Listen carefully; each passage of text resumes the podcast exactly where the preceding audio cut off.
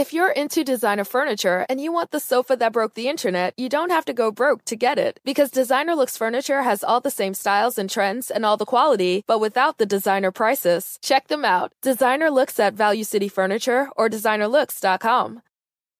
Salve, salve família, bem-vindos a mais um Flow Podcast. Eu sou o Igor, hoje eu todo fantasiado aqui de. Tô fantasiado de mano Derek. Qual é, Derek? Aí, aqui do meu lado tem o Monark. E aí, tudo bom? E aqui na minha frente, Yuri Marçal. E aí, é aqui? Eu É, aqui. essa é e aí, maravilha. Excelente. Obrigado, galera. Muito bom, muito Obrigado bom. por vir aí, cara. Obrigado por Ô, aceitar o convite, chegar aí, trocar ideia. De Tamo verdade. junto, tamo junto. Acho que vai ser legal. Vai ser. Então, antes da gente começar isso aqui, vamos falar um pouco dos patrocinadores, começando pela Wise Up Online. Tenho certeza que você precisa estudar inglês, porque inglês é importante em 2020, certo? Fala inglês, Yuri. Tô devendo. O cara é, o cara é advogado, quase. Quase. quase. E não fala inglês. Aí, wiseuponline.com.br barra flow, cara. Excelente. Tu vai aprender inglês pra caralho. Tipo, pau no cu de estudar, né? Lá a cara dele. Mas, ó, é, lá você vai encontrar mais de 300 horas de, de conteúdo, tá bom? Tem uns documentários gravados lá no, na gringa mesmo, pra, com algumas situações comuns. É, tem exercício de vocabulário, tem professores nativos. Então, cara, dá uma olhada aí na descrição. Ou então manda no, chat aí da Twitch o comando exclamação WhatsApp. É isso, já? É isso. Então aí, que aí você vai aprender inglês e ficar como? É, um cara que sabe falar inglês. Transão. Quem é o outro patrocinador, Monarcão? Bilíngue, tu vai ficar como? Bilingue, é, exato. Aí. As mulheres gostam de bilíngues, dizem. Sei lá. É, a, a gente também é patrocinado pela Twitch, já que tava ali. O cara tá, tá em. Não, tô só te- Conformado eu até tô só agora. te esperando aí, continua, pô. A Twitch é uma ótima plataforma de streaming online. Se você tá vendo o Flow ao vivo de verdade, é na Twitch. Então, obrigado aí, vem seguir a gente aqui. Aproveita e dá aquele sub. Se você tiver uma conta na, na Prime Video, no Amazon Prime, você pode dar um sub de graça aqui, ah, apenas linkando a sua conta Prime com a conta da Twitch, você manda um sub de graça, né? E se você não tiver uma conta Prime ou coisa do tipo, porra, vira sub assim mesmo, Quem cara. que o sub ganha, Igor? O que, que, que que dá? Cara, você ganha acesso ao chat, porque o nosso chat é em submode, porque senão vira zona a parada. É... Ganha emotes? Ganha uns, em... uns emote que fala? Emote, emotes maravilhosos que fala. Emote maravilhosos que fala, tá ligado? É minha cara, a cara do Jean, a cara do Monarca, é o checkzinho, né? Nunca mais a gente, a gente lembrou do check, né, cara? Agora é só. Mas o chat lembra. O chat lembra? Ah, o osso lembra. Interessante. É, você pode também. Aí você consegue ter acesso ao VOD, cara. Porque assim, essa conversa aqui, ela só vai pro YouTube na íntegra daqui a 36 horas. Então, quem é sub consegue, con- consegue per- Quem é sub e perder o ao vivo consegue assistir o VOD aqui até sair no YouTube, ou sei lá, beleza? É, você pode também mandar uns bits aí pra, pra trocar uma ideia com a gente, mandar uma mensagem e tal. A gente lê no máximo 15 bits, 15 mensagens, tá bom? As cinco primeiras custam 300 bits, as cinco seguintes custam 600 bits, as cinco últimas custam 1.200 bits. E se você quiser mandar, quer falar aí do, sei lá, teu site, ou sei lá, Seu produto. pé, É, alguma coisa nesse sentido, custa 5 mil bits. E também, se você mandar 5 mil bits e quiser só mandar um salve, a gente meio que burla o limite do- das 15 mensagens, beleza? Quanto a Twitch é isso. O nosso outro patrocinador é a Exit Lag, que tá passando aqui na TV também, incrivelmente. É sempre sincronizado o bagulho. É, é um serviço que melhora a sua conexão com jogos. Então, você aí que é garoto jovem, gamer, é, e passa sufoco com lag, com delay, com ping ruim, com falha de conexão, essas merda. Aí, se teu problema for rota, a Exit Lag vai te ajudar com certeza. Então você consegue testar por três dias sem nem colocar teu cartão de crédito. Essa pra mim é uma das paradas mais foda que tem. Porque não tem como tu esquecer, tá ligado? Tu não cadastrou nada. Então, o único problema é que você vai perder desculpa do lag. Tem que, tem que renovar essa piada. Já me ajuda essa, aí. essa tá velha já. Ah, eu tô com o. Yuri aqui, ele vai me ajudar essa aí depois. Depois te desenrola Verdade. aqui. Que puta merda. Todo dia eu meto essa. Bom, E não é se isso. esqueça de seguir a gente no Instagram e de acompanhar o Cortes do Flow. As melhores partes dessa e de todas as outras conversas estão no Cortes do Flow no YouTube. Planning on traveling this summer? Make saving at the pump part of your plans with two times the fuel points from Harris Teeter. It's easy. Download your eVIC coupon, and for every dollar you spend with your VIC card, you'll get two fuel points. That's up to $1 per gallon on quality fuel at participating BP and Harris Teeter fuel centers. Download your eVIC coupon today and save money at the pump all summer long with eVIC and Harris Teeter fuel points. If you look around, there are so many ways to make a difference. At Capella University, our FlexPath format gives you a different way to earn your degree. Take courses at your speed. Move on whenever you're ready. Education should fit your life. Learn more at capella.edu. Caralho. Caralho. Caralho. Acabou, beleza, então. Foi igual o Bruno, o Bruno Marrone na live. Guarda eu, não.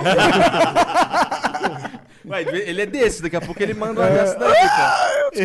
É, daqui a pouco ele mete uma dessa daí. E aí, cara, como que tá? Como tá a vida? Tamo bem, cara. Tamo bem na medida do possível com essa, essa pandemia aí. Se cuidando toda semana, tô fazendo esse teste, não aguento mais por causa dos trabalhos, mas. Toda semana? Ah, imagina. Semana. Porque tem um trabalho, não sei o quê, tem que testar pra ver se tá e tal. E ah, nunca pegou? Nunca peguei, cara. Nunca peguei. Sigo invicto e. é, não, que é difícil, né? A gente viaja, não sei o quê, família e tal. E tu, cara, também segue invicto? Amém. Amém. Amém. Boa. Estamos aqui com Fred Silva. Aí, Fred Silva tá aqui nos bastidores. Ali. Ele tá ali pra ver se a gente Meu- não vai meter a porrada no Yuri. que esse maluco é grandão, mané. Não dá pra dar. Melhor comediante de BH. Mas tamo, tamo aí, tamo, tamo bem, tamo se cuidando, tamo tranquilo. E tu tá nessa de ficar. Agora, você falou que no início do ano tu veio pra São Paulo por causa de trabalho, não sei Uhum. o quê. E tá nessa, nesse momento, Rio, São Paulo, Rio, São Paulo. Diretaço, diretaço. Rio São Paulo sempre foi assim, desde quando comecei a fazer comédia, eu ficava vindo pelo menos uma vez por mês, tentava vir ali, é, catava um dinheiro pra pegar, pegar o ônibus e chegar. E só que agora, por conta, enfim, tava, tava em cartaz em São Paulo e saía daqui de São Paulo, a gente falou, pô, juntou eu, ele, Guilherme Júnior, que é outro comediante também, a gente veio morar aqui, estamos morando no Morumbi. E aí, como na, na pandemia estourou legal, voltei pro Rio. E agora, quando os trabalhos estão começando a voltar, gravados pelo menos, né? não voltei com shows ainda. Aí eu tô vindo pra São Paulo, pelo menos uma vez ali, tipo, a cada duas semanas pra conciliar tudinho. É, Tu tá com um programa lá que a gente tava conversando antes, na UOL. o- Tô com um programa, que é cara. o nome no do teu UOL. programa lá? Cá Entre Nós. Cá Entre é um Nós. talk show, tá muito legal. Gente, é Cara, você me sempre- falou alguns convidados e eu fiquei com inveja, tá ligado? Porra. Cara, a galera tá muito comprando a ideia, assim, tá muito legal. A gente vê, vê, né? Porque sou eu que tô fazendo, mas a gente tá estruturando de um jeito muito divertido e tá no início ainda. Então, tipo, a tendência é. É, tu falou que vai sair o quarto programa. né? É, vai, a gente vai pro quarto pro quinto agora já, e já foi uma galera, já foi, a gente estreou com o Porchat, a Maíra, né, Tiamar, fizemos já com o Babu, fizemos com o Thiago Ventura, Babu, agora vai, cara. vai vir Alcione, tá bem legal, tá muito legal, muito legal, muito legal. Babu e Alcione são dois que, porra, encheu meus olhos, cara. Cara, muito, muito bom Todo falar. respeito aos outros amigos aí, entendeu? Sim, sim. Mas é que o, o Babu já, é um, já foi um cara. super, super. Porra, o Babu é um cara que eu, eu, é, eu te- tentei chegar nele lá no Twitter, lá, não sei o que, só que foi num momento que eu, é, pelo menos o que eu ouvi falar aí Uhum. por cima e tal, é que tinha um bagulho com que a Globo não tava deixando os, os caras que tinham acabado de sair do Big Brother e tal. Tu passou esse sufoco com ele? Não, foi tranquilo. Não, não, não. Acho que porque agora já acabou, agora né? também, é, Foi recente, tem- né? Foi recente, é, mas agora não, não. Acho que era três meses depois que acabasse o Big Brother. Era uma parada assim. assim? sim. É, uma parada assim. Ah, normal. Mas o Babu ele é muito carismático, cara. Muito, é. muito bom de conversa, muito bom de papo, tem muita referência, é muito alegrão, tá ligado? Aquela pessoa que você quer, quer tipo, cara, vamos real conversar num bar, Aham, assim, muito bom, muito bom. Eu entendo, eu entendo. É, é isso, exatamente isso que eu sinto nele, tá ligado? Eu sinto que ele ia sentar aí, tomar uma cervejinha, espero que ele beba uma cervejinha e ir embora, irmão. É ideia isso, pra é caralho. isso, da galera, babu da galera, é aquilo, é aquilo que a gente viu, tá ligado? Os trechos lá do BBB, é isso. É, o BBB acaba, né, expondo o cara bastante. Isso. Se ele Ele não consegue descobre se qual esconder, é, né? por- ele não consegue se esconder É, durante aquele tempo todo. Mas né? o cara seja ator, não dá, o cara é de verdade, tá ali 24 horas, não tem jeito. Sim, sim, é. com certeza.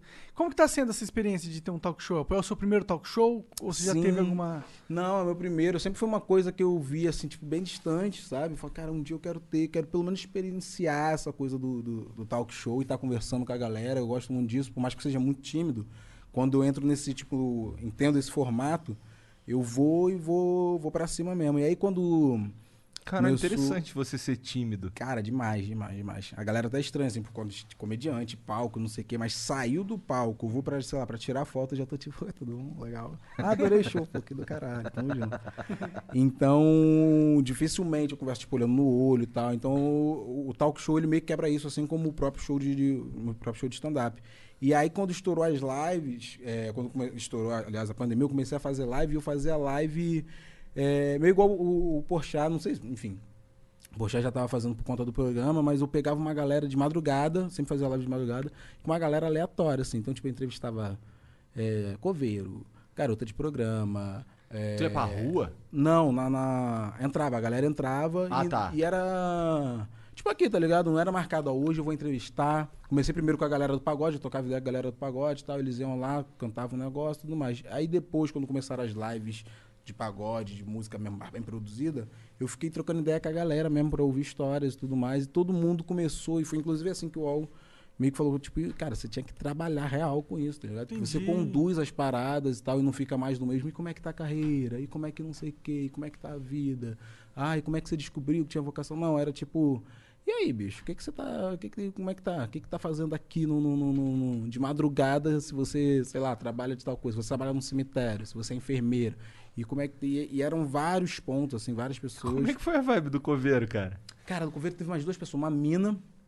E aí foi uma, até uma parada que ela falou que chegava, que me marcou muito, que foi muita gente que chegava, a- bem, isso março, assim, pri- primeiras semanas do, do, do, do, lance da pandemia. do lance da pandemia, da quarentena, chegava a galera lá que morria, caixão fechado, e tipo, insuficiência pulmonar, tudo relacionado à respiração, o pessoal, tipo, bicho, é Covid, tá ligado? Mas no laudo tava insuficiência pulmonar, pneumonia, não sei o que, não sei o que, não sei que. Qualquer coisa menos Covid. É, dificilmente estava de, de fato Covid. Ela falou, Yuri, é muita coincidência, tipo, os, os é, é, velório, o enterro ter tá aumentado pra caramba, tá chegando corpo atrás de corpo aqui, e todo mundo com alguma coisa relacionada à Respiração. à respiração, tá ligado? Eu, obviamente, não botei isso pra frente, porque era uma pessoa que trabalhava lá Aham. no Fontana, não podia falar, galera, o governo está nos enganando sobre, entendeu? E assim como tinha também a galera da, da teoria contrária, que falava assim, ah, morreu atropelado, a galera bota que é Covid. É o que eu ouço mais, mais comumente. É esse lance da galera o contrário. Sim. Mas esse lance daí que tá falando é muito interessante, porque é uma pessoa que tava trabalhando naquela porra ali, Uhum. exatamente, cara. Exatamente. E aí depois teve. Aí teve essa mina, papai, continuei fazendo outras lá, é, mais lives com, com outras profissões, outras pessoas, pessoas. O Covid, que Trabalhando com louco, tudo. isso é bem random. E aí teve uma, um cara é, que ele entrou na live da, da, da filha dele, a filha dele estava na live, entrou para trocar ideia comigo, ela era estudante normal, faculdade e tal. E ela falou, aí to- eu toquei nesse assunto tal, não sei o que, como é que vocês estão se virando, tal, tal, tal. Ela falou, cara, o meu pai ele fica meio que coisa aqui porque ele trabalha no cemitério. Falei, ele tá acordado? Tá. Posso trocar ideia com ele? Pô, não sei o que, o cara acompanhava meu trabalho também. E ele falou a mesma coisa. Tipo, a mesma coisa lá, dois meses depois, em maio já, tá ligado? Falou, cara, chega muita gente lá que morreu, a gente vai vendo coisa, morreu de, de, de pneumonia, morreu de não sei o que, morreu de enfisema. E, tipo, era dificilmente chegava isso lá, tá ligado? Era um caso a cada, sei lá, 30, 40. E aí aumentou muito e a gente tá relacionando de fato, os caixões sempre fechados e tal. Falei, cara, veio uma mina aqui no início da pandemia e contou a história exatamente igual a você. Mina aqui do Rio de Janeiro, o cara era, sei lá, Cuiabá, do Centro-Oeste, alguma coisa assim. E aí eu fiquei com isso na cabeça, assim. Obviamente também não passei pra frente, tô falando acho que aqui pela primeira vez, mas ficou, tá ligado? A galera que tava na live ficava muito. É Covid com certeza, cara. Eles não querem, não sei o que, não sei o que lá. Mas é uma parada que.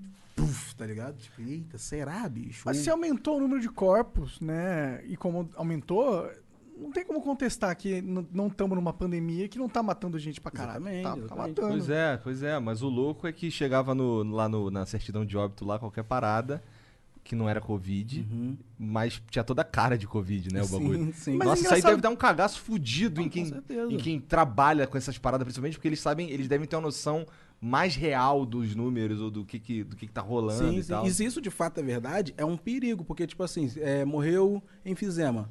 Bicho, o enfisema não pega com caixão, tá ligado? Você É. manuseando. Acredito, posso estar falando uma besteira aqui, tá, gente? Eu não sei, mas acredito que enfisema não pega você manuseando caixão aberto. É, a família vai se despedir. Mas era caixão fechado. Então a pessoa falou: não, morreu o enfisema, tudo bem, pode abrir. Como teve caso de gente que morreu de fato de Covid e a família sem orientação abriu o caixão para se despedir e todo mundo se contaminou, tá ligado? Então, se de fato a pessoa morreu de Covid no laudo tá enfisema, no laudo tá insuficiência pulmonar, é muito arriscado e irresponsável, tá ligado? Sim, mas os, os caixões eles eram fechados, então. Lacradaço. Entendi. Pelo Entendi. Que tá passaram, falando né? A galera que, que trabalha lá passou. Entendi. Caralho. É, eles não É porque eu acho que não importa pelo mentir. que ele morreu. Se ele tinha Covid, eu acho que eles tinham que fazer o teste em todo mundo que morreu, se tinha Covid ou não. Obviamente. Se ele tem Covid, tem que fechar o caixão, senão ele vai infectar a galera. É isso. Exatamente. Será que. não faço ideia, mas tu tá, fa- falou que faz teste toda semana. O acesso, então, a teste, ainda que particular, tá, tá tranquilo, dá pra fazer. Tá rolando, é, mas é que são empresas e tal, não sei o quê, mas tá, tá rolando, tanto de sangue quanto. O pessoal da mídia deve estar mais inteirado, assim, né? Porque Sim, eu- sim. pra fazer programas, eu acho que a galera deve estar meio xiita nesse negócio de testar. Sim, Porque não, ninguém isso- quer ter um caso de, porra, tive meu programa e o programa espalhou o Covid, né? Cara, e tá pelo menos todos. o- Não foram muitos, né, obviamente. Mas que eu trabalhei. Tá muito, tipo, muito cuidado mesmo, assim. Uma parada, sabe? É, roupa de astronauta, assim, mínimo de gente da equipe do Porta agora que a gente vai gravar tá assim, tal, do Porta de Fundo. Então, tipo, e, vem fazer a testagem, aquele acho que é TCR, né? Do, do, do, do Ah, Cotonete, aquele que- ah, aquele hum. maldito. E aí, e tudo, tudo, de tudo, de tudo. Estão fazendo um bagulho real, real, real, real mesmo. E, gente, deixa o sapato lá de fora e vem aqui, higieniza tudo e tal, tal, tal. E poucas pessoas, a pessoa fala com você de uma distância e, e não pode tirar mais, que ele dá duas horas, todo mundo troca de mar. É, tá um rolê bem, bem, bem, tipo, levando a sério real mesmo, com medo. Interessante, interessante. Porque eu fiquei sabendo que mês que vem São Paulo vai entrar no, no- na fase verde da parada, que é quando abre teatro, abre cinema e tal. Ah, sinceramente, eu, eu, eu, gosto. Eu prefiro assim, porque parece que a vida voltou ao normal ali na rua, tá ligado? Como é que tá a vida na- no- onde tu mora? Cara, é. Tipo, no início, a galera começou dando uma, uma pressionada e tal, mas você ainda via uma galera na rua, mas era uma pressão muito. Era escroto. Agora tá muito normal tá na rua. Tá muito normal, a galera até famosa. Eu tá- entendo, eu Tá entendo. tirando foto e vai pra festa e vai pra não sei o quezinho. Tipo, a, a, a Pugliese, ela foi cancelada, acho que é- tava com quatro pessoas na casa, tá ligado? Aham. Bicho, eu não lembro de alguém agora que não fez isso, entendeu? Não lembro de alguém agora. E não tem vacina, né? Não E não tem vacina, cenário, não mudou em Talvez teoria, tenha né? piorado, inclusive. É. Porque a gente tá falando disso com, sei lá, 10, 15, 20 mil mortes, e agora a gente tá com 110, 120, entende? Então, tipo, é, eu estou muito cagão ainda, primeiro por conta da minha mãe, que além de ser de risco, ela é muito medrosa, tá ligado? Minhas crianças e tal também. Então. É, eu tenho também tenho uma, minha sogra mora comigo, também eu também tenho duas menininhas Sim, pequenininhas. sim. Eu assim, eu sou eu sou cuidadoso. Eu não cagão não sou, tá ligado? Porque, assim, eu, sa cagão. eu saio, eu levo os bagulho, tal, tem álcool no meu carro ali e tal. Toda vez que eu, eu vou sentar no carro de novo, eu limpo ali o volante, não sei o quê. Eu, eu sou o cagão de dar esporro, tá ligado? É? Amigo, status, ah, não sei o que, não sei o que lá, bota no Melhores Amigos, que foi não sei aí, barzinho, eu, tipo, cagão de, bicho, tu tá fazendo o que aí, tá ligado? Não, é, eu não, eu não, eu não, eu não saio pra dar rolé. Eu não tô dando Sim, rolé, sim, tá sim. ligado? Eu não vou. Eu também não, mas... Inclusive, eu uso de desculpa que é pra não ter que andar no parque, fazer exercício, pau no cu dessa porra. O bagulho é Boa. ficar em casa. Eu- Fica em casa. Eu saí, eu tô morando em Botafogo agora, eu saí com a, com a- com a minha nega um dia que a gente falou, cara, vamos dar uma andada aqui. A gente começou a. Parou com açúcar, aí começou a fazer exercício em casa tal, não sei o quê. É, graças aos deuses e ao meu dinheiro, a gente tem uma casa grande. E aí a gente. Tu mora em casa ou tu mora em apartamento? Apartamento, apartamento. E aí a gente foi, ah, vamos dar uma olhada. Quando a gente olhou na rua, tipo, na, na, na praia, geral jogando bola e tal, a gente começou a sentir meio que, tipo, caralho, a gente tá fazendo parte disso, bicho. Vamos embora, vamos embora, vamos embora tal. E, tipo, minutos depois a gente tá, tá voltando porque era uma galera mesmo normalzaça. Lá na Praia de máscara e Botafogo, tal. tá falando? Praia de Botafogo.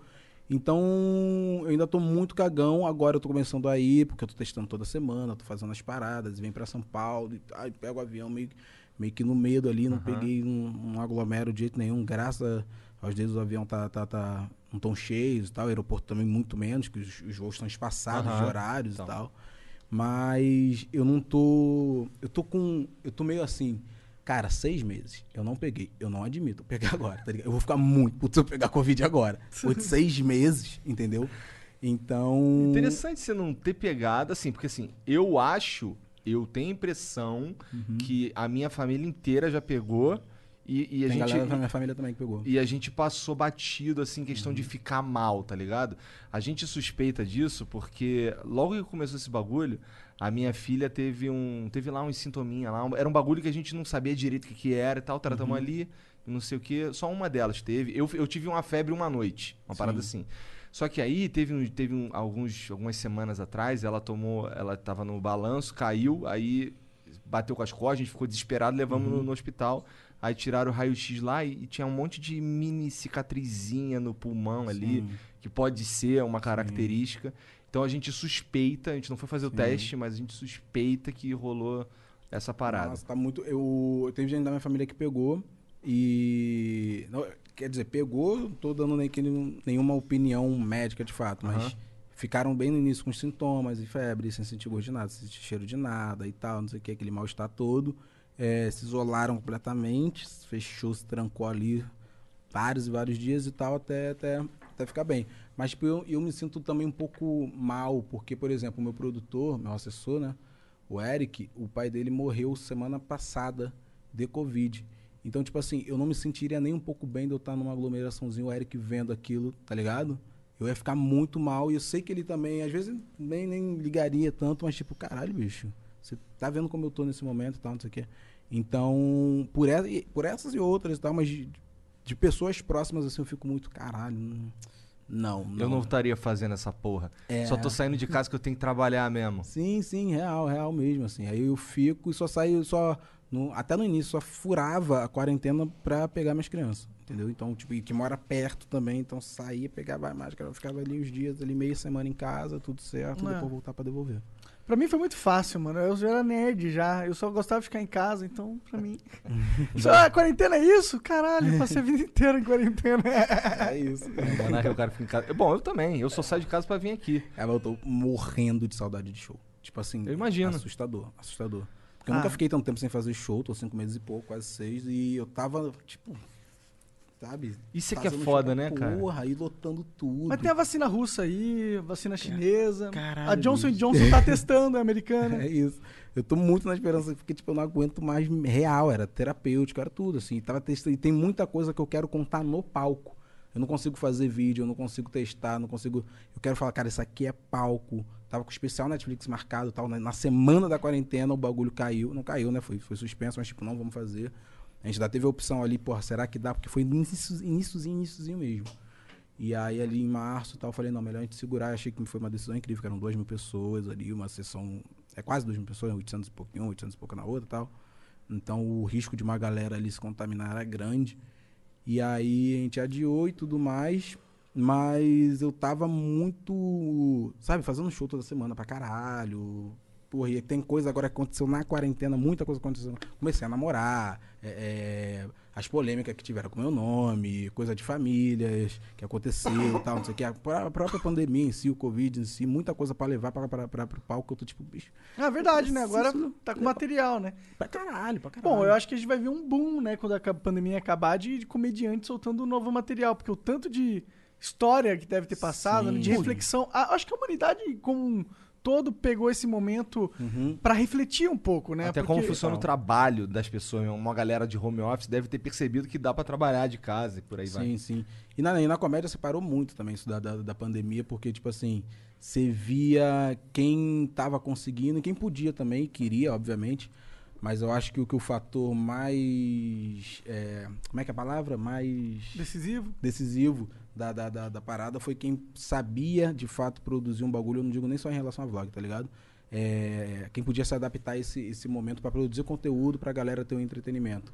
E isso, pô, bicho, nossa, eu bato muita palma, bato muito, dou muita honra pra galera preta da comédia, porque os caras ficaram operário real e fazendo e viralizando pra caralho, vídeo atrás de vídeo. João Pimenta, é, Felipe Coach, eu, é, Jonathan Marques, Hudson Vitor, a galera foi jogando conteúdo, tá ligado? As Mina, Tamires, e acho todo mundo foi jogando conteúdo e viralizando de uma forma que, tipo assim, é, muita gente que já acompanhava. Isso é a galera do stand-up, eu tô dizendo, sabe? E, tipo assim, muita gente que já acompanhava é, essa galera, já acompanhava a gente, ficou meio tipo, bicho, é, se eles estão fazendo isso aqui, no palco deve dar um barulho bom também, tá ligado? Porque, tipo, eu postei, eu achava até que tinha, tipo, eu fiz um story sobre, eu achava até que tinha postado muito vídeo, e é uma quantidade razoável, quase um vídeo a cada dois dias, mas 60 e poucos vídeos na quarentena. Bastante. É bastante vídeo, mas, tipo, o coach postou quase 100. Caralho. Felipe Coach, que é um gênio, um gênio, um gênio, um gênio, fora de série. Pra mim, ele é, se não o melhor, um dos melhores storytelling do, do... Caralho, não conheço. Bicho, esse cara é assustador daqui de São Paulo, não é, Fred? O coach é assustador. O coach é assustador, assustador. É, ele, é, ele é do meu grupo, do gueto. É do meu ponto também, meu amigo pessoal e tal. Mas ele. Qualquer vídeo dele, galera que tá assistindo, pega qualquer vídeo dele no Instagram que tu vai rir muito. Ele tem uma. uma- uma- um- parece que o cara sabe a, a mágica da internet, ele sabe a mágica do palco. que ele te enfeitiça. Ele tem um set de, que se chama Amigo Crente, que é um dos sets mais engraçados que eu já assisti na minha vida, tá ligado? Tanto pessoalmente quanto coisa. O que, que tu falou aí? Felipe, Felipe Coach. Coach. Aham. É, Felipe Coach. E, e o cara é muito genial. Inclusive, eu- eu- a gente fala muito isso no nosso bonde, que o coach é a prova de que você tem que. Não adianta. Se, ou você na comédia, ou você é branco, ou você tem que ser realmente extraordinário. Porque esse cara já era pra estar muito rico, bicho. É mesmo, Porque ele cara? é muito bom. Ele é muito Interessante bom. isso que você tá falando, porque é. é- veja, eu, eu Uhum. entendo que a cena de stand-up no Brasil ela é muito diferente da cena de stand-up americano. Mas e como é que é lá? Lá, lá tem vários negros de destaque. Na verdade, Sim. os comediantes de mais destaque lá são negros, né? É isso que é doido, porque a comédia nos Estados Unidos ela veio. É... Inclusive, teu estilo parece pra caralho com Dave Chappelle, Porra, na minha bicho. opinião. Não, eu me inspiro, obviamente, muito nos caras. E aqui no Brasil também eu tenho, tenho minhas referências que eu, que eu sou fã demais, como Ventura, Rodrigo Marques, que eu sempre que eu posso falar desse cara, eu falo que ele é muito foda. Mas o, o Thiago Ventura tá falando? Thiago Ventura, sim. mas, Thiago porra, Ventura. mas eu, eu acho que tu, o teu- a tua pegada mais ácida, tá ligado? É bem diferente da dele. Ele é um. Sim, não, é- mas é porque o Ventura ele me, é, ele me inspira muito porque, bicho, ele é muito bom de action, tá ligado? Ele tem uma, as ceninhas dele, o corporal dele. Entendi. E a métrica dele que ele usa, a gente é viciado em gatilho cômicos, de, de, de- de- isso, do, Você do, tá do falando do. action, entendi. personificação. É, é, você tá falando da parte que eu não entendo. Ah, sim, sim. Que são que- então, tipo assim, as nossas referências são parecidas. Ele é muito fã do Chapéu, ele é muito fã do Pryor. Então a gente. mais que ele, obviamente, tem muito mais experiência do que eu e tal, tem muito mais tempo de comédia, a gente se espelha muito nos, nos mesmos caras, tá ligado? E, e eu nele. Então, tipo, nos Estados Unidos, a galera, a cara da, da, da comédia, até o- o- os, os primeiros caras, são a, a galera da negada, tá ligado? E aqui no Brasil a comédia foi se formando por um caminho inverso, que é tipo, quem tinha dinheiro fazia comédia. Por isso que durante 15 anos você via que eram as mesmas caras com meio que umas experiências parecidas, sabe? É, Rafinha, o Rabin, o Danilo na época, o Oscar, todo mundo brancão, todo mundo rico, todo mundo coisa. Muito bons, entendeu? É, mas eram meio que. que... Mas a cena era fechada pra um cara que não tinha tanto acesso. É isso? Não, não digo nem que era fechada. Porque, tipo, tinha o Robson, por exemplo, no- Nunes também, que fazia já, já, já na época, que é um cara muito bom, que também é, é, é um cara que tem, além de uma gratidão, uma admiração muito grande. Mas a cara da cena, entende? Entendo. Tipo, quando você pe- pensa, na época, pensava stand-up comedy, você pensava Rafinha Bastos, você pensava Danilo, você pensava Bruno Mota, você pensava esses caras assim. E hoje em dia, você já pensa mais quatro amigos. Tem gente que, tipo, não. Acho que a maior parte do meu público ou não gostava de stand-up por conta disso, por ser mais do. As pessoas entendiam, né? Que era mais do mesmo, muitas das vezes era mesmo, tipo, ah, ah, o gordo não sei o quê, ah, ah, caguei na casa da sogra, ah, ah, peguei ônibus lotado, tal, tal, tal, tal, tal, tal. E aí. E um elemento muito forte que a gente sabe da comédia é a identificação. Então, tipo assim, é, por exemplo, o próprio Ventura, quando eu vi ele falando sobre ser de favela, eu falo, porra, eu sou de favela. Eu sei o que, que esse cara passou. Entendi. Então, isso me aproxima, além de ser muito engraçado, me aproxima muito. Eu sou extremamente fã do Fábio Porchat. Mas quando eu vi ele falando de avião, eu achava muito engraçado, porque era muito engraçado, mas eu nunca tinha entrado no avião. Então eu falava, pô, deve ser assim mesmo. A galera deve entrar no avião e ficar procurando lugar. E é tal, diferente quando você, quando você se identifica. quando você se identifica, aquilo tipo te abraça de uma forma e aí o, o riso fica até entre aspas mais fácil, entendeu? Você ainda precisa ter uma punchline, você ainda precisa ter uma piada forte, mas é, a identificação é um elemento muito forte na comédia. Então, tipo assim, a galera vê o, o meu show, vê o meu vídeo e fala assim, porra, é isso, entendeu? É isso. A galera preta, propriamente, a galera que é macumbeira, como eu. Então, tipo, a galera fala, porra, do caralho, pá, tem, tem esse cara aqui no Brasil também que fala dessa coisa, que fala disso, tal, não sei o quê. E aí vê que me, tipo, sei lá, descobre Yuri Marçal, e aí vai descobrindo a galera toda, vai descobrindo o Gueto, vai descobrindo o Fred Silva, vai descobrindo o Jordan Mateu, vai descobrindo o Felipe Couto, vai descobrindo. Então, que são pessoas pretas também. E é muito doido, cara, porque é, a cena da comédia, isso generalizando, porque eu sei de muitos comediantes que não, não pensam dessa forma, mas trata o, a comédia preta aqui no BR como se fosse um nicho. Como se fosse, ah, os pretos aqui da comédia que faz show com os pretos ali, tá? como se fosse tipo. Entendi. É, e não, Separado da é, stand-up. E não, não é um problema ser nisso, tá ligado? Diogo Almeida, ele é bom pra caralho. E ele fala pra professores, tá ligado? Ele é professor e tal, não sei o que. Ele fala pra professores, ele é bom de stand-up, ele é bom de piada. Então, tipo assim, é, mas trata como se fosse uma uma subcomédia, na verdade. Tipo, ah, não, tem a galera preta lá, tal, tal, tal, tal, tal. E, bicho, a gente não deve pra ninguém, Igor. Ninguém. De piada, de talento, ninguém. Claro que tem gente com muito mais estrada, claro que tem gente com muito mais experiência. É, melhores, comediantes mesmo com, com- com bagagem, com mais especiais. Afonso Padilha é um gênio, entendeu? Cito ele porque, por exemplo, além dele realmente ser um gênio, ter uma escrita excepcional, ele é um cara que, que eu sei que não trata a comédia preta como se fosse um nicho, muito pelo contrário. Então. Até porque ele deve ter vários ídolos pretos. Sem, sem dúvida, Né? sem dúvida. Até aqui mesmo, no, Brasil mesmo, ele tem uma galera que ele admira pra caralho, que ele leva pra, pra- a galera leva pra abrir o show dele e troca ideia com a gente, perturba, fala, bicho, vocês têm que fazer um movimento mesmo. Vocês têm que, tá ligado? E ele e outros também que, que dão essa força gigante e tal. Mas a cena em si é tipo, ah, galera preta, ah, e não sei o quê. Já, já aconteceu comigo de show, de, de chegar e. Ah, não, pô, foda que ele, ele faz piada com branco. Ia lá. Ah, foda que ele faz piada com Bolsonaro. Ah, não sei o quê. Ah, fala muito de racismo. Sim, eu nem falo tanto na verdade. O meu solo devo fazer minutos sobre racismo. Mas ainda que eu falasse, eu falo sobre as coisas que eu ob- observo. Eu tenho dois filhos, eu falo sobre ter E dois caralho, filhos. tu também, não, tá ligado? não entendo esse lance. Como é, que, eu- como é que o cara que tá falando sobre comédia vai julgar o teu texto? É uma parada que eu não. Não, exatamente. A parada é ser engraçado. É, é, é isso. Você tem que ser engraçado. Eu tô fazendo rir? Tô. Então tá tranquilo, entendeu? Não, tô, não vou julgar o cara falando, ai, ele fala de não sei o que, não sei o que lá. Se eu, se eu não achar engraçado, eu vou guardar pra mim, tá tranquilo. Agora, a galera vê é, eu e acaba isso é, passando para os caras também como um militante, ponto. Um militante, ponto. tá? Até fora da, da- da comédia também acontece muito isso. É um militante que ironiza, um militante que conta piada, um militante que, que é engraçado. E, e isso eles te colocam na, na a cena.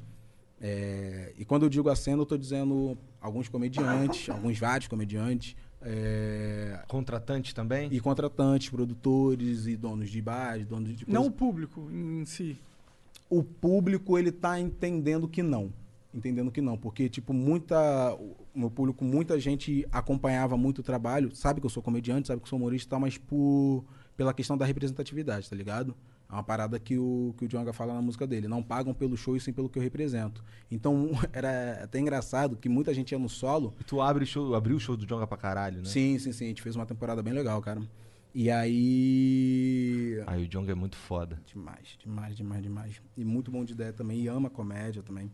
E tipo, então a galera via como isso e chegava no show e, e sabia que era engraçado, porque já tinha visto os vídeos, mas quando chegava no show ficava tipo assim, meu Deus, tá ligado? Acabava o show e falava, caralho, é muito engraçado. E eu fico tipo, não sei se considera isso um elogio. é Os intencional, caras tá ligado? Su... Entendi, Ah, entendi. entendi. Caralho, que. que- Esse é meio, é meio bad, mas é um elogio meio bad, né? É, que você fala, caralho, cara. E às vezes a pessoa verbalizava mesmo, tá ligado? Verbalizava de chegar e falar, cara, eu tô muito surpreso. tipo, que é muito engraçado. Eu já esperava que fosse engraçado, mas as, as pessoas viam, sei lá, como se, se fosse um TED. Isso eu, eu acho que eu devo ter um pouco de culpa. De ser um TED Talks descontraído, como se fosse isso. E não, bicho, eu tenho TED Talks, já participei do TEDx, tá ligado? Então, tipo, Ah, é? é, uma outra, tem, tem uns dois ou três lá. Então, tipo, É mesmo? Tu falou sobre o que lá? Cara, em um eu falei. Bicho, eu nem lembro. Foi 2018. Eu falei sobre. Caralho, Yuri, isso- Falei sobre comédia. Isso tudo em quatro anos, cara. Isso é muito foda, cara. E eu fiz um. Tem uns dois meses agora que eu falei. Esse eu falei. É, eu não vou falar sobre. O nome dele é Eu Não Vou Falar sobre Racismo, tá ligado?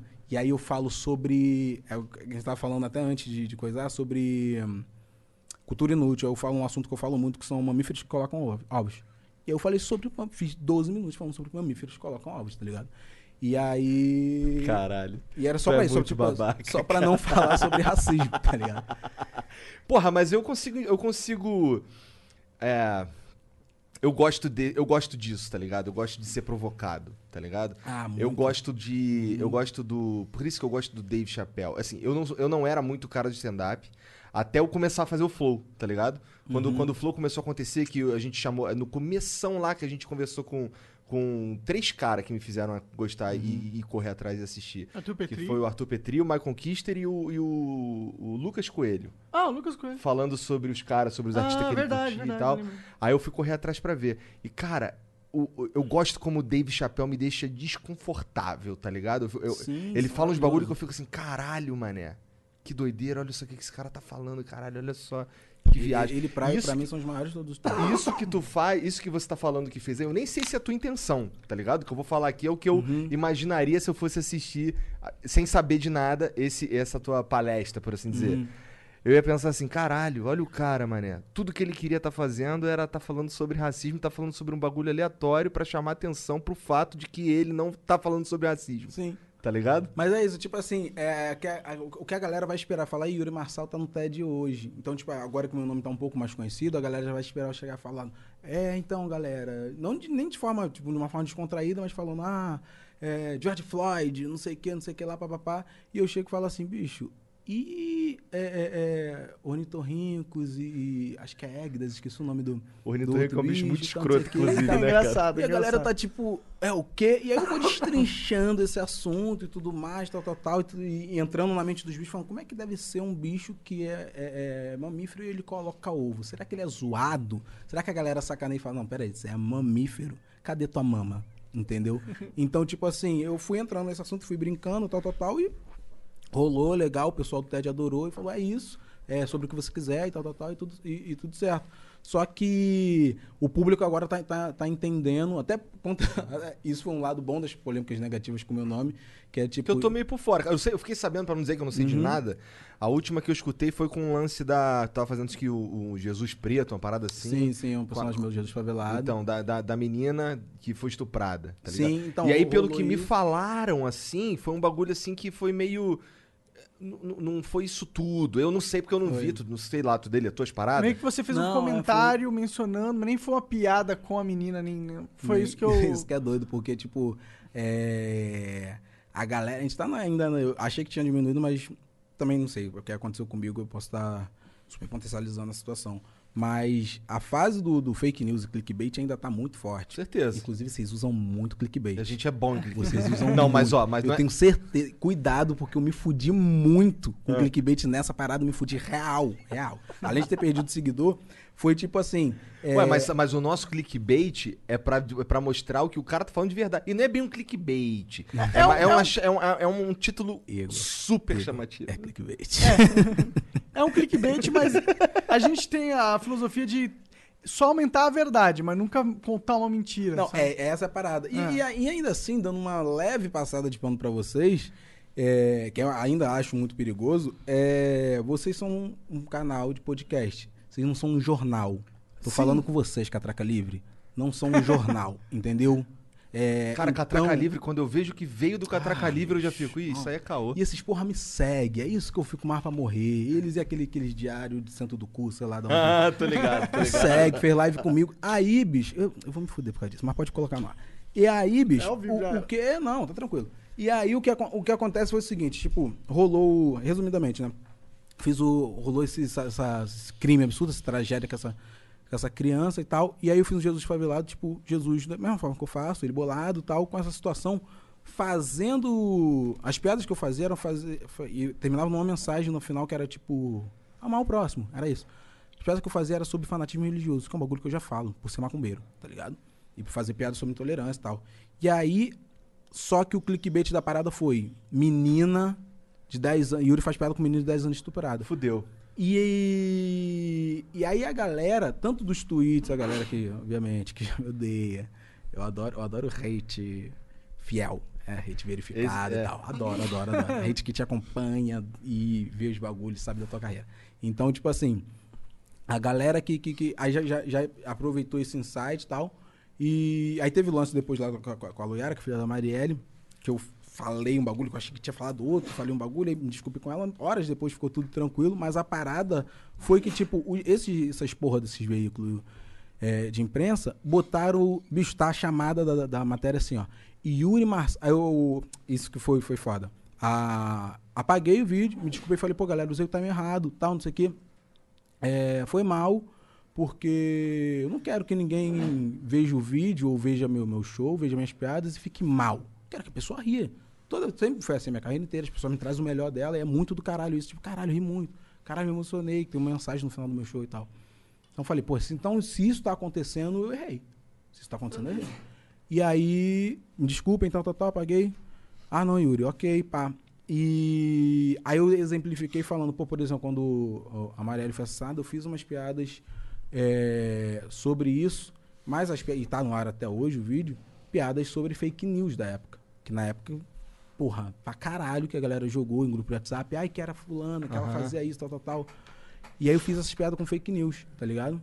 E aí, no show, e depois deu uma mensagem no final, tá até hoje. Inclusive, quem quiser, o vídeo tá lá até hoje, você vai ver que não. E aí, só que já era. Tipo, a galera pegou, falou, Yuri fez piada com, com morte de Marielle e Yuri fez piada com é, criança estuprada. Bicho, as chamadas assim. E aí, e trend topic, a galera, eu recebi um, um hate muito escroto. É, eu vi, eu vi, eu vi, na verdade, eu não, eu não vi esse tweet, mas eu vi a, a repercussão. Vi você pedindo desculpa. Uhum. É, eu- po- minha opinião sobre esse caso todo, eu acho que tu não errou, de certa forma. Uhum. Pode ser que tu e- tenha errado na sua concepção, como construção de mídia social e tal, é, foi um time errado na hora do momento, ok. Mas nada que tu fez, eu acho que é algo de mau gosto. Porque Não, longe, longe, por- longe. porque a- todo mundo tava sabendo do caso da menina. Uhum. Fazer uma piada com esse caso, desde que você. Eu acho que até você denegrindo, ou não denegrindo, ou até fazendo uma piada com a menina. Por mais que seja de mau gosto, eu acho que a gente tem que viver num mundo onde isso é permitido acontecer. Não, isso com certeza. Mas a parada é que, tipo, você falou. o- gente, eu faço piada. A, a minha intenção, né, na, na, na- no- na justificativa pra me desculpar foi, tipo, eu faço piada com umas paradas muito pesadas que acontece comigo, que acontece no coisa. Citei o caso do Uber e tal. E o que pegou foi isso, tá ligado? Pegou de real mesmo, foi o, o clickbait. Tive meu erro, não tô tirando o meu, meu erro do coisa, mas esse, esse, esse a fake news de fato, que até hoje tem gente que acredita, tipo, Yuri fez piada. Aí a- no dia seguinte, aí trend topic, isso que eu achei muito doido, o, o, o, o Monark, porque eu, eu botei Dormir Preto no Vivo Rio. Isso nunca aconteceu. Nada. Não digo nem só na comédia, em nada. Dormir Preto ano passado no, no Vivo Rio, em abril. Mary redeemed a $50,000 cash prize playing Chumba Casino online. I was only playing for fun, so winning was a dream come true. Chumba Casino is America's favorite free online social casino. You too could have the chance to win life changing cash prizes. Absolutely anybody could be like Mary. Be like Mary. Log on to ChumbaCasino.com and play for free now. No purchase necessary. Void where prohibited by law. 18 plus terms and conditions apply. See website for details. The voice in the preceding commercial was not the actual voice of the winner. Oh, we could, we could fly. This is your summer. That means Six Flags and the taste of an ice cold Coca Cola. We're talking thrilling coasters, delicious burgers, real moments together, and this. Coke is summer refreshment when you need it most, so you can hop on another ride or race down a slide at the water park. This is your summer. Six Flags and Coca Cola. Come make it yours. Visit sixflags.com slash Coke to save up to $20 on passes. We could fly. Ninguém comentou, não saiu em veículo de imprensa nenhum. O Ventura, toda entrevista que ele dá, ele fala isso porque ele acha um absurdo isso não ter sido divulgado, tá ligado? Porque isso nunca aconteceu. Principalmente se tratando de comédia stand-up. É, marquei especial Netflix. Eu esgotei meus ingressos, quase dois mil ingressos, em oito horas. Menos de oito horas. Caralho. Um dia antes do carnaval, no Rio de Janeiro, tá ligado? Eu abri e falei, galera, abriu meus ingressos pro especial Netflix. Uma da manhã, isso era seis, sei lá, seis horas, sete horas. Uma da manhã, acabou os ingressos. Acabou. Não saiu em lugar nenhum. Ninguém comentou nada. Não fala ninguém, tipo, a galera tá comigo e tudo Aham. mais. Mas veículo de imprensa, lá, lá, lá, nada, nada, nada, nada, nada. É, ano passado, eu fiz uma temporada até março desse ano, que basicamente todos, ou quase todos os meus shows foram lotados. Em todos os estados que eu fui, ninguém comentou nada. Fiz série, fiz quatro filmes, uma porrada de coisa foda. Várias chances pra tu falar um monte de merda. Nunca virei trend topic. Nunca. nunca tinha virado trend topic na minha vida. Já tinha feito coisas virarem trend topic, como Jesus Chavelado, como piadas e tal, não sei o quê. Mas assim, Yuri Marçal, nunca. Nesse dia eu fiquei em primeiro e segundo da Sarah Que merda, hein, Que cara? companhia do caralho, né? Não, e aí? E aí ficou, tipo, a galera da, da direita, que já tava passando essa panona, extrema direita, né? É, passando essa panona bonita pro, pra passar ao Inter, me atacando. por- nem eles sabiam por quê, tá ligado? Mas estavam, tipo, pra botar essa cortina de fumaça. O Yuri Marçal virou a cortina de fumaça dele. A galera de uma esquerda aí, brancona, caindo em cima também. Uma galera preta também. Tá ligado? Ficou, tipo, todos os lados e só. Aí me chamaram de estuprador pra caralho. Caralho. Macaco teve 12 mil tweets com isso. O racismo vem pesado nessas horas. Caralho. E ladrão, e não sei o que, e lá lá lá. Idiota, e lixo, e vários bagulho e tal. Aí eu fiquei numa vibe, tipo, bicho, sério? Em 2020 os caras estão chamando os outros de macaco ainda, cara? Ah, bicho. Nossa. Ah, para, no Dota é direto, eu escuto, Não, tudo pô. bem, mas assim, quando o cara tá atrás de um nick, tá Ah. ligado? No- quando ele, se bem que no Twitter é foda. É. Mas é, eu, eu entendo que atrás de um nick o cara ele é um filho da puta. Se ele for um filho da puta de verdade, Uhum. atrás do nick é mais fácil, tá ligado? Agora, porra, falar merda numa rede social que tu eh, teoricamente tem teu nome, só que o Twitter é foda, então Sim, eu sim. retiro o que eu disse. É, não, demais. E aí, a- a- teve, teve esse hate todo e tal, não sei o que, a galera, eu fiquei tipo, caralho. A minha única parada foi, eu realmente mereço estar no trend top com a Sarah Winter? é, é sério? E aí passou, virou o dia. Aí a galera foi começando a olhar, falando, tipo, não, tá beleza, a Yuri foi cancelado. O que aconteceu? Então, ele fez piada com a menina. Cadê o vídeo? É esse vídeo aqui, a galera. Não tem nenhuma piada com a menina. Era um vídeo ou era um tweet? Era, não, era um vídeo. era um vídeo. Ah, era um vídeo, eu achei que era um Disso tweet. Ah, então a galera foi lá no vídeo e falou assim: então, mas não tem nenhuma piada com a menina. Ah, mas é o que o assunto tá, mas ele tá falando de fanatismo religioso. E aí veio uma galera começar a defender e falar: beleza, gente. Até gente que nem, nem gosta muito de mim falou: tipo, bicho, tudo bem, tá ligado? É, se não gostar dele, tudo bem se achar que o time foi errado, tal, tal, tal. Mas ele não fez piada com a menina. Ah, não, mas ele falou que zoou a Marielle. Cadê o vídeo? Então, tá lá no canal dele. A galera ia lá no meu canal. Aí viu o vídeo e fala: bicho, ele não fez. E pelo contrário, ele termina o vídeo com uma palestra, sem piada, puto. Tá ligado? O nome do vídeo é Parem de Nos Matar. Então nem bate, tá ligado? E aí a galera foi começando a descobrir, pai, foi, foi passando de boa, tá, tá, tá. Aí veio uma, uma- uma meia dúzia de fora do game da comédia pra falar uma gracinha também. Mas. E falando sobre militar. É, é- é- isso eu acho maravilhoso, porque, tipo assim, de novo, né? Os caras falam. Chama de militante pra colocar numa panelinha, como se, primeiramente, isso fosse um problema de fato. E segundo, eu fosse só militante. E, e sei lá, bicho, se, tu, se eu sou militante, tô lotando todo show, fazendo show engraçado pra caralho, vira militante pra ver se tu consegue isso também, tá ligado?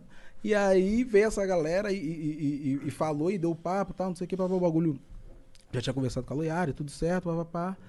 Aí eu fiquei muito com esse bagulho na cabeça. Falei, real, já fiz várias paradas aqui, vários bagulhos já aconteceram, Netflix, não sei, coisas inéditas, inclusive, nunca tinha chegado perto de virar Trend Topic. Aí fiz uma piada, um, um vídeo fazendo piada com o Naldo. Buff, todas as matérias de televisão e não sei o que, não sei o que, não sei o que O que lá. tu falou do Naldo, cara? Foi do. Não, do Naldo foi do vídeo do Chris Brown que ele fez. Tô ligado, tô E aí eu fiz um, um react a esse vídeo e É. tal. E aí ele, ele não gostou. Ele não gostou e tá no direito de não gostar e tal. Mas. Pô, mas é zoado mesmo. Qual é, Naldo? Porra. Não, mas é engraçado. Não, ele é fala que não é engraçado. É engraçado, cara. É engraçado do nível cringe o Não, bagulho. pra caralho. É engraçado. A galera pode falar, ah, Yuri, tu não sei o que, não sei o que lá. Ele mesmo t- tem total direito. Eu tive depois. E tal, a gente tá no mesmo grupo e tal. E aí, de, de não ter gostado, mas não pode falar que não é engraçado, porque é engraçado. O cara falando, cheguei, acocei o olho que o Chris Brown falou isso. Eu acho muito engraçado, entendeu? Então, assim, aí eu fiz um vídeo reagindo a isso e nem desrespeitei o cara. Não falei, ah, Naldo é um mentiroso. O Naldo é um. Nada. Só falei, tipo, bicho, isso é muito engraçado. E eu achei muito engraçado. Tanto que eu peguei, assim que eu recebi o vídeo, eu falei, vou reagir agora pra ser o mais honesto possível. E aí ele não curtiu, tá, tá, tá, e virou manchete, não sei o que, vai pra televisão. Isso vai que é foda de ficar famoso, né, cara? Fofoquinha, lá, lá, lá, lá, lá, lá. E faz live, não sei o que. Eu falo, gente, não tem. É, e a galera já, não, que a treta. Não tem treta. Eu não tô aqui falando com um cara treta. aqui, irmão. Não tem treta, Não porra. existe treta nenhuma, nenhuma. E aí, quando teve é, é, essa parada, é, é- é isso que eu acho que, que a parada do clickbait é fake news. Tipo assim, bicho, pelo menos pesquisa, tá ligado? Se deu o trabalho de ver o vídeo. Você que tá assistindo agora e acha que eu teve. Você vê, vai lá e assiste, tá ligado? Vê o vídeo lá e você vai ver que, tipo, porra, não tem nada demais. Você pode não gostar, você pode achar sem graça, qualquer coisa. Mas não tem, tipo, é, como os porra do Catraca Livre botaram, Yuri zomba de morte de Marielle, tá ligado? Isso é de uma irresponsabilidade, além de ser criminoso, gigante. Gigante. Que quem lê aquilo numa página que tem um milhão, vai falar assim, porra, e não, não conhece meu trabalho, fala assim, caralho, bicho, cara zombou. Caralho. Mas por que, que, ele, por que assim? será? Você tem um- algum palpite do porquê que eles não gostam muito de tu, cara? E não é que eles não gostam de mim, é que eles gostam mais de acesso, entendeu? Entendi. Catraca Livre, eu, a- pelo menos, eu acreditava que gostava até. Na verdade, eu nem tinha uma opinião sobre, porque eu não, não, não, não me diz sobre. Mas, tipo, quando eu fui ver lá, eu vi que eles me seguiam, já tinha coisas positivas, já tinham tido coisas positivas sobre mim, sobre o meu trabalho. Mas a parada é que eles gostam mais do acesso. E tem uma coisa também, que é, eu também não posso ser, ser desonesto, por mais que eu tenha ficado muito, nem chateado, mas tipo, bicho, eu tenho que ensinar vocês a trabalhar, tá ligado?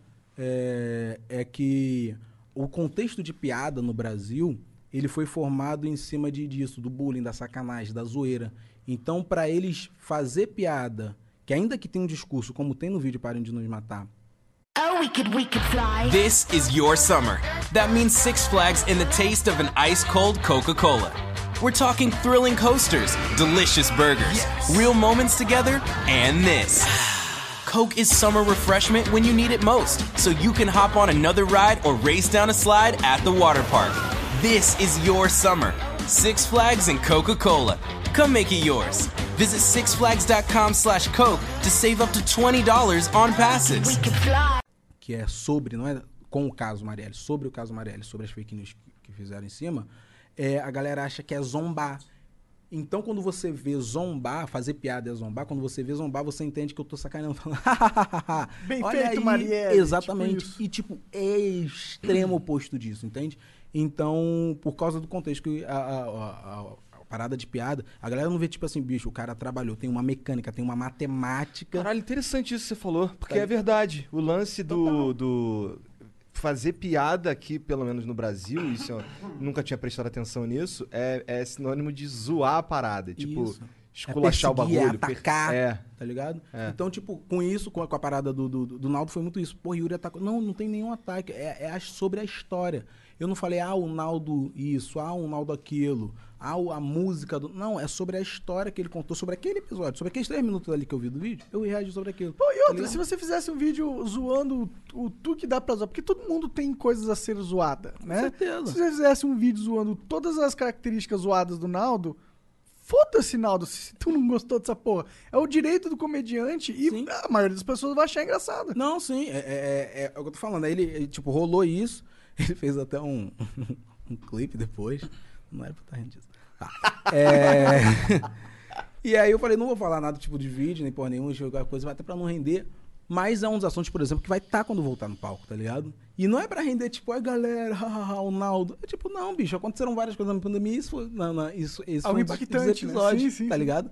É, E é o meu trabalho, bicho. Eu, eu me preparo pra isso. Claro que, pô, eu espero que, que daqui a 10 anos eu tenha mais maturidade cômica e como pessoa do que eu tenho hoje. Senão, entendeu? Senão, tu- senão tu não evoluiu, não foi pra É, frente. não tá vivendo, evoluir, não tá é, vivendo. senão eu vou, vou virar um monte de gente da cena aí da, da, da comédia que tem. Os caras que, que tu vê o vídeo do cara hoje e vê o vídeo do cara de 2010, de 2009, tu fala, mesma coisa. Se você há 10, 12 anos é mediano, eu tenho uma notícia pra você, meu anjo, entendeu?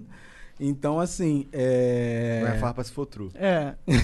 então, então pare de jogar Dota, viu, Igor? Eu jogo só, eu jogo só de sacanagem agora. eu também, eu também, eu sou mediano. Então, tipo assim, ainda, ainda mais na arte, cara, que, que a, a arte acompanha, né? A comédia, ela acompanha a, a, a sociedade, pelo menos em tese, né? Seria É. ótimo se fosse real. Exatamente, seria ótimo se fosse real. Então, tipo assim, é, você. Isso eu não tô falando, ô, eu, porra, tu tem que ser progressista. Eu faço uma coisa na minha comédia, você faz o que você quiser na sua. Entendeu? Se eu vou achar algo engraçado ou não, é outra coisa, mas tá, tá é democrático pra isso, pra você poder abordar o que você quiser. Só que a gente fala das coisas de tipo, pelo menos quase todos os comediantes stand-up, eles tratam de assuntos é, sazonais e tudo mais. Então você tá falando sobre o que tá acontecendo na sociedade. Então, bicho, você tem que estar atualizado sobre o que as pessoas estão rindo. Tem um motivo para piadas de stand-up comedy, falando de stand-up comedy, que eram feitas aqui no Brasil, muitas, né? Não tô falando de todas. tipo, se eu ver o Play Center do Thiago Ventura, que é, sei lá, de 2015, 16, hoje eu ainda vou achar muito engraçado, entendeu? Mas tem um motivo para algumas temáticas, algumas piadas, algumas mecânicas de piadas dentro de algumas temáticas não funcionarem mais, entendeu? Porque as pessoas já entendem aquilo. As pessoas já... Tem um motivo pra gente assistir comédia romântica muitas vezes e já saber o desenhozinho do final. Porque a gente já assistiu tanta comédia romântica que a gente sabe, ah, isso aqui vai acontecer por causa disso aqui. Tem o arquetipo, né? Existe o- Exatamente, tem, tem uma mecaniquinha ali. Então, a comédia não é diferente disso, entendeu? E eu não tô cagando regra nem, nem nada, não. Tô falando a verdade, porra. A galera. Se você não, não, não, não, tipo, não se prepara, não, não, nem só de não estudar comédia, mas de, de, de, de gostar de- do que você faz ao ponto de, de trabalhar pra caralho em cima daquilo, falar, caralho, essa piada aqui tá legal.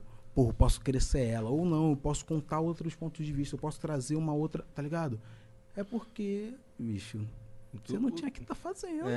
Entendeu? Ou se esforça mais aí, Ou por se esforça favor, né? mais, entendeu? Faz um bagulho aí com tesão, caralho. Porque, Porque senão... tem muita gente muito foda que tá, tipo, ralando pra caralho e tem um, um trabalho muito incrível, muito engraçado, entendeu? Como eu citei o coach aqui no início, como tem Jordan, como tem muita gente, André Smith, entendeu? Daqui de São Paulo. Então, tipo, é, tu vai chegar pra mim e vai falar, pô, Yuri, porra, a comédia é justa, a comédia é democrática. Tá, a partir do momento, e só no momento que você está no palco contando piada, tá ligado? Que você Que e até a- chegar ali o a galera- caminho. nossa, tem várias. Até nesse lugar tem muitas variantes. Tem muita coisa que, tipo, é, é diferente, bicho. O Fred que chegou aqui em São Paulo agora e fez é, nos prime- nesses três meses antes da pandemia, sei lá, 10, não deve ter chegado a isso, uns 10 shows, contando com, com shows que a gente fez junto, que tu abriu e tal, não sei o quê. Do cara que tá morando aqui em São Paulo há seis anos e faz isso por semana, 10 shows por semana, entendeu? Não tem como você falar que é democrático pra esse cara ir pro Esse cara não é melhor que o Fred. Ele só tá tendo mais oportunidades. Por quê? Por conta de várias coisas. Porque tá, tá com a galera, porque pede pra caralho, porque é branquinho, porque é, é- talvez mas, tenha um mas tu, texto mais sente, agradável. tu sente que o lance de ser branquinho de fato é um, é um lance que, que É um faz com que essas pessoas aí é, tenham mais acesso. Eu, eu pergunto isso como leigo, cara. Não, cara, porque tipo, é, é- é- é meio que. É só a gente pensar o óbvio.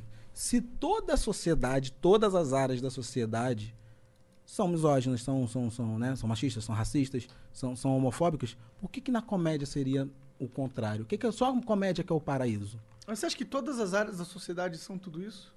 De verdade, sim? A sociedade A ama ciência, aquilo ali. isso? Tipo... Sim, bicho, sim. Em É, relação podem a- existir cientistas assim, mas... Mas é o que ele tá Sim, dizendo. Tem, tem gente assim em todas as áreas. Ah, sim, Sim. é porque o ser humano é tudo isso, né? Não, é exatamente. Então, quem compõe a comédia são seres humanos, Sim, entendeu? sim, sim. Mas é, existe. Como, o, você deu exemplo de, de cientista.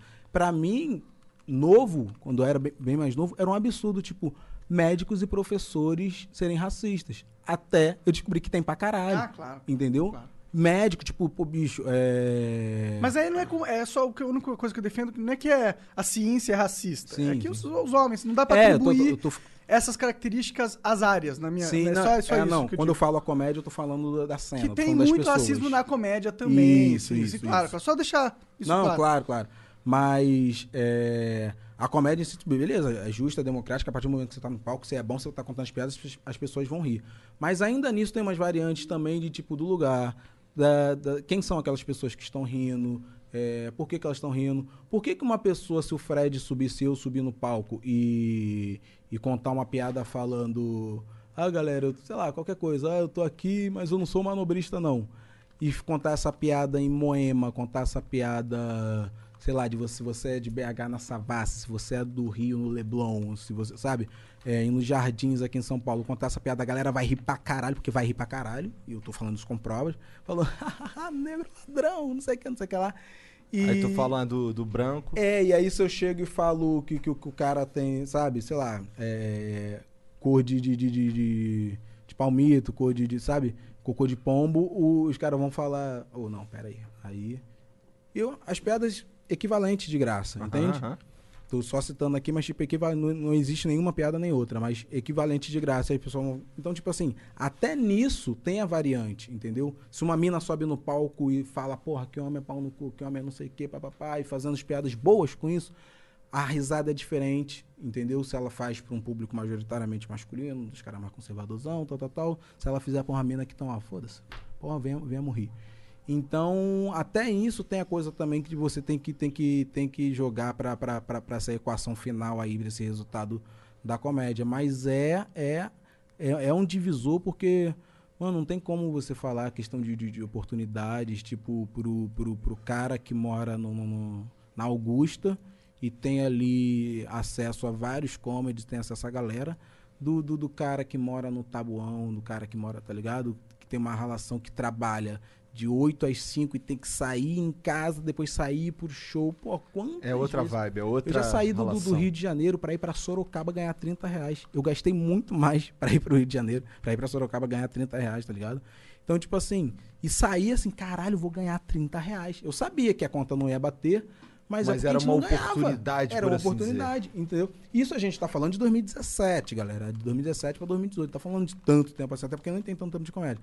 Mas era isso, tipo, sair do Rio com filho em casa, pega ônibus, seis horinhas, pega pra, pra São Paulo, chega em São Paulo, pega ônibus, uma horinha e meia pra Sorocaba, faz o show domingo, faz Só o aí tu já gastou 150 mil reais. Exatamente. A passagem pra Sorocaba, de São Paulo pra Sorocaba já é mais caro que 30 reais, entendeu? Então, tipo assim, e aí volta e feliz, o show do caralho funcionando. Eu, Porra, porra, 30 reais pra pagar a passagem de volta, pá, não sei o que, não sei o que lá. Meu amigo, Bruno Zonzini, maravilhoso, pra me buscar de madrugada no, no- no- na Barra Funda. Então, tipo assim, é, esse trajeto aí, como é que o cara que, que, que, que trabalha, que tem filho, que não sei o quê, pra ele pensar, qual o tempo que ele vai pensar a comédia? Qual o tempo que ele vai parar pra fazer, pra testar aquela piada? Esse cara a- vai só desistir, vai fazer outra parada. Entende? É muito mais fácil, entendeu? É muito mais fácil. Então, quando. E aí chega no show, não, não digo nem de censura, mas aí chega no show a galera, ai, não sei o quê, ai, fala disso, ai, faz isso, ai, não sei o quê, e te trata como. Assim, trata como é, como é uma subcomédia. É, acontecia muito agora, cara, eu fico muito feliz de ser um do- do- dos mentores desse momento, desse movimento, mas acontecia muito. Eu tenho de atenção, tá, gente? Então vou emendando um assunto. Irmão, é contigo mesmo. Eu, ad- pra mim é melhor ainda. Vambora. É, eu tinha muito. é, tem- tinha muito na comédia de do descaso, bicho. Isso, muita gente vai assistir esses porra aí. Vai assistir vai falar, ai, mimimi, ai, não sei o quê. Mas, tipo, você perguntar isso a qualquer comediante preto, ele vai te confirmar. Do descaso, não é do descaso de tratar mal. Porque eu tive muita oportunidade foda. Eu tenho muita gratidão a muita gente, bicho. Eu sou um cara muito fora da curva, até nesse sentido de. Mais que já tem acontecido nos episódios muito esquisito comigo, mas. Porra, Paulinho Serra, ai, o próprio Ventura, o. Uma galera, Maurício Meirelles, uma galera aqui, Marrom, que é um cara que tem uma gratidão gigante, de dar a oportunidade de falar, não vamos, e me buscar aqui na, na casa que eu ficava em São Paulo e, e me ensinar coisa de show, tal, Rodrigo, que eu citei. Então, tipo assim, eu tive muita oportunidade do caralho com muita gente. É... Como é que eles descobriram nesses shows aí que tu fazia? Cara, eu dei. a- a- eu falo que eu dei sorte, a galera fica puta. Porque eu falei, Yuri, porque você era bom. Mas eu fiz um curso do Rabin, resumidamente, né? Fiz um curso do Rabin no, no Rio, que. que era um workshop de stand-up e tal. E aí quando. quando o último show, o último, a última aula era um show aberto. E aí foi uma galera assistir, tinha acabado de me formar em teatro TV, então foi uma galera assistir, o show foi do caralho, fui o último da noite. O show foi muito legal e o Rabin ficou muito na pilha. Falando, cara, você tem que ir pra São Paulo, você é muito bom.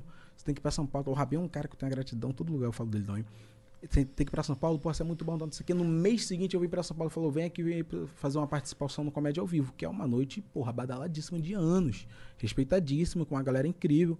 Eu falei, caralho, vou fazer uma participação no Comédia ao Vivo ali, pá, não sei o quê. Achei que era um open, open, pra quem não sabe, é, é microfone aberto, né? Você faz cinco minutinhos ali pra mostrar o trabalho. E não, já era de convidado. Foi meu primeiro cachê da minha vida. É, eu nem conto tanto como primeiro cachê, por mais que tenha sido, porque depois o Rogério Morgado ele me levou uns três, quatro meses depois, e é ali que eu falei, tipo, ah, isso aqui é o primeiro cachê. Que ele falou, não, você tem que receber pelo seu trabalho. Tá ligado? E aí ele foi e me, me trouxe Cara, pra São é Paulo. louco. é- o que é louco nisso aí que você tá falando é que assim, caralho. Nossa, alguém teve que te dizer que tu tem que receber pelo Exatamente. teu Não, trabalho. cara, é, a gente tava falando disso essa semana, né, Fred? A gente, cara, a gente tem que ter a chancela dos brancos pra tudo na comédia, tudo. É a partir deles que falam assim, esse cara aqui pode, esse cara aqui não sei o quê. E é, e é por isso que até tá rolando um certo incômodo, porque a partir do momento que, e de novo, sem, sem falsa modéstia nenhuma, me sinto muito orgulhoso de, tam- de ter colaborado pra caralho, é, quase totalmente pra essa cena preta tá acontecendo, é que, tipo, agora, por exemplo, na pandemia, a gente não tá fazendo show, a gente vive de stand-up. A gente não tá fazendo show, mas tá todo mundo empregado. Entendeu? Todo mundo, ou quase todo mundo, tá trabalhando. Fred escreve junto com o Thiago Banha, escreve meu, meu, meu talk show comigo. É, o Hudson Vitor tá com, comigo no, no- no coisa do Felipe Neto. É, inclusive, Felipe, não me demita porque eu vim aqui. E- Seria incrível, tá ligado? Oh, ele já, já falou com você sobre o Flow algum Cara, dia. que da hora. 2021, até 2021 nosso contrato, não rescinda. E aí, mas assim, tô aqui, tô odiando, cara. Tô odiando. Obrigadaço. Se eu pudesse, eu não viria. É só porque a gente tá estourado que não veio, viu, Felipe? Pô, sacanagem, mas assim, eu trocaria. Foda-se, eu- mas eu trocaria muita ideia com o Felipe. Eu não, eu não tenho. A gente não Eu tem- ainda acho que ele vem aqui. Cara, eu, eu, eu, eu, eu, eu pedi aqui pros moleques fazer os caminhos corretos. Porque assim, até hoje a gente fala, ah, a gente já chamou o Felipe Neto, mas o nosso chamar o Felipe Neto é qual é, Felipe Neto? Vem aí, tá ligado? Manda um tweet e tal. Vamos fazer o caminho bonitinho, Sim, vamos ver sim. qual vai ser. Quem sabe? E eu ainda acho que ele vem Né? aqui. Ele, ele gosta, ele gosta de uns embates e tal. Claro que ainda no limite do possível.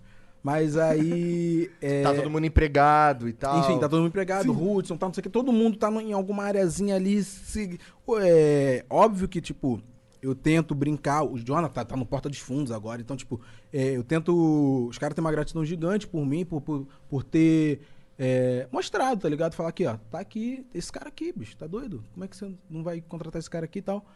Mas é o talento dos caras, bicho. Os caras são muito bons. Vou falar isso a entrevista inteira, porque meu bonde realmente é muito bom, entendeu? De palco, de palco mesmo, embora a gente não esteja, os caras têm punch, os caras têm piada. Então, não tá dependendo da cena, incomoda a cena. Como assim você cresceu sem mim? Eu fui assim, entendeu? Por mais que toda essa galera que eu citei A gente tem entende mais... um pouco isso. É. Então, tipo, mas toda essa galera que eu citei me, me, me ajudou para um caralho e ajuda até hoje. Toda vez que eu vejo o Rabinho, fala, pô, eu chamo ele de padrinho, ele e o Paulo Serra, fala padrinho, pô, não sei o quê. E aí, todo, eles falam, não, pô, foi teu trabalho tal, não sei o quê. Eu sei que meu trabalho teve contribuição, mas eu tenho essa gratidão e sempre vou ter. Então, é... Isso, é- isso é, isso é interessante que você tá falando, porque, como o Monark disse, a gente também não, não era do podcast, tá ligado? A Uhum. gente chegou e, assim, modéstia à parte, o nosso bagulho aqui é maneiro, tá ligado? Tem um. A gente meio que incomodou os caras que tava ali. A gente, porra, eu leio todo dia os verificados lá, Uhum. puto comigo, tá ligado? Eu leio também esse bagulho. Só que de uma outra esfera. É porque antigamente podcast, você pensava em podcast e vinha uma referência. E agora existem outras referências. é. E o que, é- o, que, o que é importante nesse lance é que, esse- cara, todo assim, se tem mais gente ouvindo podcast, daí tem mais gente ouvindo podcast. Exatamente, você falou um bagulho que eu sempre Porra. falo. A galera fala, ah, não sei o que, que comédia de nicho, que comédia preto, bicho. Porra, a gente tá puxando vendo- uma galera É. que não gostava de stand-up pra gostar de stand-up. Então, E tipo o cara assim, vocês vão ser com isso, beneficiados com isso, caralho. E aí os caras ficam meio, ah, não sei o que, e aí reclama. Tipo assim, na, na, na minha frente é muito difícil falar, quase não tem, mas os moleques que ouvem direto, ah, que não sei o que, que aí faz isso, que aí milita, que aí é, dá a entender que a gente tá cagando regra de comédia porque a gente não faz e não, não é fã de piada racista, por exemplo. E aí os caras ficam, ah, então estão cagando regra. Não, bicho, a gente não faz, entendeu? ah, mas aí o teu público vai, vai... Bicho, se a pessoa não gostar, ela pode não gostar. Ela pode falar que não gostou. Isso acontece com a gente também. Ou tu acha que a gente sobe no. igual, porra, eu faço, sei lá, eu fiz um ano, abri um ano o show do Whindersson, rodando o Brasil inteiro. Isso foi uma parada também, um cara, morra, morro de amor, um dos meus melhores amigos e tal, que tem uma gratidão gigante. E ele abriu o show dele. É uma outra plateia. E eu chegava lá fazendo piada com, com, com, com, com zoando PM, fazendo piada com, com, com, com branco, fazendo piada sobre macumba, fazendo piada das minhas crianças, tal, tal, tal. E a galera ria. Por quê? A piada é boa, entendeu?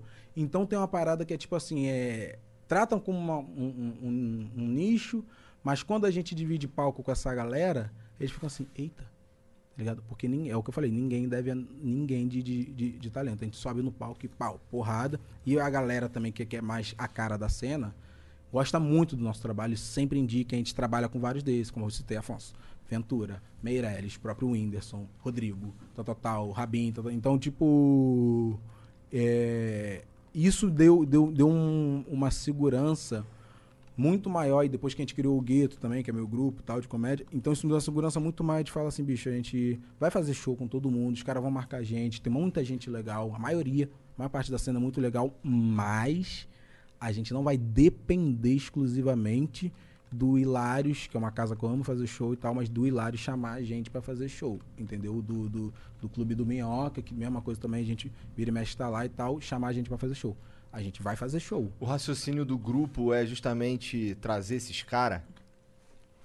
O grupo é tipo assim, a galera vê, já me conhece, já conhece meu trabalho e aí vê que tem um grupo, como é o Coisa de Preto, por exemplo, que é um projeto, não um grupo, é um projeto.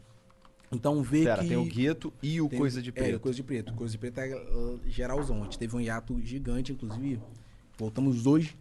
É, mas que é, uma, é um coletivo que é uma galera, os comediantes pretos, as minas, os caras, tal, não sei o que, Brasilzão, e a gente vai vai rodando, vai fazendo show e tudo mais. O Gay também é um grupo. É um grupo, são cinco cabeças. Jordan Matheus, Felipe Couto, Romarinho Ferreira, Hudson Vitor e Yuri Marçal. E... E, cara, é muito foda porque... Cria até uma competitividade entre a gente meio que boa, amistosa. Porque a gente é muito fã um do outro. Então a gente fica muito na onda, tipo assim, bicho. Não tem como o show do gueto e todo mundo que vê, qualquer pessoa até de fora da cena, não precisa ser preto tal, não sei o quê, ver o show fica meio. Eita, tá ligado? Os caras Tipo, contratam o gueto pra fazer show? É assim que funciona? Como é que é? Contrata, cara, contrata. E, mas a gente, é a mesma coisa, a gente vai mais pela gente mesmo. A gente fez Rio de Janeiro, a gente fez Porto Vocês Alegre. organizam seus próprios eventos, então? Sim, sim. A galera chama muito também, mas tipo, a gente fez minhoca. Ah, mas é que acontece aquela porra também. O, o Gueto, ele tem me... fez um ano agora, na verdade, né? O Gueto fez um ano esse mês de agosto. A gente estreou no, no- no ano passado, um show no Rio. Foi, porra, do caralho, do caralho, no Teatro Bangu. É, aí depois fizemos alguns em São Paulo, tal, cartaz. Quer e lá, hidromel? Não, não, valeu. E aí eu fui, a gente foi, fez no Sul, fez Porto Alegre, foi do caralho também e tal. E, o- e o, e o Gueto tem muito isso. O O show te oferecendo bebida de branco, vê se pode, irmão. Me- É medieval, é? medieval, né? E funciona, e o show é muito engraçado. E é aquilo, a galera vai lá esperando que a gente vai chegar. Ah, pau no cu do Bolsonaro, tal, tal, tal. E eu chego lá e falo, bicho, a minha filha não quer mais mamar. Tá ligado? E aí começa a fazer texto sobre a minha filha não querer mais tomar leite. Entendeu? E eu tentar fazer mamadeira de todo jeito, e a mãe dela pirada. E aí a galera. Porque, tipo assim, são histórias engraçadas e vão gerar identificação e tal, tal. Uma hora ou outra a gente pode fazer uma piadinha, uma racial, não sei o que, zoar um branco na plateia, contar uma história, lá, lá. Mas é que a nossa preocupação é que a gente é comediante e tem que ser engraçado. bicho. E é, e a gente se ajuda enquanto, enquanto grupo, enquanto coletivo, enquanto amigos e tal. E, e funciona muito, assim. O Gueto é um, é um- um show que a gente montou e que eu me orgulho demais. Sigam nossas redes sociais, gente. Essa percepção de tu pegar, de tu ser o cara que zoa o branco, é porque o teu primeiro vídeo que bombou. Posso estar falando merda, tá? Uhum. Mas é, é- Qual foi? Não foi aquele do racismo reverso? Foi o Que é- primeiro de cara limpa, foi antes eu tinha viralizado de personagem, que era um personagem macumbeiro que eu fazia, mas cara limpa foi eu zoando. É um vídeo. Isso. Fazendo, tipo, coisas que pessoas normalmente falam pra um preto, só que usando E- branco. Não, esse foi depois, esse foi depois. Esse É. foi esse pau segundo. É. Esse foi esse pau segundo. E aí eu, fiz isso, aí viralizou muito, e em sequência eu viralizei alguns. Desculpa. E Sempre, aí- zoando, sempre zoando os brancos. Não, eu, eu- o- depois, cara, eu viralizei, depois desse foram vídeos zoando hétero. É. Vídeos, e foi até quando chegou muito, aí viralizei um que eu fiz sem pretensão nenhuma, que foi sobre mulher preta e tal. E aí chegou um. Eu falando sobre o. por- fazendo piadas, né? Sobre por que, que, que, só me relacionava com meninas pretas e tudo mais, não sei o quê. E aí. Isso, é- isso, é um- isso é uma parada interessante tua, Digas. cara. Tu, tu, tu não palmita, não é? Existe esse termo palmitar, não é? Que é quando. Que é Exatamente, quando é o interracial, Interracial e tal. Mas deixa eu entender essa parada. Uhum. Tu, tu não sente atração por mulher branca ou você reprime a atração por mulher não, branca? não reprimo. Eu, eu, a galera, eu faço muita piada. Acho que é a primeira vez que eu falar sério sobre isso. hein? Eu faço muita piada, então a galera fala assim, Yuri odeia palmitagem. A galera às vezes vai no meu show e leva um namorado ou namorada branca. Aí fala assim, ah, não, quase que se desculpando, tá ligado? é, não, trouxe o que eu falo. Entendeu? No máximo eu faço uma piada e falo, é, vocês vão Dá uma zoada filho, e é, tal, né? vão ter filho, teu filho vai nascer sem boca, tá tudo certo. Mas, é, tipo assim, é sua vida, entendeu? Mas a minha, a minha questão, nunca namorei, já fiquei, obviamente, já fiquei com meninas brancas e tal. Mas, muito tempo atrás. Mas eu nunca, eu nunca namorei por motivos de não me queriam, entendeu? Ah, já tinha, tipo, uma, as meninas pretas, que eram onde eu mais convivia, com quem eu mais convivia, por ser, além de ser macumbeiro, morar em favela, já, já tipo, cagava um pouco pra mim. A mina branca, eu sempre estudei em escola particular, era onde eu convivia com essas mina branca, eu não existia. Não é que eu, que eu era preterido, não é que eu elas não queriam ficar. Eu não existia mesmo, assim. Não cogitava a, a hipótese de alguém ficar comigo. Cara, eu entendeu? te entendo. E aí. Isso não, bicho. É que ele era- ele era uma bolota, Eu era uma bolota, um nerdinho e tudo. Eu também Cara, não mas- era cogitado. Não, eu, eu, eu, eu imagino, eu imagino pela questão, tipo assim, é, mas é, sem, sem, sem exagero nenhum, bicho. Quando você é preto, é porque você. A galera não existe. Ainda mais se é, se é preto e gordo. Eu falo muito isso com o Guilherme que mora com a gente, tá ligado? Ele fala muito isso comigo, na verdade, que ele é gordo. Então, tipo assim, é, não existe. No máximo, na melhor das pode ser o amigo legal. Seu amigo ponte, entendeu? E as minas pretas também passam por isso. E aí a minha parada. As minas pretas também não existem? As minas, é, as minas pretas também são tipo preteridaça no, no Mas, caralho. eles, mas rola uma. As minas pretas, pô, dá uma moral pros moleques pretos. Então, não. Não? E vice-versa também. Porque o povo preto tem essa coisa da solidão Hum. por conta de vários motivos, tá ligado? Autoestima. Ai, vou ter que falar sério. É, por conta de autoestima, por conta. O, o racismo trabalhou muito bem na nossa cabeça. Então, tipo assim, a gente, além de não se achar bonito, a gente não acha o nosso semelhante bonito, tá ligado? Isso é um bagulho pra se desconstruir muito difícil. Então, tipo assim. É... Caralho, ponto de vista interessante, cara. Porque assim, eu não sou, eu não sou preto, nem me Uhum. considero preto, nem nada disso, mas é, eu nunca olhei pra um amigo meu e, e a primeira coisa, a primeira informação que veio pra mim era: esse cara é preto, portanto isso, tá ligado? É sempre. é- como eu sou. Uhum. Eu, não fui- eu não morei em favela, mas eu, eu tava por ali no subúrbio e tal. Cara, pra mim era. A minha, a minha noção era que eu era uma pessoa ali, tá ligado? Sim. E é isso. Nunca. É, não. eu- pô, é- Então, a questão isso é- que você tá falando é uma coisa, é uma percepção que só, só que você tem, tá ligado? Sim, Porque sim. eu nunca tive, isso é, isso é louco. Eu nunca tinha. Mas, mas é, é doido, por exemplo, você já namorou com Minas Pretas? Cara, é que assim, eu namorei pouco na minha vida, tá Cara, ligado? eu. Aham. Eu, eu, tipo, eu, eu tive três namoradas. Agora, o que é engraçado, coisa que não me atrai, que eu não acho bonito, que eu não sei o quê, Uhum. é, é justamente o contrário. Eu não. Eu, eu não curto loura, por exemplo, tá ligado? Uhum. Não é a minha, a minha, a minha Sim, esposa. mas Mas, a- a- eu nunca namorei uma preta, talvez por falta de oportunidade, porque eu já fui apaixonadinho nas pretas, sim, cara. Sim, mas a, a, a- questão é que, tipo assim, a gente tem essa construção muito forte de- por conta de mídia, principalmente, Mas tá eu não vou negar que eu já ouvi várias vezes. Uhum. é, eu já vi, inclusive, várias vezes pessoas sendo zoadas por estar saindo com a menina preta. Isso. Sim, não, normal. Isso. Eu conto num, Eu não num tenho vídeo como- meu que na, na, na- na escola, eu, pô, eu achava uma mina maravilhosa, na preta, escurona, retinta tal. Maravilhosa, ela é até hoje muito bonita e tal. E, e aí uma vez, eu lembro, tipo, isso aconteceu algumas vezes, tá? Me- e, e olha que sempre me relacionei com, com, com minas pretas, assim, relacionamento sério. E aí, quando. Eu lembro uma vez que eu tava com. Ela passou assim no recreio, eu tava com um grupo de, sei lá, quatro, cinco amigos meus.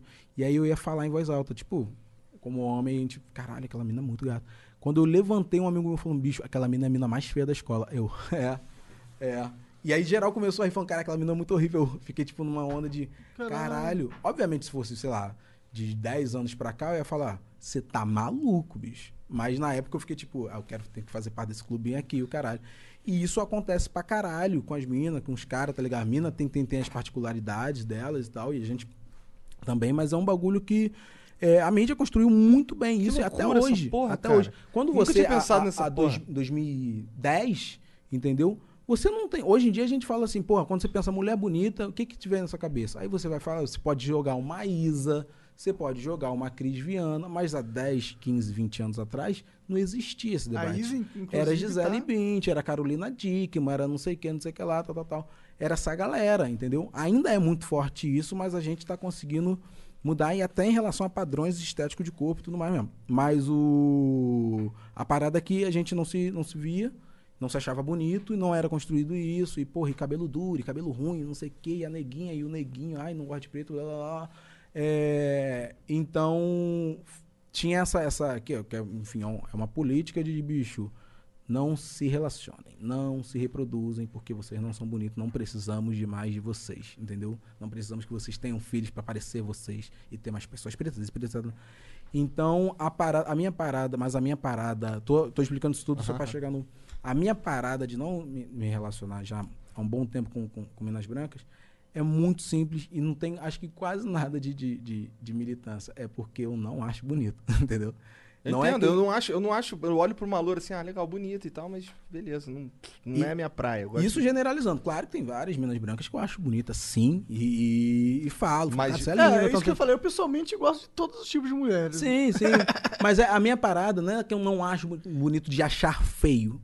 É porque, tipo, se. Agora eu tô namorando e tal. Mas, tipo, se, se chega no. Se eu tô num evento, nunca aconteceu, porque eu nunca fiquei com ninguém em evento. Sou muito tímido pra isso. E não tinha nem autoestima para. Mas, tipo, tô num evento, tô numa festa, numa baladinha. E tem várias minas brancas. Eu vou ficar na minha, tal. Ah, tem, pô, mas tem aquela mina ali que é bonita, tal, tal, tal. Tem, sei lá, não vem nenhuma famosa agora na cabeça. Ah, tem a fulana de tal que é linda, tal, tal, tal. Bicho, chegou qualquer mina preta, eu não vou mais olhar pra ela, entendeu? Porque é, é- é um, é um tudo. É um tudo ali que eu sempre, sempre me, me admirei muito, assim, e talvez por- pelo meio que eu convivia. é, Tu sente que isso foi uma construção dentro de você ou você de fato sempre achou as pretas mais bonitas? Eu, não, eu lembro de sempre que, cara, a minha, eu falei isso, no, no- que história é essa, poxa? O meu crush de infância era pata de Chiquititas. Então, tipo, eu tinha cinco anos e a única preta de Chiquititas eu era apaixonado. E era apaixonado de sofrer. Sofrer, de falar, tipo, acontecia algum bagulho com a personagem, eu ficava, tipo, meu Deus, hoje em dia eu sou amigo da Areta Ah, legal. Oliveira e tal, não sei. Caralho, que E maneiro. aí. Mas eu era, pô, com 5, 6 anos já. já, já pô, convi- acho que é isso, é uma construção ali de convívio familiar, pai, mãe preto, e pessoal da Macumba, a maioria, pessoal da favela, minha família, todo mundo da minha família. É, se relacionava com pessoas pretas e não era por, por militância nada, porque ninguém entende nada até hoje, entendeu? Mas era porque tava todo mundo ali. Na favela você vê bastante. Então, eu fui meio que crescendo nesse meio. Já me apaixonei por Minas Brancas, já gostei, já fiquei. Nunca, nunca cheguei a ter um relacionamento sério, um namoro. Mas já, já rolou. Eu lembro de uma que eu até fiz um vídeo sobre, inclusive ela veio comentar comigo. Ela vai assistir essa porra, eu vou falar aqui essa história, foda-se. Ela. eu comecei a gostar pra caralho dela. Acho que foi a última Mina Branca, 2010. Ah, Eu vi um lá. vídeo teu que tu fala da Evelyn. Ela. E aí. Caralho, ela- tu usou o nome real, cara, até é burrão mesmo. Eu sempre uso, eu sempre uso. Bom Ainda saber que tu fuder. sempre usa, bom saber, agora eu sei. Eu vou me fuder muito ainda por isso, que eu sempre uso Evelyn. E aí, eu gostava dela, morava perto de casa, isso aqui. E ela é loura, loura, loura, loura, loura, loura jogador de futebol. Loura real, assim. E aí, é, a gente começou a trocar ideia, começou a se curtir, tal, tal, tal, e marcando notificar, pá, pá, pá, pá, pá, e tudo certo. E aí a gente passeou. Lembro que uma vez, não, a gente se via direto, tinha amigos em comum. Resumindo, uma vez eu fui. Eu tava pra ir morar no centro da cidade do Rio por conta de um, de um curso que eu tava fazendo, fazer antes de começar a faculdade. E aí. Passou. Ela chegou um pouco. Umas duas semanas depois que eu voltei do centro da cidade, a gente foi se encontrar, tal, não sei o quê. Se Eu lembro da. Não da data, mas do mês, janeiro. Eu cheguei, ô Igor. Fui. Cheguei pra. Ah, vamos se encontrar, tal, não sei o quê. Encontrei com ela. Busquei ela em casa, falei com a mãe dela, aquela coisinha toda. Levei flores. Olha que romântico. Lembro que no Natal eu levei flores, tudo perfumada com uma carta. Eu gosto muito de escrever poesia, né? Eu escrevi um. E eu tenho um pseudônimo que ninguém sabe quem é, só vão saber depois que eu morrer, que já viralizou, inclusive, várias poesias Sério? românticas. Várias, já deu da origem a músicas de rap, inclusive. Tu tá de sacanagem. Love songs. Caralho. Não vai entregar, eu cara? nunca vou falar qual é meu pseudônimo, nunca, só quando eu morrer. E aí, inclusive eu fiz uma pra, pra a, a minha mina agora, Jennifer, maravilhosa. Ai, eu sou muito apaixonado dessa mulher. Eu, assim que a gente começou a, a- ficar, eu escrevi uma poesia baseado né, nas coisas que eu tava passando com ela. E aí o Dinei, o compositor, que é um gênio, um gênio, um gênio, um gênio, um gênio, assustador, ele musicou, a gente musicou a poesia e virou um sambinha muito maneiro. Muito maneiro. E aí, enfim, voltando aí, escrevi um versinho só pra não sei o que, ver perfume, caralho, pra, pra ela, de presente, aquela coisa toda. A gente se encontrou, foi no shopping junto, cinema, aquele programinha clássico de, de, de casal. Você tinha quantos anos? Um 17, 18. Molecão. É. E aí ela. A gente se encontrou depois, no dia seguinte, ah, não sei o que, levei ela em casa, na hora de ir embora. Dia seguinte ela. A gente se encontrou. E aí não, a gente não ficou, não, né? Não cheguei. Eu nunca sei o time pra beijar, não sei o. Tipo, agora eu posso? tá, tá legal agora? Eu nunca, nunca, tipo. Não ficou aí no dia seguinte eu falei, ah, amanhã vai rolar legal. Ela falou, é, aí não, não, me viu, mandou mensagem, SMS na época que não ia rolar. E aí desapareceu, tá ligado? Não sei se na época era MSN. Sei que já tinha Facebook e Orkut a gente usava mais. Mas desapareceu. Deu umas duas semanas, ela botou relacionamento sério com um maluco lá, um brancão. Eu fui falar com ela, falei, bicho, você não achou que era importante é, você me avisar que você ia começar um namoro tal? Aí ela falou. Falei, pô, você começou a namorar com ele, não sei que. Ela falou, é, mas. Ele tem carro, né? Ia lá. Caralho. E aí, de primeiro, eu achei que, tipo, porra, tá zoando, né? Cara, pobraço mesmo, super pobre. Não, é porque. é, foi isso, era isso mesmo. Que o maluco tinha carro e tal, não sei o que. Ela morou com o maluco há anos, o caralho. Aí eu citei nesse vídeo que você viu, ela viu, comentou, tem, sei lá, cinco dias, uma semana, ela comentou, ah, vi que tu falou de mim. né? Eu falei, cara, se eu fosse você, eu não ficava feliz assim, não. Eu vou levar isso pro palco, que as piadas tão bem escrotinhas, entendeu? E aí tem gente que fala, ah, que você traumatizou. Eu falei, não, bicho, porque eu já passei por umas situações também com, com, com mina preta e tal, também não, não foi sobre isso. Mas. É, não, acho que não era porque você era preto, era porque você não tinha carro. É, Não, com- isso com certeza. que eu não tinha carro, não tinha moto, tal, com certeza. E aí, uma vez acontece a história, o pessoal, ah, Yuri, você não sabe, você tá tratando ela como mercenário. Meu anjo, ela falou. Eu não tô inventando isso, tá ligado? Ela falou. Mas aí passou. Não, mas isso, isso era uma cultura também, quando eu era molecão assim, isso era uma cultura. É, gente- bagulho, né? A gente sabia que ia perder, a gente sabia que ia perder pra aquele maluco ali, tá ligado? Uhum, Pô, não uhum. tem muito o que fazer, aquele maluco ali tem carro, aquele maluco É ali tem isso. moto. E hoje em dia, e, e, Evan, se você estiver assistindo isso, ele é bem mais feio que eu. De verdade. não, na época eu fiquei tipo, não, o maluco é porra, rapaz, isso aqui. Depois eu, não, o maluco com uma carinha de tijolo da porra. Mas. Mas aí passou, depois fiquei com outra mina branca depois disso e tal. Daí, depois, sei lá, de cinco anos pra cá não, não, não rolou mais. Porque não- também não tinha uma, uma química. Normalmente é a, a, a- Eu gosto, é o que eu falei, eu gosto muito de identificação nas coisas. Então, tipo assim, porra, eu namoro a, a Jennifer agora. Que tacou esse alianção no meu dedo no final do filme agora. A gente gravou um filme, tacou-lhe. Tu gravou filho. um filme? Gravei um filme na pandemia, eu e ela. Peraí, calma aí, como é que é isso? Caralho, cara- caralho, eu queria muito falar disso. eu nem, nem- não tinha nem lembrado, mas eu lembrei que eu queria muito falar disso. A gente gravou um filme que era pra ser um curta, que quem escreveu foi a, a minha empresa, que inclusive pegar o gancho pra falar da nossa empresa de roteiro, maravilhosa. Inclusive, fala mesmo. Aqui é o espaço pra tu falar o que você não, quiser. bicho, que a gente tem. Porque, tipo assim, não tinha. E o Fred comentou comigo que acho que não no Viana tem uma, mas eu não conheci empresas de roteiro de várias áreas, principalmente da comicidade. Então, tipo assim, a gente tem Jonathan Marques, que tá no Porta dos Fundos, genial de, de caneta. A gente tem o Felipe Coach, que já escreveu vários bagulhos, escreve várias paradas comigo. Escreveu clipe, música, não sei o que, não sei o que lá, rádio. É, a gente tem a Natália Cruz, que é do Porta dos Fundos também roteirista. É, tem eu, tem Fred Silva, que tem o Thiago Banha, que, que escreve o talk show, que tem, é, tem o podcast dele, tem programa de rádio, trabalha com publicidade. Aí pegou esse cara, fez uma tem o empresa. Havok, que escreve com, com o Maurício Meirelles. Exatamente. A gente juntou, falou, cara, a gente tá trabalhando em vários bagulhos, Felipe Neto, não sei o que, não sei o que. Por que, que a gente não, só não junta isso tudo e a gente vende a empresa indústria da caneta? E aí fechamos e tá rolando pra caralho. Então a gente. É novo, então, isso. É novo, é novo agora, agora, agora. Então. A gente. Aí tu escreveram um filme Vatu. Escreveu um filme, essa é um curta, um casal, é, eu e ela, tal, gente, que, que ela é atriz também, global. E aí. Serão? Ela é global, ela é global. Maneiro, tá, maneiro. Uma porta de coisa aí na Globo. Tá em segunda chamada agora, inclusive. E aí. Ah, vamos fazer tal, não sei É o quê. foda que eu não assisto TV, aí é foda. também não. Não vou conhecer. Eu também não, eu não. Também não, ela tá com. Tem um filme no Netflix que eu sei, que é Rico de Amor. Tem. Da hora, pô. Tem. fez- aí fez Malhação. Netflix é Nova Globo, na minha opinião. Sim, sim, sim. Pra mim é mesmo. Mas é. Ela vê, tem, tem, esse filme. Tem uma porrada de clipe, só porra. Tem, tem uns trabalhos bem legais na Globo. Tem, tá numa novela agora também, uma novela das seis. Que a galera me marca e fala, ah, Vitamina aqui, não sei o quê. Eu falo, é, eu não faço ideia. E eu acompanho pra caralho os bagulho dela. Quando ela fazia malhação, eu nem vejo televisão, mas eu ficava, aparecia ali. E as, Oi? Ah, ela fez Esquenta há muitos anos e tal. É, E é muito doido que a gente fez o curso de teatro e TV junto. Junto não na mesma turma, mas na mesma época.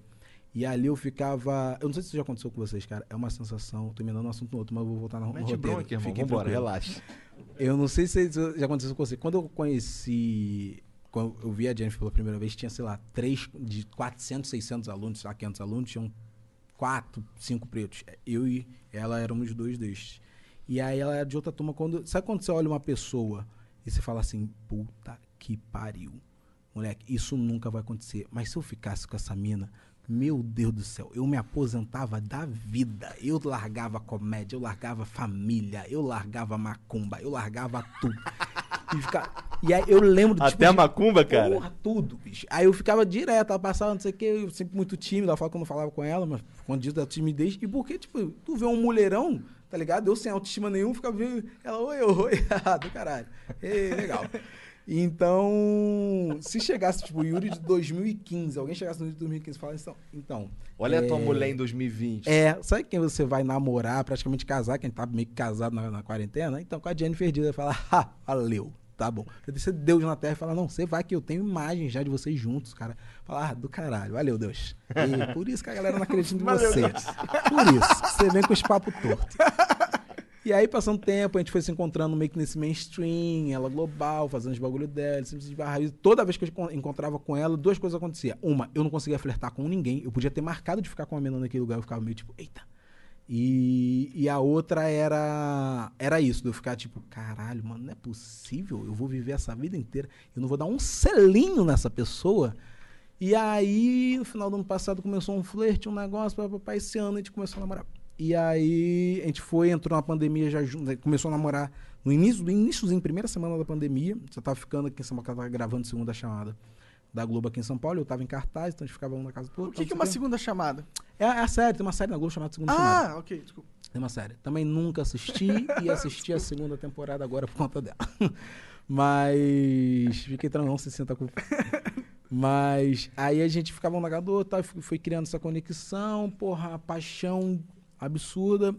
Aí tem um bagulho que eu, eu vou falar, porque ela vai falar, você não fala, fala, ah, você não falou isso, porque não sei o que, não sei o que lá. É, ela, mas vou expor também.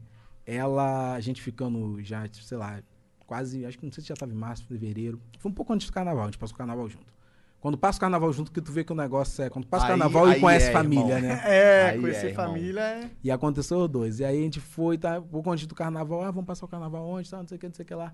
Aí ela. Aí, ô, Igor, ela foi, eu tava na casa dela, ela me pediu em namoro.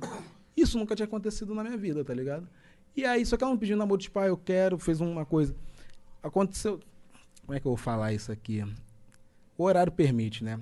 A gente terminou de fazer alguma coisa, uma parada lá que Uma casais terminam, e tal. que casais fazem. E aí E nem tu ir na Disney, em Nárnia. né? Exatamente. Exatamente. E aí ela foi, acabou aí ela pediu namoro. Aí a minha cabeça foi. Foram duas coisas que aconteceram. Uma, tipo, "Haha, tá zoando, essa foi minha reação, tipo, vai, eu fiquei numa defensiva de tipo. Eu aceito, hein? Tá brincando aí? Vai! Ah, não, tô falando sério. Eu, vai! Fui levantando, saindo do assunto. Com certeza. Vai! Vai! E aí, não, rol- eu não, não respondi, nem que sim, nem que não, mas fiquei de tipo. Levantei pra beber água. Falei, você não tá falando sério? Mas aí a outra parada foi de tipo. Você tá extasiada. A gente acabou tendo um pico aqui de, de, de, sei lá, endorfina que tá, tá, tá rolando nos nossos corpos aqui, que às vezes, tá ligado? A gente fala uma besteira. É, endorfina falando por queria. você É. e tal. E aí não falei nada. E a terceira, que eu nem citei aqui, mas também era, era que eu já tava meio que na cabeça de fazer uma surpresinha legal pra pedir namoro. E aí isso ia fuder a minha surpresa, entendeu? Então fui um pouco egoísta de falar, não vai rolar agora. E aí não, fa- não respondi nem nada, tal, passou. Aí chegou na a gente no início da pandemia, tá voltando de São Paulo, a gente foi pra Paraty antes de ir pra casa, de fato, a gente parou num- num- numa pousada lá. Paraty é muito foda. Lindo, lindo, de cara para para pra praia, assim, que a gente pegou e tal. Isso aí é uma coisa muito boa de ser subcelebridade, que você não paga pelas estadias nos lugares, você paga com stories. Meu Deus do céu. Não me cancela, gente. Só por isso. Não, Só chama isso. mais, porra. É, Chama porque pô, mais, não porra. dá. E aí a galera, eu fui, a gente foi, e aí eu fiz uma surpresa lá, eu tinha preparado antes da gente chegar, de ir na, na cama que a gente tava, tem uma porta de flor, não sei o que, não sei o que lá, e escrito com mato, porque era uma, uma, uma parada ruralzona, escrito com mato na cama, quer namorar comigo. E aí ela entrou, enfim, começamos a namorar, tal, tal, tal. Aí no início da pandemia, a gente, com essa galera, a gente juntou no nosso grupo falou, cara, vamos escrever um, um curta. Como é que é esse curta? Esse curta se passa durante a pandemia e ele, sem dar muito spoiler, né? Ele é de um casal, um casal preto, a mina chega lá na casa dele pra terminar com ele, por um motivo que eu não posso falar, que tá no filme, mas chega lá na casa dele pra terminar com ele, e aí o, o estado, a cidade decreta lockdown. Então, Ela, ela, ela paga, isso é o início do filme. Ela, tipo, tem uma briga com ele, tem um surto de ansiedade, ela desmaia. Nesse meio tempo, que é um tempo, um tempo legal, o estado, a cidade decreta lockdown. Tipo, não pode sair a partir de meia-noite. Não pode sair, não pode sair, não pode sair. E aí ela quase fala, tem que ir embora. Ele fala, então, não pode sair. Entendeu? E aí eles terminaram, aconteceu um bagulho muito forte pra eles terem terminado. E aí como é que você convive esses dias todo com a pessoa que você. Tá ligado? E aí se passa através de uns plot twist doisinho, bem legal. Só que o filme, cara, virou um, um, cu- que era pra ser um curta de 12, 15 minutos, virou um média de quarentinha, quase piloto pra, um, pra, um- uma série. E surgiu o interesse aí de, de, de uma galera. demais. Ficou muito bonito. A gente terminou de gravar fim de semana passado numa, nossa, doideira louca, que era uma parada muito que eu ia gravar em 4K, iPhone e tal, não sei o quê. E a gente contratou uma equipe mega reduzido e remoto e faz de um jeito. Sorte que lá, lá em casa é grande. Eu vou falar isso toda hora, tá, gente? É, então deu pra fazer tipo assim, ah, tem cinco Eu te pessoas. entendo, cara, fala mesmo, ah, eu te entendo. vou falar toda hora, tá maluco? Eu já deitei em van por causa de tiroteio, tá doido. E Cara, aí, é, assim, a única diferença entre eu e você é que tu, tu, tu é preto, daí tu sofreu por isso. Tu por, por ser preto. Agora o resto é igual, tá ligado? O braço também, né? Então não, era aí. Agora o modo de frente pra praia, não vou jogar isso na cara de você, vou jogar na cara de você. Minha casa tem piscina? Minha casa tem Oxe. piscina. Acabei de comprar um carro? Acabei de comprar um carro. É isso. As crianças têm o melhor plano de saúde da América Latina. Eu comprei um monociclo. Então, assim, é, a gente vai, vamos gravar tal, não sei o quê. E aí começou, a gente gravou em quatro dias, quatro, é, quatro diários, e o, com a equipe assim, só a diretor de fotografia, a continuista no set pra gente tentar fazer, com, com, com, os protocolos doidos, que todo mundo também tá medroso igual a mim. E, porra, bicho, ficou muito bonito. A Jennifer arregaça atuando, ela dirigiu junto com a Natália Cruz, do Porta também. Tu tá dizendo que teve um lance do, de, de, de gente se interessando pra fazer série dessa parada? É, de virar um piloto. Porque, tipo assim, passa um momento, um episódio deles ali de três dias do lockdown, entendeu? E, tu, consegue, tu consegue expandir isso pra virar uma série? Então, tem o antes e depois, que eles já estão namorando há três anos. Então, tipo assim, o que a gente pensou foi, é, vamos lá, vamos, se virar uma série, como ele, aí começa, tipo o How to Get Away, que começa pelo final, porra, então como é que foi até chegar isso aqui? Então, eles se conheceram no pagode, passaram por isso, Entendi, papapá, entendi, e a entendi. mina fez isso, e lá, lá, lá. beleza, aí vamos supor que deu uma segunda temporada. Lockdown aconteceu. E depois, porque o- a parada termina com um bagulho super. Isso precisa de uma continuação, um final aberto. Entendeu? É isso que eu ia te tipo, perguntar em seguida. precisa de uma coisa. Então a galera que assiste fala, beleza, Yuri, o que que aconteceu? Que tem uma parada que dá a entender, tal, tal, tal, no final, ok, o que aconteceu? Eu vou falar, então. É, Maneiro. Tem, tem possibilidades aí. E aí a gente fechou, então, tipo assim, tem, tem tanto pro pós, tanto pro, pro Quando é que vai lançar essa porra? Aí Sai a onde vai, É, então, a gente vai. Tá montando agora a- o- a pós, né? Fazendo a, a edição toda ali e tudo mais. Terminando, terminando esses detalhezinhos pra, pra, pra jogar. A gente já jogou, jogou a sinopse, jogou tudo, as ideias, então, pra, pra, pras plataformas de stream, não sei o quê. Pra jogar, a, pra ver pra onde vai. Na pior das hipóteses, eu vou fazer, eu pensei num bagulho. Na pior das hipóteses, que ainda, infelizmente, eu não posso falar, mas na pior das hipóteses, eu pensei bagulho. Mas aí, como a gente já sabe que já tem interesse de umas, umas emissorinhas aí, uma galera boa, Interessante. então deve, deve rolar coisa, deve rolar coisa. Porque ficou muito bonito mesmo. Gastei um dinheiro, Igor. que dor no coração. Não, é projeto independente, né, bicho? É aquele bagulho, tipo, você confiar na ideia e falar, vamos fazer, mas caralho, quando vi a parada, tá muito bonito, muito bonito. É, esteticamente, tá ligado? Tem cenas, assim, a gente pegou muita referência de, de próprio, como foi, é, a equipe, ah, isso é uma coisa que eu me orgulho muito, bicho, só eu de homem no set. Só eu de homem. A equipe tinha 14 pessoas, não ficavam todas, obviamente, no, no set, mas todas mulheres. Todas mulheres, todas mulheres pretas, todas, todas, todas, todas, todas mulheres pretas. Mas isso foi uma parada que tu Não correu foi atrás? proposital. Não? Não foi proposital meu. Eu queria que fossem pessoas pretas, a equipe, porque sempre que eu contrato pessoas, são pessoas pretas e tal. É, E aí. Bom, então só aí tu já faz mais do que a vasta maioria. Pô, bicho, a minha equipe. O Netflix falou: não, você pode trazer uma, uma equipe toda de três pessoas. Eu levei 15. E eu nem tinha isso tudo na equipe. Figurinista, maquiador, gente de cabelo, assessor, produtor, DJ, não sei, todo mundo, negão, preta, muita mina. Tinha, sei lá, uns três, quatro homens. E na, na- no set, mesma coisa. Como foi minha mina que, que, que fechou as paradas, isso provavelmente partiu de uma coisa dela de. Mas foi muito, tipo, uma, uma puxando a outra mesmo, tá ligado? Ah, não, tem um trabalho aqui, tem assistente de direção. E a equipe foda, foda. Uma galera que eu também fiquei, como vocês não são ricas, né? A Liz, que foi a diretora de fotografia, a câmera, genial, que mina genial. A Mayara Cunha, que também trabalha na Globo, inclusive, eu vou roubar ela da Globo, Globo, eu vou roubar a Mayara de vocês, que ela é muito foda. Entendeu? A galera, a Vanessa, que é- também é do Porta, é da maquiagem. Então, tipo assim, a equipe muito boa. Todo mundo trabalhou muito bem, ficou uma parada muito bonita, muito emocional. É, as diretoras, que são a Jennifer, que é a minha mina, e a, e a Natália também, brilhantes. Já tinha eu, de homem, o, o, o Will, que é meu, meu, meu, meu assessor, que, que foi, ficou meio de contra-regra ali quando precisava de alguma coisa, mas também não estava fixamente na equipe. E o Pedro, que é um homem trans, que é o cara do som, que é, também tava na equipe. E geral, geral pretão. E ficou um bagulho, sabe? Aquela coisa que termina você fala assim, porra, eu participei disso. Os moleque viram, também ficaram muito, muito emocionados, que o, o roteiro é do Jonathan Marques, sempre. Que é a melhor caneta do Brasil atualmente pra mim. Mas. E se você discorda, você tá errado, tá? Vê os trabalhos do Jonathan que você vai entender. Jonathan Marques. E ele. E a gente colaborou, eu, o Fred, Guilherme Júnior, Felipe Coach e tal. A gente foi colaborando no roteiro junto com a, com a Natália, com as minas e tal. Tem gracinha nesse, nesse filme? Tá muito bonito e tá engraçado, porque eu fa- faço meio que um, um, um alívio cômico ali. E aí, não é como não é grande pra caralho, mas tem, tem, tem. A gente colocou. E foi um comediante que escreveu, que é o Jonathan. A gente colocou umas tiradinhas ali, até em cena. Eu boto muito caco em tudo, né? Nesse, nesse filme, por acaso, eu nem coloquei tanto. Mas até em cena que dava uma aberturinha assim, eu brin- brincava, colocava uma piada, tal, tal, tal, porque não, não chega a ser uma comédia romântica, porque ela termina de um jeito. Não termina numa tragédia, mas termina de um jeito tipo, meu Deus. Sabe? Um suspensezinho de meu Deus, e aí?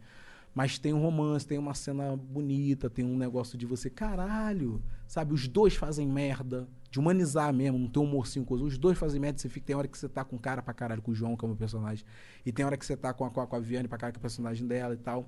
Então, e não ficou aquele negócio clichê, e isso foi uma parada que pegou muito a equipe. Que a equipe toda falou assim, pô, projeto independente, custo lá embaixo, e contrata maquinário e tal, não sei o que. E falou, cara, a gente acredita muito nisso, que a gente nunca viu isso. Isso tá muito foda, tá muito bem escrito, tá muito bem dirigido. Vamos fazer. E a imagem ficou um bagulho muito foda, cara. Lilis, nossa, que Gastou uma grana com lente, com câmera, essas Câmera, porra. Com máquina com não sei o que, e sobe coisa aí. Cara, E tu gravou, isso, tu gravou isso dentro da tua casa, não? Dentro de casa, É? 100% dentro de casa, 100%. Tem uma cena que é, que é que é a Jennifer chegando na minha casa, que foi fora, mas tipo, 30 segundos, 20 segundos de cena. Mas tudo dentro de casa ali e ficou muito foda, sabe? Aquela coisa de você é, se sentir, né? não é só tipo produzindo durante a pandemia, mas sentir que, que. Eu acho que foi o bagulho mais importante que eu já fiz na minha carreira, assim. De, Caralho, de- interessante. sabe? É o bagulho que eu terminei. Pô, eu fiz Homens agora do Vai Puxar, que foi uma parada de divisor de águas pra caralho. É, Isso fora as coisas de stand-up. Gravei três filmes ano passado. o- Dois eu protagonizei e tal. Um aqui em São Paulo, outro no Rio. Um aqui em São Paulo eu protagonizei, tipo, um meio, né? Que foi... Que é o- Tô por fora, cara. Que filme que é? eu fiz o Vale Night aqui em São Paulo, que é uma comédia. Pedro Tony tá, Gabriela Dias, Cara, Linda Quebrada. Fiz par muito romântico com a Linda Quebrada, maravilhosa, maravilhosa, maravilhosa. Uma excelente pessoa pra vocês trazerem aqui também, que é uma pessoa genial de tudo. E muito engraçado, foi muito divertido. Um casal que perde o bebê num baile e tal, não sei o quê. Também filme todo preto. Fiz um filme no Rio de comédia, que esse sou protagonista aí, eu, eu mesmo, com Tati Lopes. Aí tá Vitor Thierry, tá, tá Roberto Rodrigues tá com a gente também, Bela e tal. E esse de comédia, deixando, deram uma liberdade gigante. Muito bom o filme, muito legal. Fiz o filme do Lázaro também, que era que estrear agora, mas a pandemia deu, deu uma vetada também, uma participação bem legal. E, pô, várias, várias, várias participações bem legais, cara, bem, bem, bem boas, assim, no final do ano fiz Homem, fui emendando uma parada na outra, fora stand-up, né? Fiz Homens, a segunda temporada do Fábio Porchat, com, com o Gael, e aí, pô, mas esse bagulho foi o bagulho que mais, sabe, mais, tipo, me tocou, assim, mais de... de É a de tua de obra-prima, tu diria. É, é, porque eu só idealizei a parada e falei, cara, se a gente fizesse, pô, não sei o que, estoura o lockdown e acontece isso. A premissa é boa, né? E tem a ver É. com o que tá acontecendo na sociedade nesse Sim, momento. sim, então, sim. E vai a ter aquela da, da galera se identificar, né? E, é- e a, e a gente quer que vire uma série. Se for um filme, tá lindo, tá perfeito, tá, me virou um filme, acabou. Mas, tipo assim, a gente quer que vire uma série, porque a gente quer que o episódio, a parada do lockdown seja um episódio. Entendeu? É, porque o antes disso não tinha pandemia e tava tudo normal, eles saíam, eles tinham pagode, eles tinham família e entra outros personagens, tal, tal, tal. E o pós isso também, porque tem um final aberto, e aí, o que, que aconteceu? E aí vai acabar a pandemia, e vai ter mais um tico de pandemia. Então, tipo assim, é um episódio que não necessariamente vai rodar em torno disso, mas que vai partir, pelo menos, o, o piloto foi isso, esse, esse, esse Ah, a lance da premissa é ótima, é, é ótimo. E, cara, ficou muito bom. A Jennifer arregaçou muito na atuação. Suspeito pra falar pra caralho, com certeza. Nem contem a minha, Bom, a ela é minha global, opinião. né? É, ela é global. mas é, ela, ela é uma atriz muito foda, assim. Pô, me, me conta um pouco sobre esse lance da macumba aí que tu fala, cara. Verdade, né? Você... Cara, eu Me, sou... Peraí, primeiro, como é que tu foi parar na macumba? Imagina seja família. Família com certeza. Minha mãe é mãe de santo, Igor. Minha mãe É? é mãe de santo.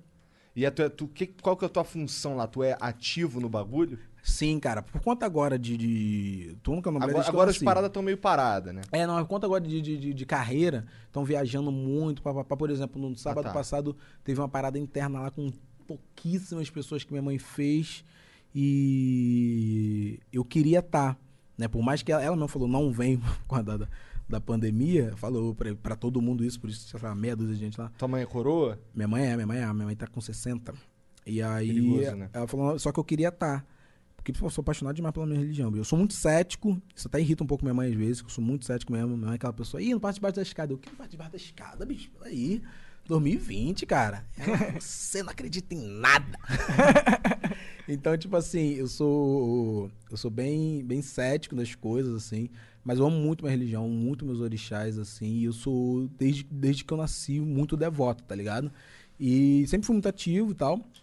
Sou do Candomblé.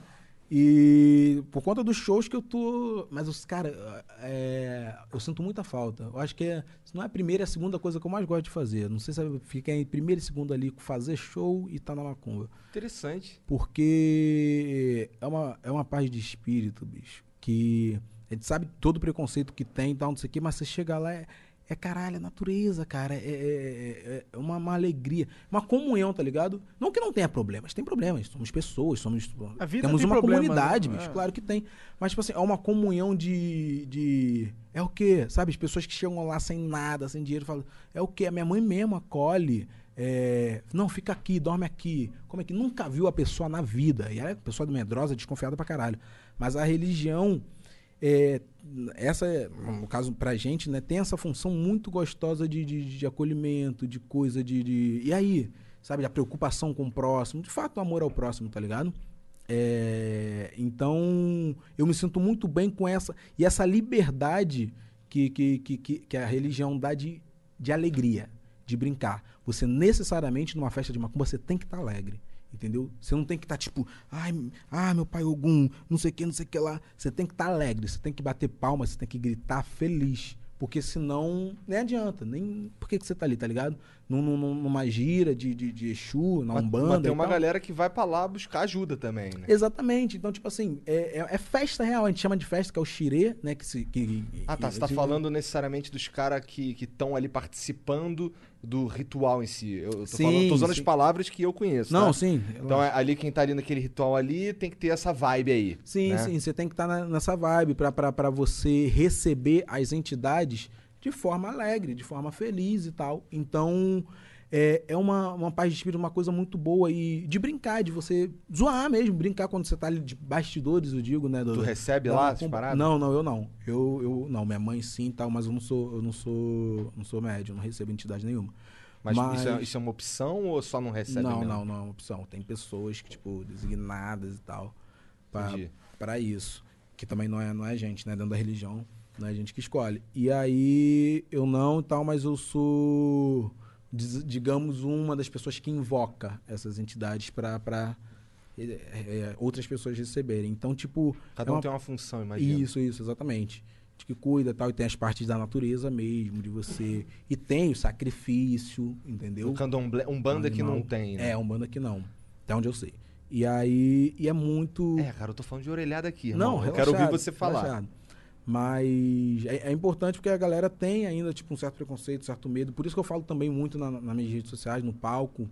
É, isso é uma coisa que eu falo bastante no palco sobre, sobre macumba, assim.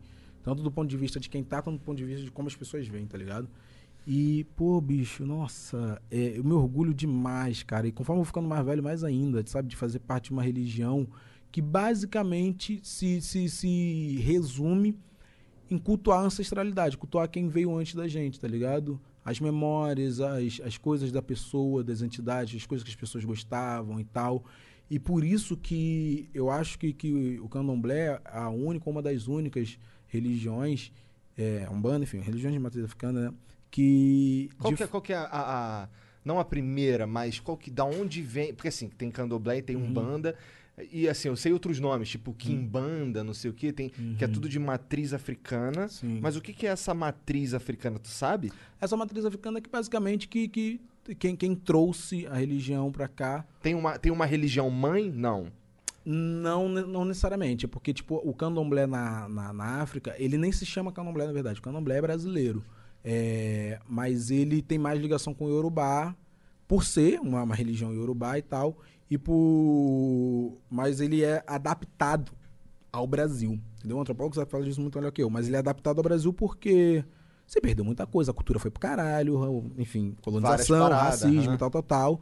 E aí eles foram trazendo, tipo, pra cultuar aqui no Brasil e não perder essa essência, os orixás que davam pra cultuar, as, as, é, os Ah, então- elementos Então que davam existem pra outros cultuar. orixás na... Muitos, É mas mesmo? muitos. Aqui no Brasil a gente cultua cerca de 16. E, bicho, em África é, nossa, cento porrada, sabe? E caralho, não fazia ideia disso. E porque é baseado tipo, na ancestralidade. Pessoas que passaram pela Terra e tiveram, enfim, feitos e tal, e, e, e por cidades, enfim, todo. Cada, cada área, assim como é no Brasil, cada região, cada tribo tem sua forma de cultuar aquela entidade, aquele orixá de uma forma diferente e tal. E tribos designadas para orixás específicos e etc. Então, e aqui no Brasil, a Umbanda, ela já é 100% brasileira, tá ligado? Ela é muito baseada no catolicismo, por conta daquela coisa do. Meu Deus, me faltou a palavra agora. Sincretismo religioso. Sincretismo. E que era isso, né? Tipo, ah, não sei o que, algum. Não, não, algum não, relaxa, senhorzinho, É, São Jorge, é. tamo junto. Não, jamais. E aí mantiveram, mantiveram isso e a Umbanda se baseia nisso, por, por conta do. E outras também entidades também que vieram aqui, que estiveram por aqui. E. e e voltam, né, digamos assim, para serem cultuadas aqui ne- nos tempos atuais. Eu tinha cagaço de Exu. Porque a, repre- muito, a representação do de Exu é, é um bagulho que, assim... Pra quem, pra quem é cristão, é, é um demônio. É diabo, É o e- diabo. E a gente não acredita em diabo. É, então, isso foi uma parada. E por isso que o Flow é foda. Outro dia, conversando com o Alê Santos, da vez Uhum. que ele veio presencialmente aí, Sim. a gente tava falando sobre isso. Porra, mas Exu, cara, Exu é tipo o diabo, tá? Aí ele foi falando de por que que é o diabo e tal. E ele me falou um bagulho que, que eu fiquei assim, caralho, que interessante, não fazia ideia. Que a dualidade é que ou um ser é bom ou um ser é mal, isso é, coisa do cristão. É cristão, é. Tá ligado? Porque assim, o, o- na, na, na- sei lá, no candomblé, Uhum. ele, ele não. Ele pode, ser, ele pode fazer as paradas lá, depende de qual que é a vibe do bagulho. Ele pode ser mal, pode ser bom, pode não sei o Cara, é, é- é- não, mas é- isso que é a parada de, de- de conceito, e até volta no que a gente falou no início, a parada de conceito bom, tal, tal, tal, e volta até nisso no da parada do cancelamento das pessoas, tipo, ah, você tá totalmente errado, como se elas nunca errassem. tá É, exatamente. Busca a perfeição. A parada de bom e mal é.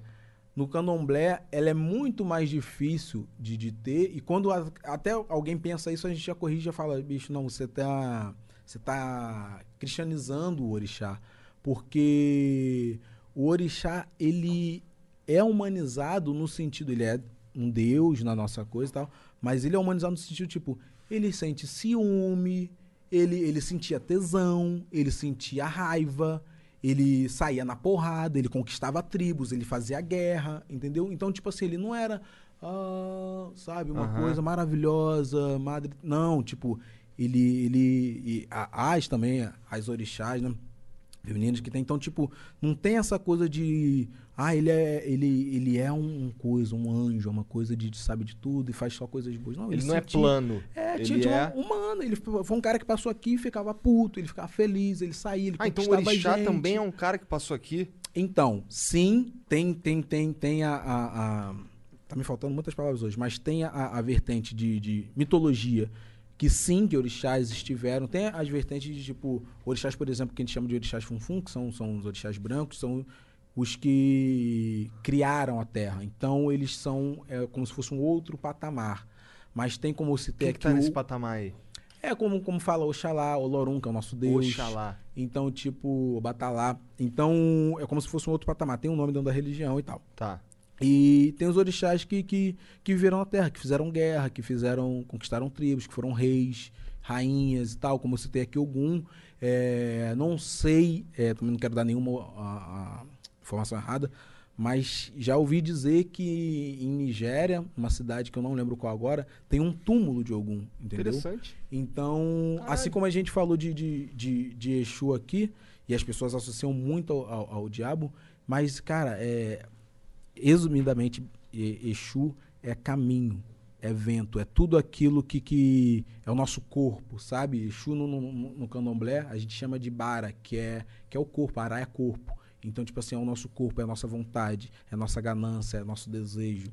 É, são as nossas sensações. Mais e- perto do humano. mais perto do possível. humano. Exu é o que faz a transição do humano pro, pro, pro Deus, vamos dizer, entende? Então, tipo assim, o Exu, ele é basicamente isso. Ele é caminho, ele é fogo, ele é força, ele é, ele é, ele é é, é o desespero, ele é o caos também, entende? E isso, no- eu digo tudo nos melhores sentidos da- da- da- das palavras.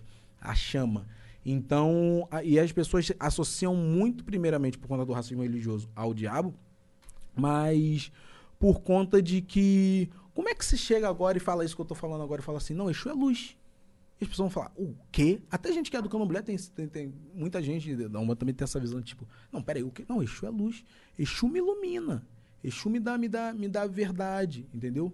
É, até no- quando acontece alguma coisa ruim na minha vida, eu falo, não, tudo bem, Exu sabe de coisas, to- todas as coisas, como as pessoas usam pra Deus e tal.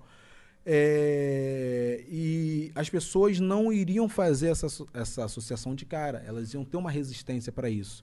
Por isso que, é- que eu acho muito importante, falei sobre isso até no, no, no- Poucas do Cauê, que mais pessoas com relevância, mais artistas, né, todas as pessoas têm relevância, mas mais pessoas midiáticas, que são do Candomblé, que são da Umbanda, falem, bicho. Falem, entendeu? A Anitta começou a falar agora. Legal. Que aí a fanbase dela, a galera curte, vai começar a naturalizar que, pô, tem pessoas que. que. é, que são Que não gigantes, participam desse estereótipo que do esse macumbeiro e é, tal. que não sei o que, Ah, que mata, ah, que faz. Estamos aqui nessa mesa, né? Vocês É, a Mariana, minha, minha esposa, curte, só que ela curte Uhum. uma, umba- uma umbanda. Ah, sim, sim. É importante, importantíssimo que, que, que, que fale. Quando eu falei isso, até o, o Cauê citou, é, fez um paralelo, que é diferente, mas tem, tem, tem, tem essa similaridade com, a- com, com o lance de, de- da maconha e tal. Porque, tipo assim, as pessoas condenam pra cara que não sabe que o ídolo delas se amarra, entendeu? A minha mãe uma vez foi. Cara, eu conto nessa mão aqui os meus amigos que não fumam maconha. Na tá comédia eu conto nessa mão também. E a gente sempre fica brincando. que eu, eu lembro, sei lá, sei lá, eu, Afonso, é muito pouca gente. Muito pouca gente.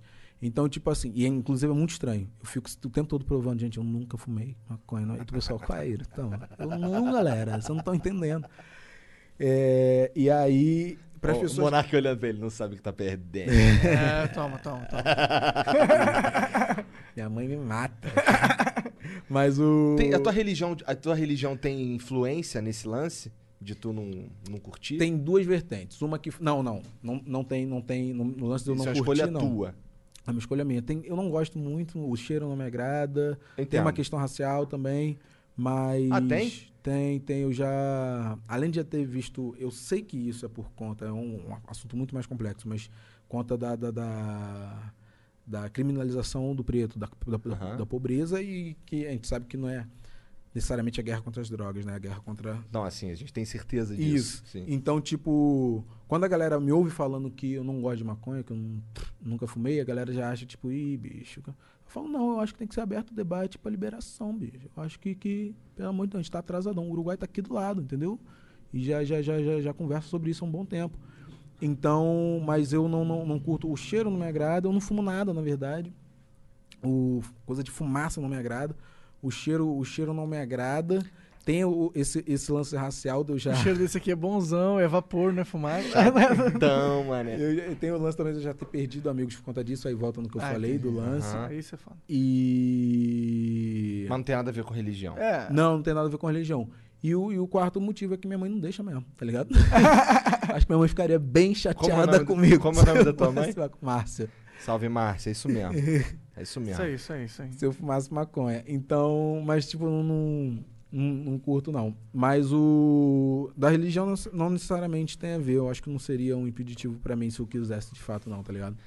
É por- porque, assim, há uso... Até porque a minha religião é contra. Desculpa, mas a minha religião é contra o aborto. Como quase toda religião, né? Minha religião é contra o aborto. E, bicho, eu e várias outras pessoas, a gente fala publicamente que a gente é a favor da, da- que, que não seja crime, entendeu? Exato. Não é que eu sou a favor do aborto, mas É. eu não sou con- eu sou contra o- alguém falar pra outra pessoa que ela como ela tem que agir nesse nessa- Exatamente. É, a tipo assim. criminalização do aborto é prejudicial, criminalização. igual a criminalização da maconha, talvez. né? Exatamente. Mata a gente, mata a gente.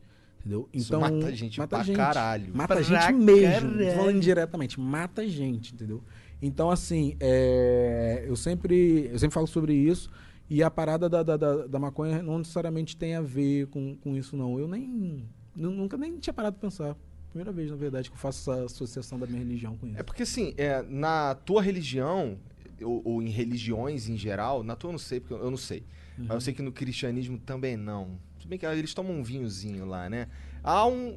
Há um. um- Eu acho que drogas e religião tem tudo a ver, é, né? na isso que eu- é, eu acho. Existe. um- ex- no- na tua lá, no ritual, existe algum, algum uso de alguma coisa, algum fumo, alguma parada? Ou- Hum, não. Não tô falando necessariamente de droga, mas, sei lá, algum, alguma coisa natural que É, faz então, parte. tem, tem, por exemplo, o San é o orixá das folhas. Então não tem como você desassociar ele à coisa do, do, do fumo, do cachimbo. Ele é representado aqui no Brasil pelo cachimbo. E aí você coloca um fumo natural para cultuar esse, essa entidade. Assim como o- os Exus, que a gente fala que é o povo de rua, Exus e Pombagiras, né? Isso tirando desse Exu que eu falei, que, que é do Candomblé, que é uma outra... Te tem, tem- isso aí eu situação. acho que eu faço uma ideia. Tem o Exu, que é um orixá. Isso, e isso. tem os Exus, que são. É, que aqui é o tipo povo de rua, que são essas entidades, Aham. essas almas, assim, vamos dizer, Exus, pombagiras e tal, não sei. E aí eles fumam cigarro, né? É, que é o, o- uma droga, que, mas que é, que é legalizada. E aí. Mas, Mas, tem mas isso. pa- pra isso daí depois que já rolou a, a- depois que já incorporou. Isso, depois que já incorporou. Mas pra ele vir não tem uso de nada. Não, não, não. Não. Entendi. Não. É, É porque eu sei que tem uns que tomam cachaça também, Sim, sim, né? também, também. Aham. Tem isso. E é, e é muito. Meu Deus, perdi o que eu ia falar aqui agora. Ih, caralho. Mas é que, é que- que você puxou isso, eu puxei, mas veio uma coisa na cabeça. É Que é, normal- ah, é, normal. Uma observação boba, na verdade. Que é muito doido que, tipo assim, tem gente que não fuma nada. Zero. E aí a pessoa incorpora, nossa. O Exu, a pombagira fuma pra caralho e tal, não sei o que. E aí a pessoa acorda com aquele. Acorda que a gente fala, né? Acorda do trânsito e tal, com aquele gosto, bafo do cigarro, fica, meu Deus, tal, aquela coisa, mas não toca na, na, na, na- na- no cigarro, sei lá, um mês inteiro. E um mês depois tem gira de novo. É muito. Sua mulher da Umbanda, você deve, deve. Ela deve saber disso melhor. Mas, tipo, é muito. É Melhor muito que doido. eu, isso. né? Não melhor que tu, é, porra. É que você, mas é muito. É porque isso é mais um bando, eu sou do candomblé, tá ligado? Aham. Mas isso é muito. É muito ocasional, muito rola legal, assim. Entendi. Yuri, muito obrigado pelo papo, cara. Que agradeço, Cara, foi cara, muito foda. legal. Foi. Foi bastante foda mesmo. Eu, eu sinto que eu. Não sei, cara. É. Eu, eu gosto quando tem uns flow assim, tá ligado? Uhum. Que a gente se perde, vai embora. Eu não faço ideia de que horas são, cara. Eu também não. Tá ligado? aqui, ó. Aí, 10 e ó, 10 meia. e meia. A gente foi embora hoje. Fomos embora. Mas, ó, daqui, a- daqui a gente vai ficar mudo aqui por uns Você três quer, minutinhos. antes da gente ficar mudo, quer deixar alguma mensagem ou um plug pra algum link, pra alguma parada? Cara, eu acho que não, só reforçar as paradas que eu já falei aqui, porque, é, por exemplo, a indústria da caneta, né, Fred, que tá bem no, no- A gente tá bem no início agora, a gente tem nosso e-mail, industriadacaneta.gmail.com. E acompanhar, acompanhar a nossa rapaziada aí, pensar sobre as coisas. Se eu falar alguma besteira, não me cancela, não, que eu tenho dois filhos. me dá um esporro no PV e tá tudo certo. Então, ó, vai ficar mudo aí. Daqui a três minutinhos a gente volta aí pra ler os beats, se tiver beats. Beleza? Até logo.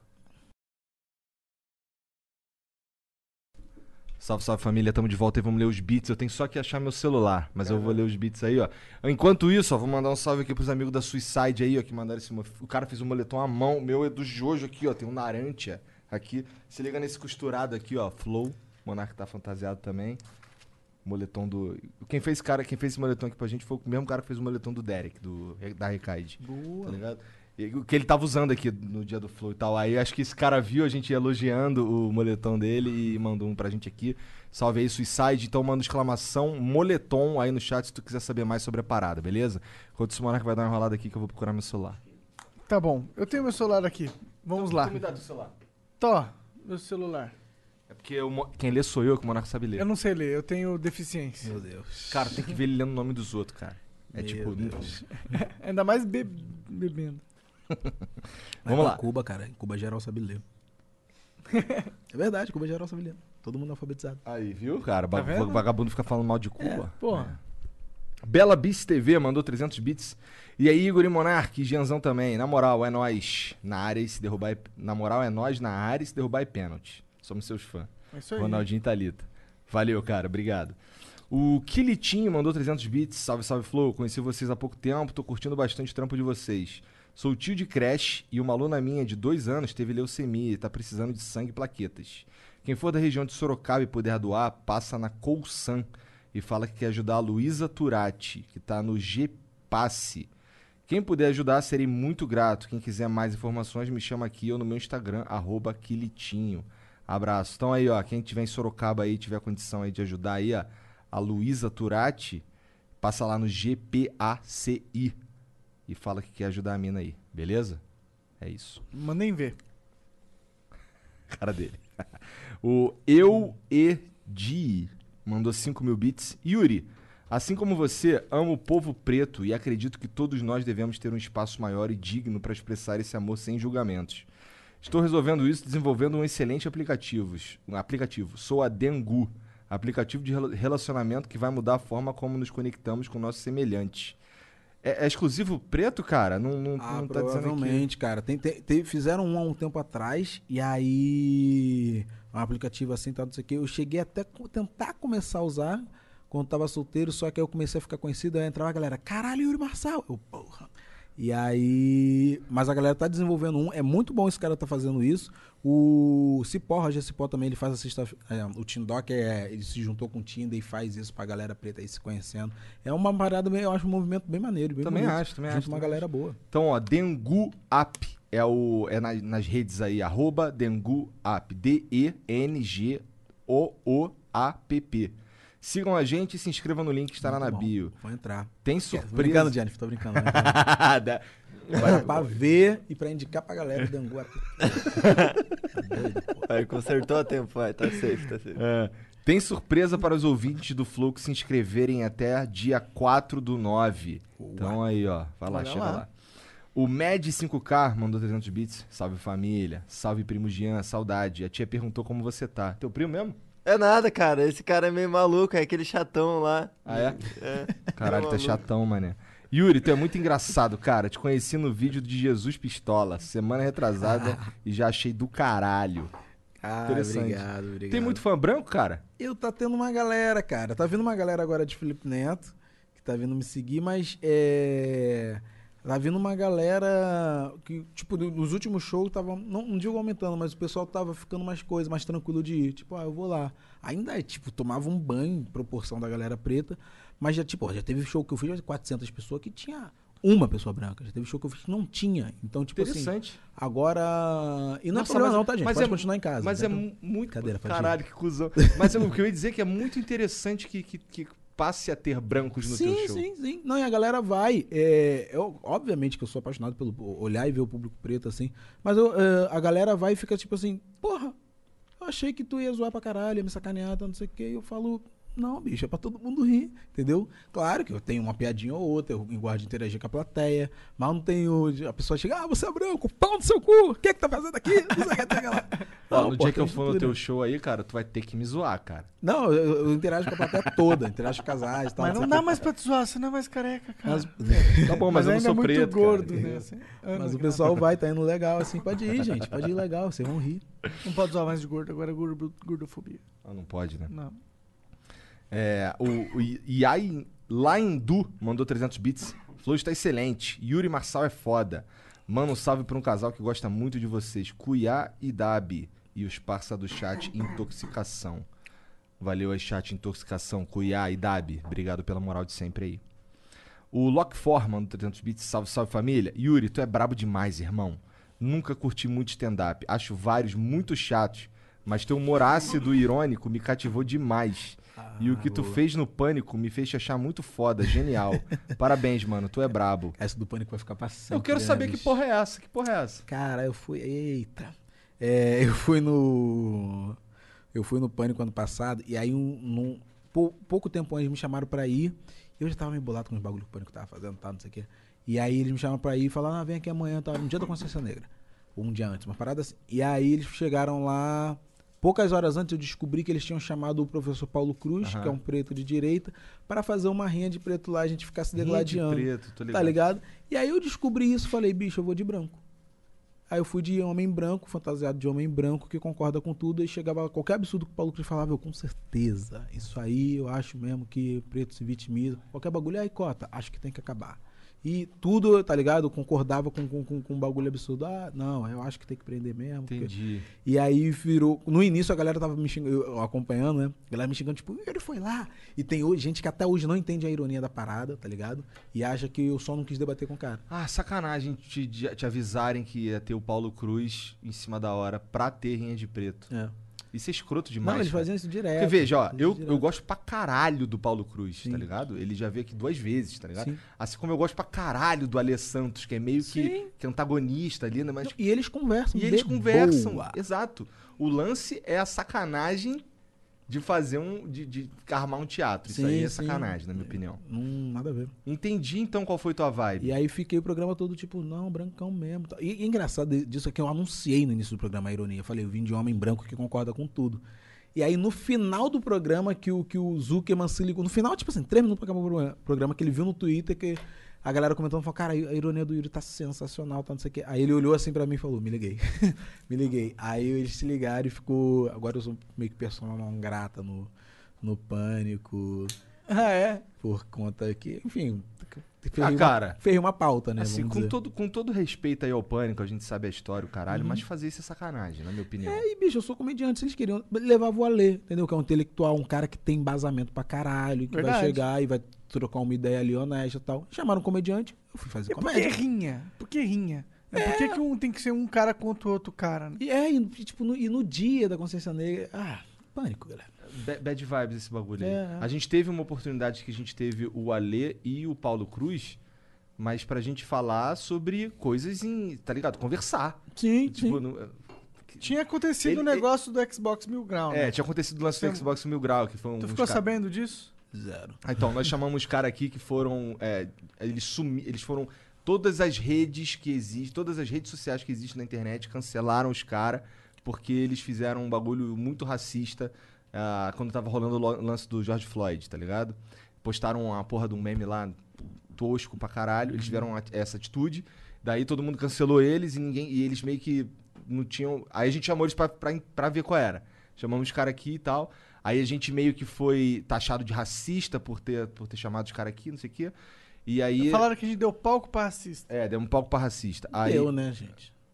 Isso, isso é uma questão de, de, de ponto de vista, na minha opinião. Palco, a gente deu, Deus, não deixou cara. ele fazer uma apresentação de slide, né? A gente confrontou Pô, ele. bicho, mas vocês chamaram o cara por isso. Chamaram uma pessoa por ser racista. A gente chamou uma, a gente, sim, eu chamei um cara, gente- nós chamamos um cara Não, aqui, não. não porque ele era, ra- não porque ele foi racista, foi porque ele foi cancelado Por. loucamente por, ser Por- racista. E exatamente. veja, e veja. Eu acho que tá certo. Sim. E eu queria deixar isso claro. Essa foi uma das paradas. Uma da, da- a vibe do bagulho foi: irmão, vocês cagaram, tá ligado? Uhum. Fizeram merda. é, e nada que tá acontecendo com vocês é É desproporcional. injusto, né? tá ligado? Essa, essa foi a vibe do bagulho. Sim, e eu vou sim, te sim. falar, com todo respeito, que, cara, é, quando acabou aqui a parada, a gente conversou. Eu falei assim: caralho, man, puta, tá aí um bagulho que eu não, não tô afim de fazer de novo por um tempo. Que é, puta. Confrontar um cara assim toda hora. o cara assim toda hora, tá ligado? Não é o bagulho. Eu quero ter uma conversa assim igual a gente teve aqui. Eu tá entendo ligado? isso, porque eu tô, tô tendo muito isso no talk show, tá ligado? Vai ter uma, uma galera, não, não tá tendo ainda exatamente, mas vai ter uma galera que eu não, não concordo com algumas coisas, mas não tem que ficar tipo, não, mas isso que você fala, eu sou um apresentador, bicho, eu tenho, Aham. que, tenho que trazer aquele assunto, obviamente, pode meter um discurso de ódio no meu programa, a gente não, acho que nem vocês vão chegar e falar, ah, não, tá tudo bem. Exatamente. Não, e, Nem esse- ninguém, e é. o pior de tudo é que foi esse o teor da parada, tá ligado? Uhum. A gente botou na tela ali os vacilos, a gente foi cobrando os vacilos, não sei o quê. Então, mas, Tá é, eu, E os caras reconheceram o, o vacilo? Mais eu, ou menos. É, mais ou menos, mais ou menos, mais mais ou menos. mais ou menos. E então, aí nessa semana, na, na- isso foi na quarta, na sexta, a gente teve o Paulo Cruz e o, e o Alê pra falar. Tivemos dois caras pretos pra falar sobre, sobre racismo. racismo. E Porque- com a versão mais à esquerda com a versão mais à direita. Uhum. Tá ligado? É, Mas ninguém, é- ninguém, era, ninguém era oponente de ninguém. É, era né? pe- É, pessoas tipo, que concluíam Rival. no e davam um ponto, aí o outro colocava um outro ponto que vem de uma outra perspectiva e a gente Uhum. só acrescentava coisas, discussões e não é nada pra Sim, sim. um ganhar do outro, tá ligado? É, não, mas é, é, isso aí eu, eu entendo. E, cara, e pode ter, se a pessoa topar, ok. Eu acho muito estranho essa coisa de sempre querer pegar um, um preto pra falar, é, ah, não sei o que, você que discorda dele, vai aí pega, sei lá, o Holiday e o fulano de tal, sabe? Sei lá, o, o AD Júnior pra, pra confrontar os dois. E vocês que são pretos gays, mas um é de extrema direita e outro. É, mas, o por exemplo, e principalmente esses exemplos que vocês deram, o Ale Santos e o Paulo Cruz, eu já vi eles conversando várias e várias vezes Aham. no próprio Pânico, não sei o que. Eles são assim, ó, amigos pessoais. Sim. tranquilos e tal, e rola o assunto e tudo mais. Às vezes, muitas das vezes, as pessoas esperando, tipo, ih, bicho, vai ter um embate aqui com a lei de esquerda e o Paulo. Não, os caras vão fluindo, vão assunto, tal, tal, tal, e sabendo que eles vão conversar. Não é tipo, do nada, amanhã, Yuri, vem aqui no Exato, Pânico. exato. Aí do nada, Isso, papapá. é, isso faz toda a diferença. Faz Isso faz toda a diferença. com certeza. Eu acho que é, esse- essa pegada da- do surprise, isso aí é. Exatamente. eu- Surprise, motherfucker! Não é um bagulho que a gente vai fazer na Não, vida não. nunca, tá rola. ligado? É, Na verdade, Yuri, agora vai entrar uns. Vem pra cá, Sérgio Camargo! Pois é, eu nem sei quem eu poderia chamar aqui, porque. Pois é, eu, eu ia falar o nome, mas não vem ninguém na minha mente. Ah, É, é? o negão, é, É, vamos do negão do Bolsonaro aqui. Agora vocês vão discutir. Sérgio Camargo me bloqueou. Me desbloqueia, o Sérgio Camargo e Bolsonaro, me desbloqueia, que eu quero ver os tweets de vocês. Bolso- o presidente não podia bloquear alguém, porque tudo que ele fala é de interesse Pô, ele nacional. me bloqueou um Eu acho muito louco o presidente bloquear os outros, tá ligado? tipo, cara, é validar mesmo que aquele cara ali tá te incomodando, tá ligado? Mimado, cara. Cara, o Bolsonaro é muito mimado, na moral. E o nível que o. e tem du- duas coisas que me chamam muita atenção no Bolsonaro, que é tipo assim, além de todo o discurso de ódio dele, duas coisas me chamam muita atenção. Agora eu vou perder o público todo do Floor. É. Caralho, falou que todo mundo é Caralho, bolsonarista aí, olha ó. aí, olha aqui, Eu não cara me deixava, chamou, não, eu não me deixava. chamou de bolsonarista aqui, ó. Ô, Jean, sai daqui. Brincadeira, gente. Vocês me amam que eu sei. O... Mas a galera do. A do Pânico é. Se tiver alguém público do Pânico é, eu sei que vocês são bolsonaristas. Mas o. A... Duas Não coisas chamam atenção e do nem Bolsonaro. discordar, hein? Ah, É, eu sei que é. Já fui lá duas vezes. o... o que acontece no Bolsonaro é que ele, ele tem tanto defeito sinistro, sinistro, que a gente esquece dois. Um, que ele é mimado pra caralho, e outro, que ele é muito feio. O Bolsonaro é muito feio, bicho. Aquela papada dele é meio Meu esquisita. Deus, ele é muito feio. E você vê que o machismo é presente no Brasil, que a galera falava pra caralho da Dilma ser feia, e ela tinha defeitos pra você falar. Ela governou mal, tá ligado? Teve coisas ali pra você pontuar, e a galera pontuava, principalmente a galera da comédia, pontuava, nossa, que a Dilma é feia, ai, que a Dilma é sapatão, não sei o que, não sei o que lá. E o Bolsonaro, que é de fato horroroso de face, a galera não menciona isso. Eu não sei se é porque ele tem muitos mais defeitos muito piores que esse, ou se é porque, enfim, é um cara, lá lá lá, e brancão, mas ele é muito feio. E quem Entendi, acha. nunca tinha pensado, por Bicho, eu ele é nunca muito- tinha reparado nisso daí não. Mas é, é- Nossa, é porque é bem fácil. É bem fácil falar, zoar o Bolsonaro. É bem fácil. Tipo, Demais. cara, Todo mundo agora. fala, né? Tipo, alguns como eu já vi eles fazendo uma, um sketchzinho, tipo, obrigado, Bolsonaro, você tornou meu trabalho muito mais fácil. Sim, sim. agora- Caralho, cara. É muita coisa, muito O material. cara, ele, ele consegue. Ele, ca- é- ultimamente tem sido melhor, mas não que o governo dele melhorou. É só que ele calou a boca, tá ligado? Tem tá isso. ligado? Nossa, O cara- realmente, né? Ele calou a boca, né? Isso ajudou muito a suportá-lo. É isso, pegou Covid também, aí ficou. Aí, eu coloquei aí, tá ok. Caralho. Caralho. Será que ele ficou malzão no Covid, mano? Acho que porra nenhuma. Provavelmente é mentira, você tava fazendo propaganda. Tem isso. Não, não, ele não pôs os testes, eu não sei, mas... É, mas assim, Cara, ele, tava, ele ficou escondendo os testes um tempão, lembra? É, eu lembro, É. lembro. Então, aí, aí, fez, aí fez o teste. Aí falou que tava com Covid pra quê? Puta, o cara tá cobrando meu teste, irmão. Caralho, vou falar que eu tô com Covid aí faz o teste. Tá ligado? Ah, sei lá, eu, eu tô com tanta preguiça tá hoje ligado? em dia dessa Eu tô parada, assim, mano. monarca. Eu fico Ah, impressionado com um cara que. Eu queria mudança de verdade. Eu queria, tipo, alguém escrevendo assim: dá pra plantar maconha e vender maconha, foda-se, é legal. Ah, vamos, tipo, vamos parar de cobrar imposto tão abusivo, blá blá blá blá. Pronto. Tá, Eu quero essas porra, eu não quero. Bolsonaro, é Dilma, é Lula, é não sei quem. Foda-se, eu quero a mudança no, no papel, no O sistema. governador do meu estado foi afastado hoje. Foi, ah, mano. é verdade, né? O Foi, cara. Afastado. Nossa, choque um total de zero pessoas, mas Zero. tipo, caralho, de novo, mais um governador. Cara, esse é o Nossa, que? O sexto? assim, Caralho, acho que é, bicho. Eu acho que é o É sexto. eu, eu- eu não conto mais por número, eu, não conto, eu conto assim. Desde que eu nasci, todos menos Benedita. Todos os governadores foram presos. Até porque a Benedita não, ela não, ela não renunciou pra tentar a presidência. Acho que foi uma porra assim. Não lembro, era bem novo. Eu acho que 90 foi pouco para início de 2000. Pô, mas foi rápido o Witzel, né? Ele foi preso rápido. Ah, agora é cada, cada vez é mais. Isso é bom, né? Tá, Isso é maravilhoso, cara. Isso é maravilhoso. Dois anos. Eu me impressiono com os caras que acreditam em político, tá ligado? Em 2020, Meu cara, cara, o Bolsonaro, ele era deputado 30 anos, irmão. Tá ligado? O que, que tu espera de um cara desse, cara? Pelo amor de Deus. Pelo Eu me de impressiono com Deus. a galera que fala assim, não, ca- cara, é. Ainda mais esses escândalos de corrupção. Essas paradas de corrupção não esperava. Eu, Porra! Olha, você tava com uma expectativa excelente baseada em quê? Pois é, pois é. Ai, Baseada eu- só no discurso Só dele no lá. discurso, é. Pois é. Só no discurso mesmo, assim.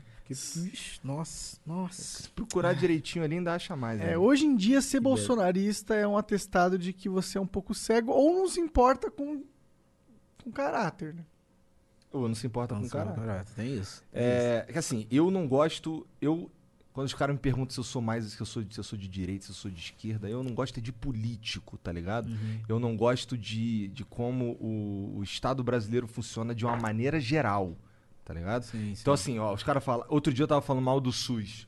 Mas não é da ideia do SUS que eu tô falando Ah, fala mal. do SUS, não. Veja, eu, eu apoiaria o SUS em qualquer lugar. puxa-saco do SUS. Em qualquer lugar, irmão. Eu, puxo- eu, eu, eu apoiaria toda a ideia do SUS. Uhum. Tudo que faz, assim, inclusive, é, eu tava conversando com a minha esposa e ela falando que, porra, o troço é- ele funciona diferente, sei lá, em lugares que tem mais tal doença. Lá ele funciona diferente do que aqui, que não tem, não sei o quê. E a ideia é do caralho. O problema é quem tá ali, irmão. O problema é, é a engrenagem que move, que tá fudido. O problema não é o sistema universal de Sim, saúde. sim, o sim, problema é, é o Estado que regula essa porra. Sim, sim, Tá sim. Porque assim, todo mundo sabe que não funciona direito, vai. Por mais que a, ide- a ideia é linda, irmão. O projeto é foda. Uhum. Sim, é um sim. dos melhores do mundo, tá ligado? Sim, e, e, bicho, que, tipo assim, a- principalmente na pandemia. Cara, se não tivesse, uma galera ia se fuder bonito aí, porque. Com certeza. Porque, caralho, pega, é, abrange muito. E é isso, é, é único, tá ligado? A gente não tem muito. Claro que é muito mal, mal, mal, mal dirigido e etc e tal. Mas, caralho, eu acho muito importante. E, e- e isso é uma parada no, no- Brasil que eu fico. Não sei se a palavra certa é orgulhoso, mas que eu fico, caralho, que, que bom que tem. Porque, para, tipo, Estados Unidos, bicho. Tem uns caras- preço pra, pra tu, pra tu Ficou, ficou famoso um bagulho lá de um cara que ficou internado com Covid lá e, tipo. É, a conta deu um bagulho conta- absurdo, bagulho né? milhões. Ah, Só que lá tem um lance que tem um- uns milionários que eles pagam a conta do hospital e debita do imposto de renda. Ah, tem umas tem paradas isso? assim. Tem umas paradas assim. Caralho. Que não é, veja, não é obrigatório. Sim, tu saiu claro. ali, tu se fudeu, tá ligado? Tu tem que contar com a sorte, tem que correr atrás, algum bagulho assim. Caralho, tem, na Mas- moral, tem muito. Nossa, bicho, tem muito medo. Essa, essa foi a primeira parada que, que, que quando eu comecei. Não digo nem eu comecei a ganhar dinheiro. Quando eu comecei a fazer comédia e tentar viver de comédia, era a coisa que eu mais me preocupava. Tipo, já tinha um filho e ficava tipo, caralho, mano.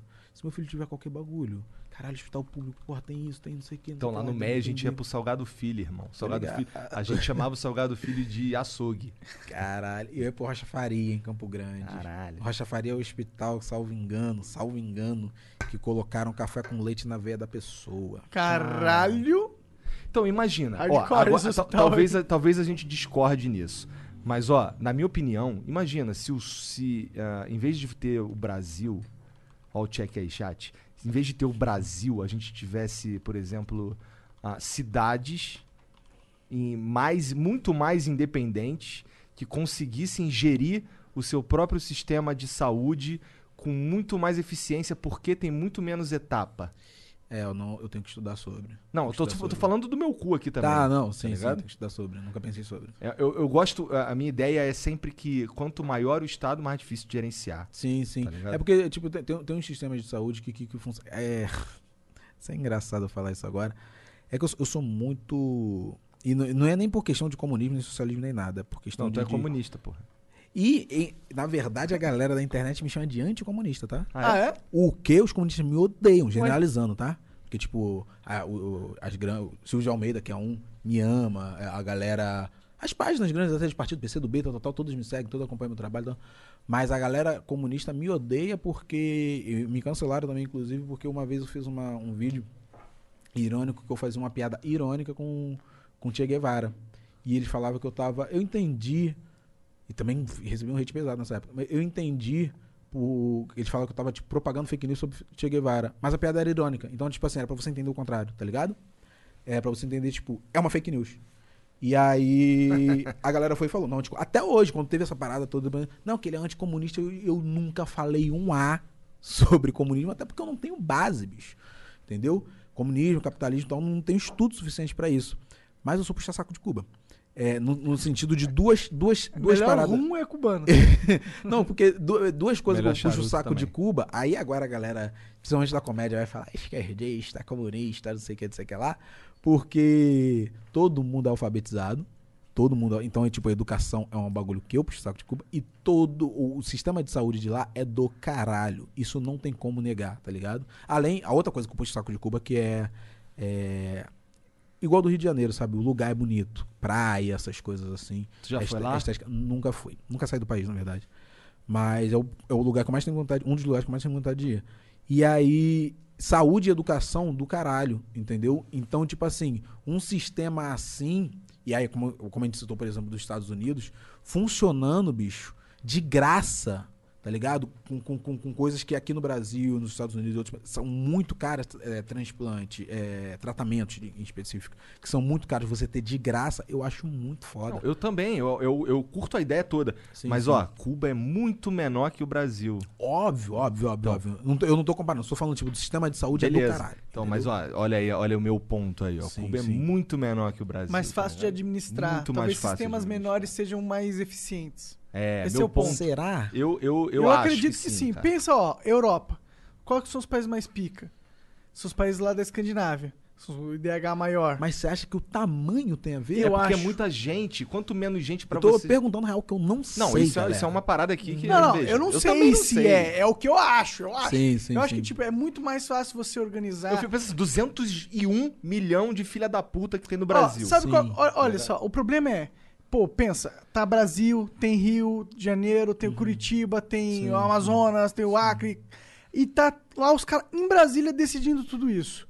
Se tivesse os caras do Amazonas decidindo no Amazonas, os caras em São Paulo decidindo São Paulo. Mas em tese era pra ser assim, porque nós temos deputados, representantes daquele lugar pra Mas- dar esse primeiro passo. Mas o tá país é ligado? muito federalista, que a gente, o, o governo federal tem muito poder, tem muito orçamento e, Tem coisas que o prefeito simplesmente, e o deputado e o caralho, simplesmente eles não podem meter a mão. E outro Sim, argumento sim, é o sim, seguinte: você te, é, individualizando mais o poder dos estados ou das cidades, você dá oportunidades de laboratórios surgirem. Porque quando você tem um negócio nacional centralizado, é uma lei que vale para todo mundo. E aí você não tem a oportunidade de testar mudanças na lei, porque se você muda a lei de tudo, você muda a lei de tudo.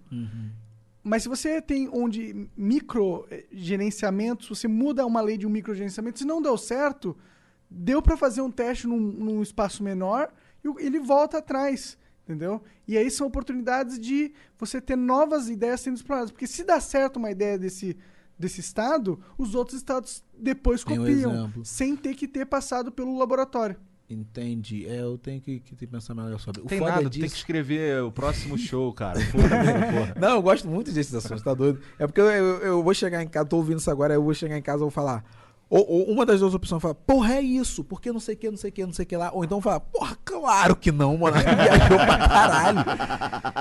Mas agora eu não tô. O déficit de atenção não tá conseguindo Pô, tira uma elaborar. dúvida aqui também, cara. Onde é que vai ser o teu- esse show especial da Netflix? Como é que Rio, funciona Rio. isso? Ele seria é no lá Rio, no, mas é- no Meyer, inclusive, Ah. que, você, que você citou. Aí duas sessões. E aí eu, eu tinha aberto umas três, eu acho, depois que, que esgotaram também, mas só pra ganhar dinheiro. As duas vão ser gravadas. E a. A gente vai, vai mudar o lugar agora porque o teatro não tá, não tá rolando. E a gente tá vendo ali como é que vai ser, pandemia, não sei o que, não sei o que lá, mas no, no, no Rio de Janeiro. Então, quem escolhe onde vai ser é tu? Sim, sim, sim. Estamos estudando até outros lugares por conta da pandemia, mas eh, eu quero, quero fazer em casa primeiro. Não tem, não tem muita coisa, não. Tenho muita vontade de fazer aqui em São Paulo um especial, em Salvador, meu sonho máximo tal. Mas o Rio, pro primeiro especial, é importante pra porra. Tem, tem espaço lá em Campo Grande? É, eu queria fazer. Um, um dos- tem um teatro lá e tem um, um espaço lá, mas pra, pra especial a estrutura Entendi. seguraria, tá ligado? Mas nossa, se eu fizesse em casa em Campo Grande. Alô, Carabinha, amo vocês. Porra, minha favela querida. Bom, vamos lá. Ah, o Lock4 mandou 300 bits. Salve, salve família. Yuri, tu é brabo demais, irmão. Ah, não. Aqui, a gente parou no meio desse, na real. Sim, sim. Ah, acho vários muito chato, mas teu humor ácido e irônico me cativou demais. E o que tu fez no Pânico me fez achar muito foda. Genial. Parabéns, mano. Tu é brabo. Isso que quando te conheci à primeira vista foi sobre questão de militância. Já fiquei com preconceito. Mas É fui ver. Mas fui ver mais e agora curto tudo que tu faz. Tamo junto. Aí. É muito doido. Não É que a galera isso? vê, Eu acho vê, isso muito louco. vê um vídeo, cara, e aí fala, pô, às vezes. eu- caralho, bota o cara nessa caixinha só Aham. da militância. Uma vez eu falei num, num- num jornal sobre isso, que eles botaram uma, uma, uma, uma- uma piada que eu tinha feito com alguma coisa e falaram, ativista ironiza, não sei o que, não sei o que lá. Eu falei, aí depois eu fiz uma live, uma entrevista com eles. Falei, inclusive, uma vez vocês lançaram uma notícia falando, ativista ironiza. Não é que eu não seja, mas eu sou humorista. Se vocês colocassem humorista, nem é precisar do ironiza, que todo mundo já entender que é um humorista trabalhando, fazendo piada, tá ligado?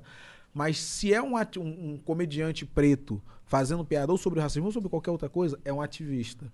Ah, tá ligado? Se é um branco, ele é um humorista. Então, tipo, bicho, não, eu sou comediante. Eu tô, eu tô sendo ativista quando eu tô com o projeto Geni, que é o meu projeto de saúde mental para pessoas pretas. Quando eu tô. Cara, fala fazendo- dos teus projetos aí que eu, que eu quero Nem- saber. É, eu nem, nem, nem toquei. Eu tenho, cara, tem muita coisa.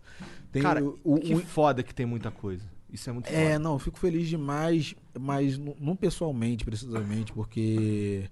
A Emicida fala isso, ele me falou isso agora essa semana. É, é importante a gente falar sobre esse tipo de coisa. Primeiro, que toda vez que eu falo sobre o projeto, eu arrecado mais ajuda, é impressionante. E, tipo, isso é maravilhoso. E segundo, que isso não reverbera, né? Que reverbera é, ah, Yuri Marçal fez uma piada, não sei o que, não sei o que lá. Então, tipo assim, o, eu criei o Instituto Marçal porque eu tive que criar por conta de burocráticas para poder fazer o projeto Geni e abraçar esses outros projetos. Projeto o quê? Geni. Geni. Geni era o apelido da minha avó. É, que é basicamente. Começou com uma coisa de saúde mental das pessoas pretas, tá ligado? Que por vários motivos, a gente é muito mais fudido psicologicamente, transtorno, a gente tem mais problemas com, com, com drogas, com vício, com alcoolismo, se mata mais, tem mais depressão, tran, tem transtorno de ansiedade, síndrome do pânico, lá, lá, lá, lá, lá, lá. E. E aí a galera sempre, vira e mexe, perguntava isso, ah, mas por que pessoas pretas? Eu dava, por dois motivos, porque a gente é mais fudido psico- psicologicamente e porque o projeto é meu. E aí, os psiquiatras e psicólogos são todos também pretos e tal. meu vape, cara? Eu não sei, mano. Gostei dessa. E aí. É, que a galera questionava e tal. E aí os psicólogos também, psiquiatras são pretos e tal, não sei o que. A gente foi fazendo as coisas, foi criando. Começou com essa coisa da saúde mental, mas aí eu tô, a gente conseguiu uma escola aqui em São Paulo, no Carrão, na ZL e tal. E tá esperando acabar a pandemia para poder fazer da forma certa. Porque a parada cresceu para tipo, virar um. Meio que um lugar, não digo nem um refúgio, mas um lugar que tem várias coisas legais. Tem esporte, vai ter aula, aí tem coisas que eu acho. Isso eu tô com. Confesso com um cozinho na mão do, do Mac querer dar, dar, dar uma, uma- fazer uma graça. Olha o Estado te fudendo. Ah, sempre. Mas é coisa. Opa! É? que é coisas que eu acho que deviam ser ensinadas na escola e não são.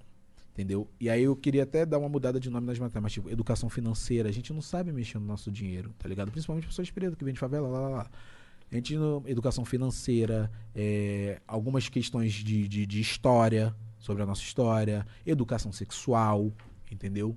Então, e isso também são coisas que eu queria mudar o nome, porque, tipo assim, na favela a galera pode não ter, as mães, as avós que vão coisa, pode não ter esse, esse conhecimento. Eu falar, então, sua filha vai ter aula de educação sexual, e ela tem aquele preconceito de vai ensinar minha filha a transar, vai falar minha filha de sexo. Então, pra Imagina mu- a pessoa indo na escola. Olha, é assim, ó. Você pega o pau. vem, vem cá, vem aqui. É o kit gay! É o kit gay, uma madeira de piroca e tal. Então, tipo, o Ventura tem uma piada maravilhosa sobre isso. Então, mudar o nome e falar assim, não, sua filha vai aprender é, conhecer o corpo dela, com psicólogos, com pessoas que, de, de biologia, tal, tal, tal, que, que vão ensinar sobre a conhecer o corpo dela, a se proteger, a questões até de, de assédio, de tudo mais, de violência sexual, blá, blá, blá. Que eu acho que tinha que ter. E aí isso foi crescendo, eu fui pegando esses profissionais, é, gente de, de contabilidade, de não sei o que, tal, tal, tal, essa galera preta aí que tá somando. Aí vem uma galera com uma coisa que eu nem tinha pensado. E Yuri, se tiver aula, sei lá, de tal coisa, eu, porra, isso é maravilhoso, vamos fazer. E a galera, muitos dos profissionais não querem me cobrar. Eu falo, não, vocês vão, todos os profissionais, meus- profissionais recebem, tá ligado? Falam, não, eu vou, nem que eu tire no meu bolso, que a gente não tem apoio, não tem patrocínio. É isso que eu ia te perguntar. Quem é que financia essa porra? É tu? Exatamente. A gente ainda tá sem. Muitos amigos artistas estão me ajudando. Legal. Não tenho como ser ingrato a isso. O Whindersson é um, inclusive, Felipe Neto também. Então. tipo, Salve, Felipe Neto. Salve, salve, Felipe Neto. Toda a gratidão, Luiz e Glória, pra ti. E. É uma galera muito legal, amigos jogadores e tal, não sei o que, a galera do pagode, mas patrocínio ainda não tem, não tem. E a- priori, por exemplo, os, o- os salários do- do- do- do- dos psicólogos, que é o que a gente está focando no momento, sai do bolsinho de Yuri Marçal. Essa militância não fala, né, meu? Mas é muito foda porque é uma galera que nunca tinha ouvido falar direito de terapia. Fala, não, isso aí é coisa de maluco. Aí a pessoa sai e fala, Cara, senhoras, tá ligado? Eu preciso disso toda semana. Eu falo, aí que eu queria chegar, entendeu? E a galera faz. É aí, isso que eu falo pro Monark, tá ligado? Ele acha que essa porra é coisa de maluco. Pelo amor de Deus, mano. E aí é muito importante, cara. É Muito, tá sendo muito legal e muito bonito. Aí o projeto da minha mãe, que é o projeto Lubagé, que ela doa cestas básicas e tal, e faz, faz uma coisa muito legal na nossa favela, na Carobinha e tal, e expande também para outros lugares. E ela já conseguiu, minha mãe, inclusive, conseguiu muito mais parceria que eu. É, Ela de- é muito mais foda que tu, né, cara? Com certeza, com certeza. A minha mãe é subcelebridade, vi. Minha mãe ela é, É mesmo? uma pessoa muito boa pra vocês trazerem também. Porra, ela e tem vou uma te falar- história fantástica. Vou te é falar, Yuri, subcelebridade. é, é, eu gostaria mesmo. Esse daí, essa daí é uma das, Cara, é uma das papo reto. sugestões que, que me brilha os olhos, sabe por quê? Porque é, eu queria conversar com as pessoas religiosas, tá ligado? Independente da religião, Sim, sim. eu queria conversar com as pessoas Cara, religiosas. traz pastor Henrique Vieira. A minha, a, a minha mãe ela é uma pessoa. A minha mãe tem até a terceira série, cara. Mas ela é muito sábia. Muito sábia. Chata pra caralho. Muito. Vai brigar com o Monark aqui o programa É, inteiro. vai, vai me dar vários. Não, chata comigo. Com você ela vai ser um amor. Ah, é? Comigo é insuportável. Aí mandou uma mensagem ontem, eu cheguei em São Paulo, esqueci de avisar ela. Aí mandou uma mensagem ontem com todo o nosso diálogo como deveria ser. Botar assim, Yuri, dois pontos. Oi, mãe, cheguei em São Paulo, tudo bem? Mãe, oi, filho, que legal. A gente nem se trata assim, entendeu? E, e quando minha mãe vier aqui, esconde essa maconha, hein, galera. Pelo amor Não é de Deus. maconha, é talvez ela- tabaco orgânico. É Será que ela vai tabaco orgânico? saber que isso aqui. Mas ela vai saber. Ah, aquilo ali mais. Não, a gente nem. A minha mãe no dia do. Os orixá fala pra ela. Ih, é verdade. A gente chegou disso. uma vez, Igor, no. Foi no Copacabana Palace ano passado que eu ganhei o prêmio. Primeiro prêmio que ganhei na minha vida. Inclusive, galera, estou concorrendo a MTV Miau em duas categorias. Votem muito em mim que eu nunca ganhei nada relacionado Quais à comédia. categorias? No Rialto, que é a categoria de humor, que é o muito difícil do pai ganhar, porque tá Thiago Ventura, Rafael Portugal, Fábio Porchat, Marcela Diné, uma galera muito foda. And eu, as minas tão, que eu sou fã demais. Então vamos colocar o selo Flow no Yuri Marçal. Galera, vamos colocar a o gente selo é Flow. irmão um tempão. Na moral mesmo. Se ama um tempão. E aí eu tô... tô Apesar da popular. MTV não ter colocado a gente nos podcasts, É, ok? cagaram pra gente. Não tá, não? Fingiram que não existe. Normal, normal. Ai, vai Normal. chegar. Vai, vai ter uma hora que não, tem, vai ter, não vai ter como Mas ignorar. eu, eu só acho, eu só acho graça. Mas Tudo bem. Vai lá, Ah, vai ter uma continua. hora que vai ter como ignorar. Aí tô correndo na MTV em alta, galera. Bota em mim pra caralho. E a minha mãe no ano passado a gente foi no prêmio DBR. Que é um prêmio muito fantástico. Tem no Copacabana Palace. Eu levei minha mãe, que era o sonho dela ir no Copacabana Palace. Ela trabalhava lá em frente e ficava tipo, porra, nunca vai entrar aí, tal, não sei o quê. E aí eu falei, não, você vai entrar mesmo com um vestidão foda, porta da frente, vão te fotografar, vão te entrevistar, o negócio todo tá do caralho. E aí, só que na. Do- aconteceu várias situações, eu tinha certeza também que eu não ia ganhar o prêmio lá, categoria representatividade.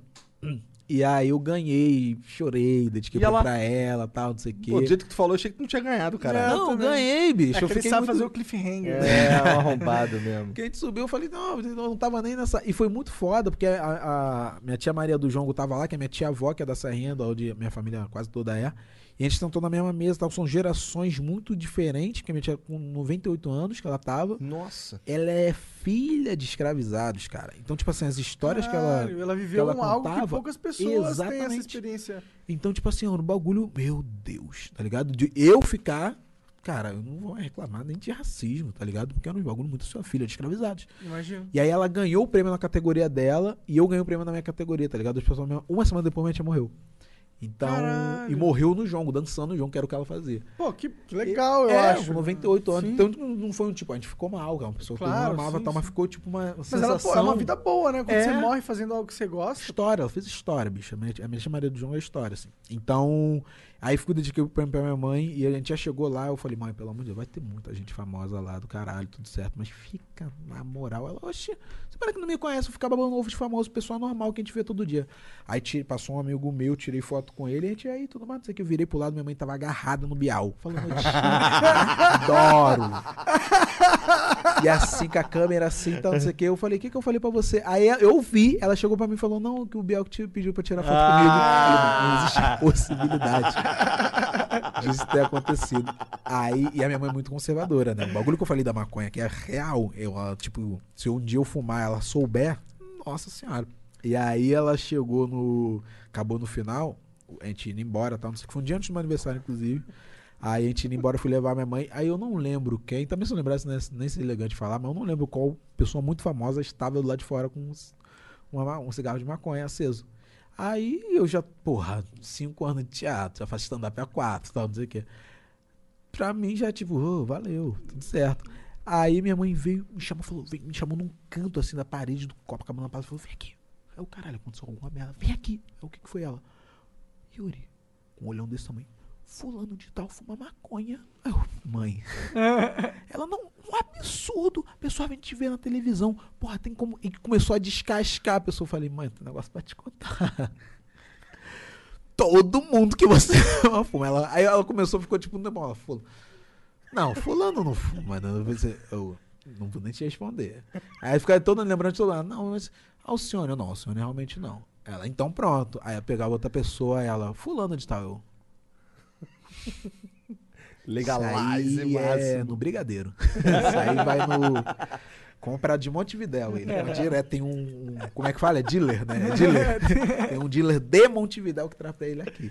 Tá certo, caralho. Mas é, é, é uma, é uma pessoa muito. é, minha mãe tem uma história de vida muito bonita, tá ligado? Passou fome real até os 17 anos, de passar fome mesmo, assim. Morava numa casa, sei lá, tá ligado? Do tamanho disso aqui, dessa metade que o banheiro era um, uma- um papelão do lado de fora. E Vamos trocar essa ideia, pesada, então. cara. Mas que tu é tava uma- falando era dos teus projetos, cara. meus projetos. E aí tem o projeto Lubagé, que é dela, que, é- que ajuda a pessoa, que eu auxilio e tal, mas ajuda a pessoa da comunidade ali com muita cesta básica, muita coisa. Aí chega, tipo, chegou Páscoa agora, ganhou ovo, ganhou negócio, as crianças. Ela é, tem uns parceiros que doce. ajudam nesse sentido. É, e muita maquiagem pra mina, tá ligado? No meu projeto de anil eu botei negócio de autoestima também pra, tipo, transista. A mina pra chegar, faz trança aí, cuida do black, faz não sei o que, e corta o cabelo se quiser cortar e tal, tal, tal. Coisa de, de, cuidar demais pros caras também. É, e da minha mãe tem, tem, tem, tem esse projeto que a gente faz lá. E é muito, é muito doido, cara. Quando eu. Quando eu viajei com isso, também eu faz uns shows tipo. Paragominas, interior de não sei o que, da de Manaus, de, de, de, de Amazonas e tal. E aí eu conheci uma galera que já, já tinha conhecido na favela, mas só que de outras, outras áreas.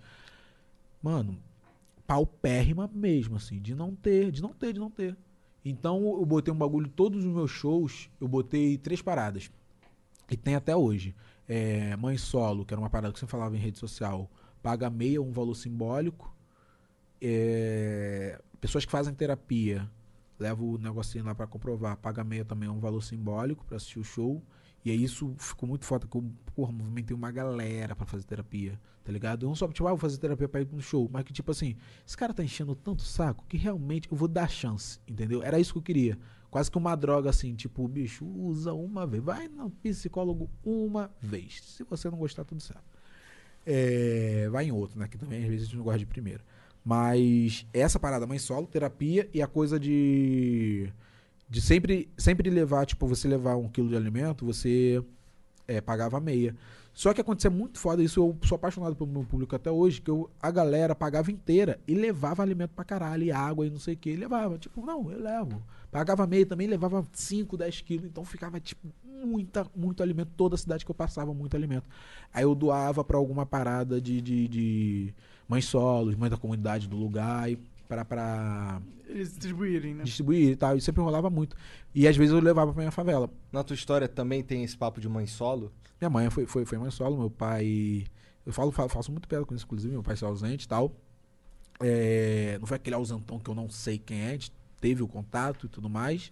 Mas era aquele ausente, ausente, ausente, não tô aqui. Não tava entendeu? lá. Entendi. É, e aí. Mas eu vi muito no meu meio, no meio do terreiro, no meio familiar, mulheres criando 4, 5, 6 filhos sozinhas, tá ligado? E é uma treta e tal. É, eu não Ainda sou... bem que tem gente pra ajudar, né? É, eu não sou, não sou, tipo, não sou casado com, a, com, a, com a- as mães dos meus filhos, mas não tem, eu acho que não tem a ver com isso. Eu acho que tem a ver com querer tá mesmo, tá ligado? Então, eu tô aqui hoje, eu já sei que amanhã eu vou estar lá e vou estar com as minhas crianças, eu fico ansioso, eu fico doente quando eu fico sem.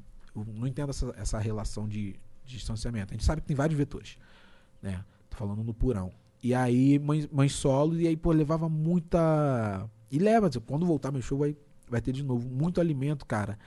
E caralho, o Igor, quando eu levava na minha favela, era sempre uma fita, porque eu minha mãe falava, não, vem levar você, que eu quero que você veja isso, entendeu? Por mais que já tenha visto a vida inteira, quero que você veja agora. Porque fui morar em Botafogo, não tem tiroteio, por exemplo, em Botafogo. E não é que eu esqueço que na Carobinha tem, outras favelas tem. Mas quando você não convive com aquilo, aquilo faz, passa a não fazer literalmente parte da sua realidade.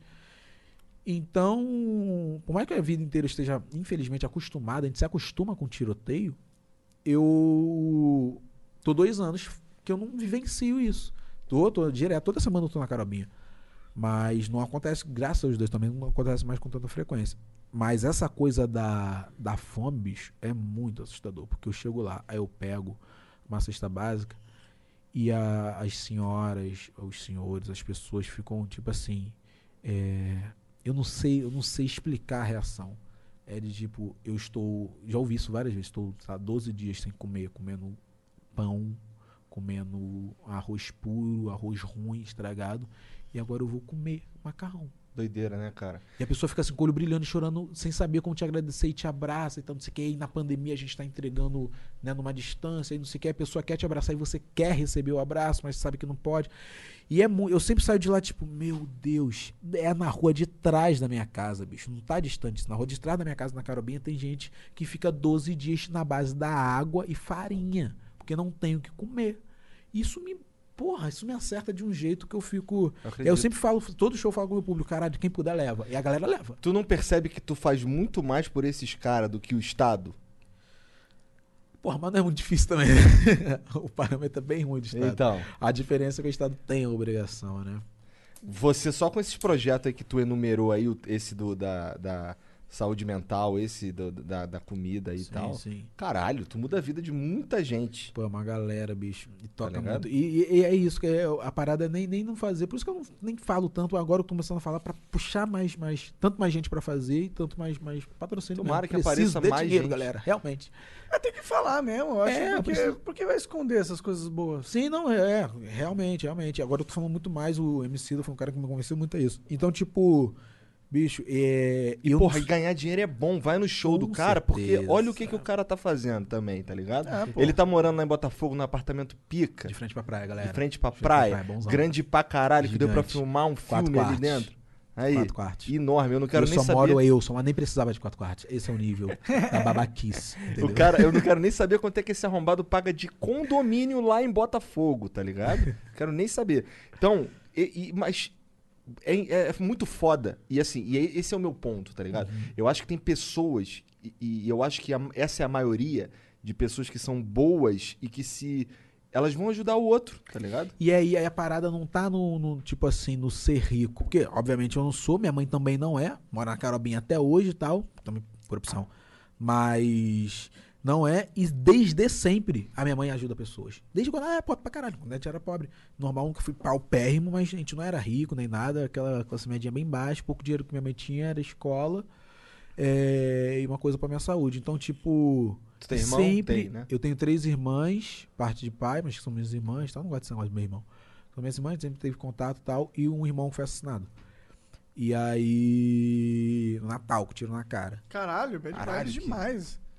Pesadíssimo. Já era bad Eu falo vibes, aí você foi contando mais Sim. detalhes. É tipo, quando tu falou, Jair, beleza, vamos deixar É, morrer. bad vibes. Aí o cara também fala essa. Não, eu, já, eu já falo, digo com naturalidade, mas eu já falo sobre isso. Foi o único, o, não digo o único, né? Eu já tive vários fatos tristes na minha vida, mas esse foi o que me derrubou. Hum, Tim, acabou Yuri, sabe? Quando o meu irmão foi Imagina, assassinado, né? acabou Yuri, porque foi no Natal, um dia antes do Natal, na verdade. Tu era jovem? E eu tinha. Não tem muito tempo isso, foi um ano antes do meu filho nascer. Nossa, então foi em 2013. 13. 2013. E aí. Faz sete anos agora que meu, que eu- que meu irmão foi assassinado e tal e tal. E meu irmão era o, a referência masculina que eu tinha. Referência meio que paterna que eu tinha, porque ele era um. um- ele tinha uma diferença de idade legal. E eu conto isso agora no meu próximo especial, meu próximo show solo, é onde eu falo sobre, a- sobre a morte do meu irmão, sobre as histórias. Meu irmão era muito engraçado sem querer, tá ligado? Minha família inteira é muito engraçada. Meu irmão é muito engraçado sem querer, né? A gente ria dele, não ria com ele. E algumas histórias dele muito engraçadas. E esse fato desse, desse, dele ter sido. dele ter sido assassinado um dia antes do Natal, tá ligado? E várias situações de eu não ter. Acho que eu nunca falei sobre isso em lugar nenhum, na verdade. Nunca. Um dia antes eu tava com ele, tava com a minha, a minha ex-mina, que, era mãe, que é a mãe do meu filho.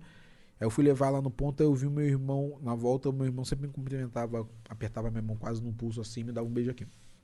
E aí eu fui cumprimentar, ele passei por ele com, com, com, com dois primos, tal, não sei o que, passei por ele, ele me chamou, fez assim, só que ele tava com uma galera que eu não curtia, uma galera meio, meio errada lá da favela. Eu falei, porra, não vou lá. Aí fiz assim só pra ele, tipo, ô, tamo junto, não sei o quê. E, viu? e bicho, quando meu. No dia seguinte, meu irmão foi assassinado. Tu imagina como eu fiquei sabendo que eu poderia ter ido me despedir do meu irmão? E optei, tá ligado? Por não. Minha cabeça foi pro caralho, eu fiquei mal, mal. Eu tenho um bagulho muito de. De. Como é que fala assim? De a ficha demorar a cair de tudo. Tanto de notícias boas quanto de notícias ruins, tá ligado? Acontece um bagulho, tipo, ah, eu soube que ia gravar Netflix, eu fiquei assim, ah. Caralho. Não parecia que eu tava feliz. Eu tava pirando, mas eu. A ficha não, não bateu legal. Bateu no dia que eu fui na casa do Thiago Ventura, que ele foi dar notícia junto comigo, pro meu bonde todo, Fred, tá? Geral tava. E aí, nesse dia, eu falei, ah, Ventura se emocionou, eu me emocionei e tal, por conta de toda essa, essa história. E aí, um dia antes do Natal, a gente viajou, foi pra, pra Maricá.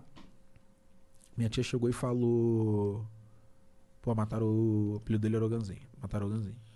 E aí, na hora, Igor, na hora, na hora, mano, eu comecei a chorar pra caralho, assim, compulsivamente. Na hora. Deu a notícia, meu moçário, plau! E ali foi até o Réveillon, até depois do Réveillon, e foi ficando, entrando num quadro meio que de depressão, assim, fudido, fudido, fudido, fudido, fudido, fudido. Porque o meu irmão, ninguém. Isso que eu quero trazer no solo.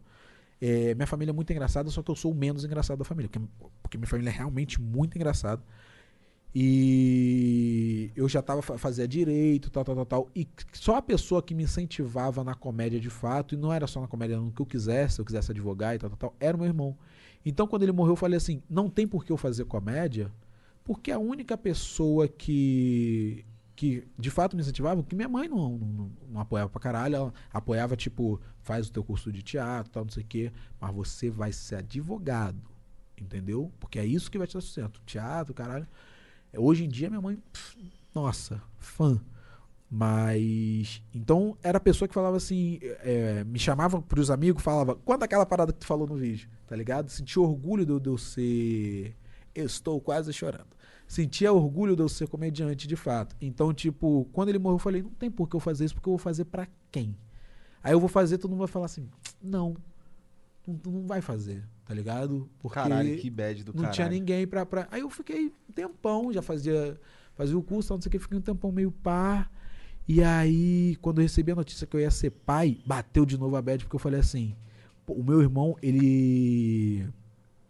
Ele era muito paizão. Então a galera do terreiro, uma, um monte de gente chamava ele de pai. Um monte de gente tinha ele como pai real mesmo. Por isso, por ser o pai biológico ausente, e por meu, meu irmão ser paizão. E aí, quando eu soube que ia ser pai, eu falei, porra, meu irmão, caralho, meu irmão tá aqui pra ver, tá ligado? Ele ia pirar, entendeu? E certamente ele ia pirar. Aí foi mais uma parada de bad vibe. E aí, toda vez, até hoje, tá ligado? Toda vez que eu tenho um bagulho, tá ligado? Uma conquista gigante, porra, dorme o pessoal vivo rir. Porra, meu irmão, ele ia, caralho, ia fazer comissão, de, dirigia, rodava na van e tal, no Rio. Porra, ia fazer coisa aqui pra tá, não sei dirigir. Meu irmão, um dos melhores motoristas que eu já conheci até hoje. E isso foi um bagulho que eu falei, agora eu também não quero mais. Porque ele que tava me ensinando a dirigir na época. Então ele morreu, eu falei, não, não quero mais dirigir, eu também não tenho muita paciência pra trânsito. E aí. Caralho, foi várias coisas que ligação. foram. É, tá ligado? Foram várias coisas.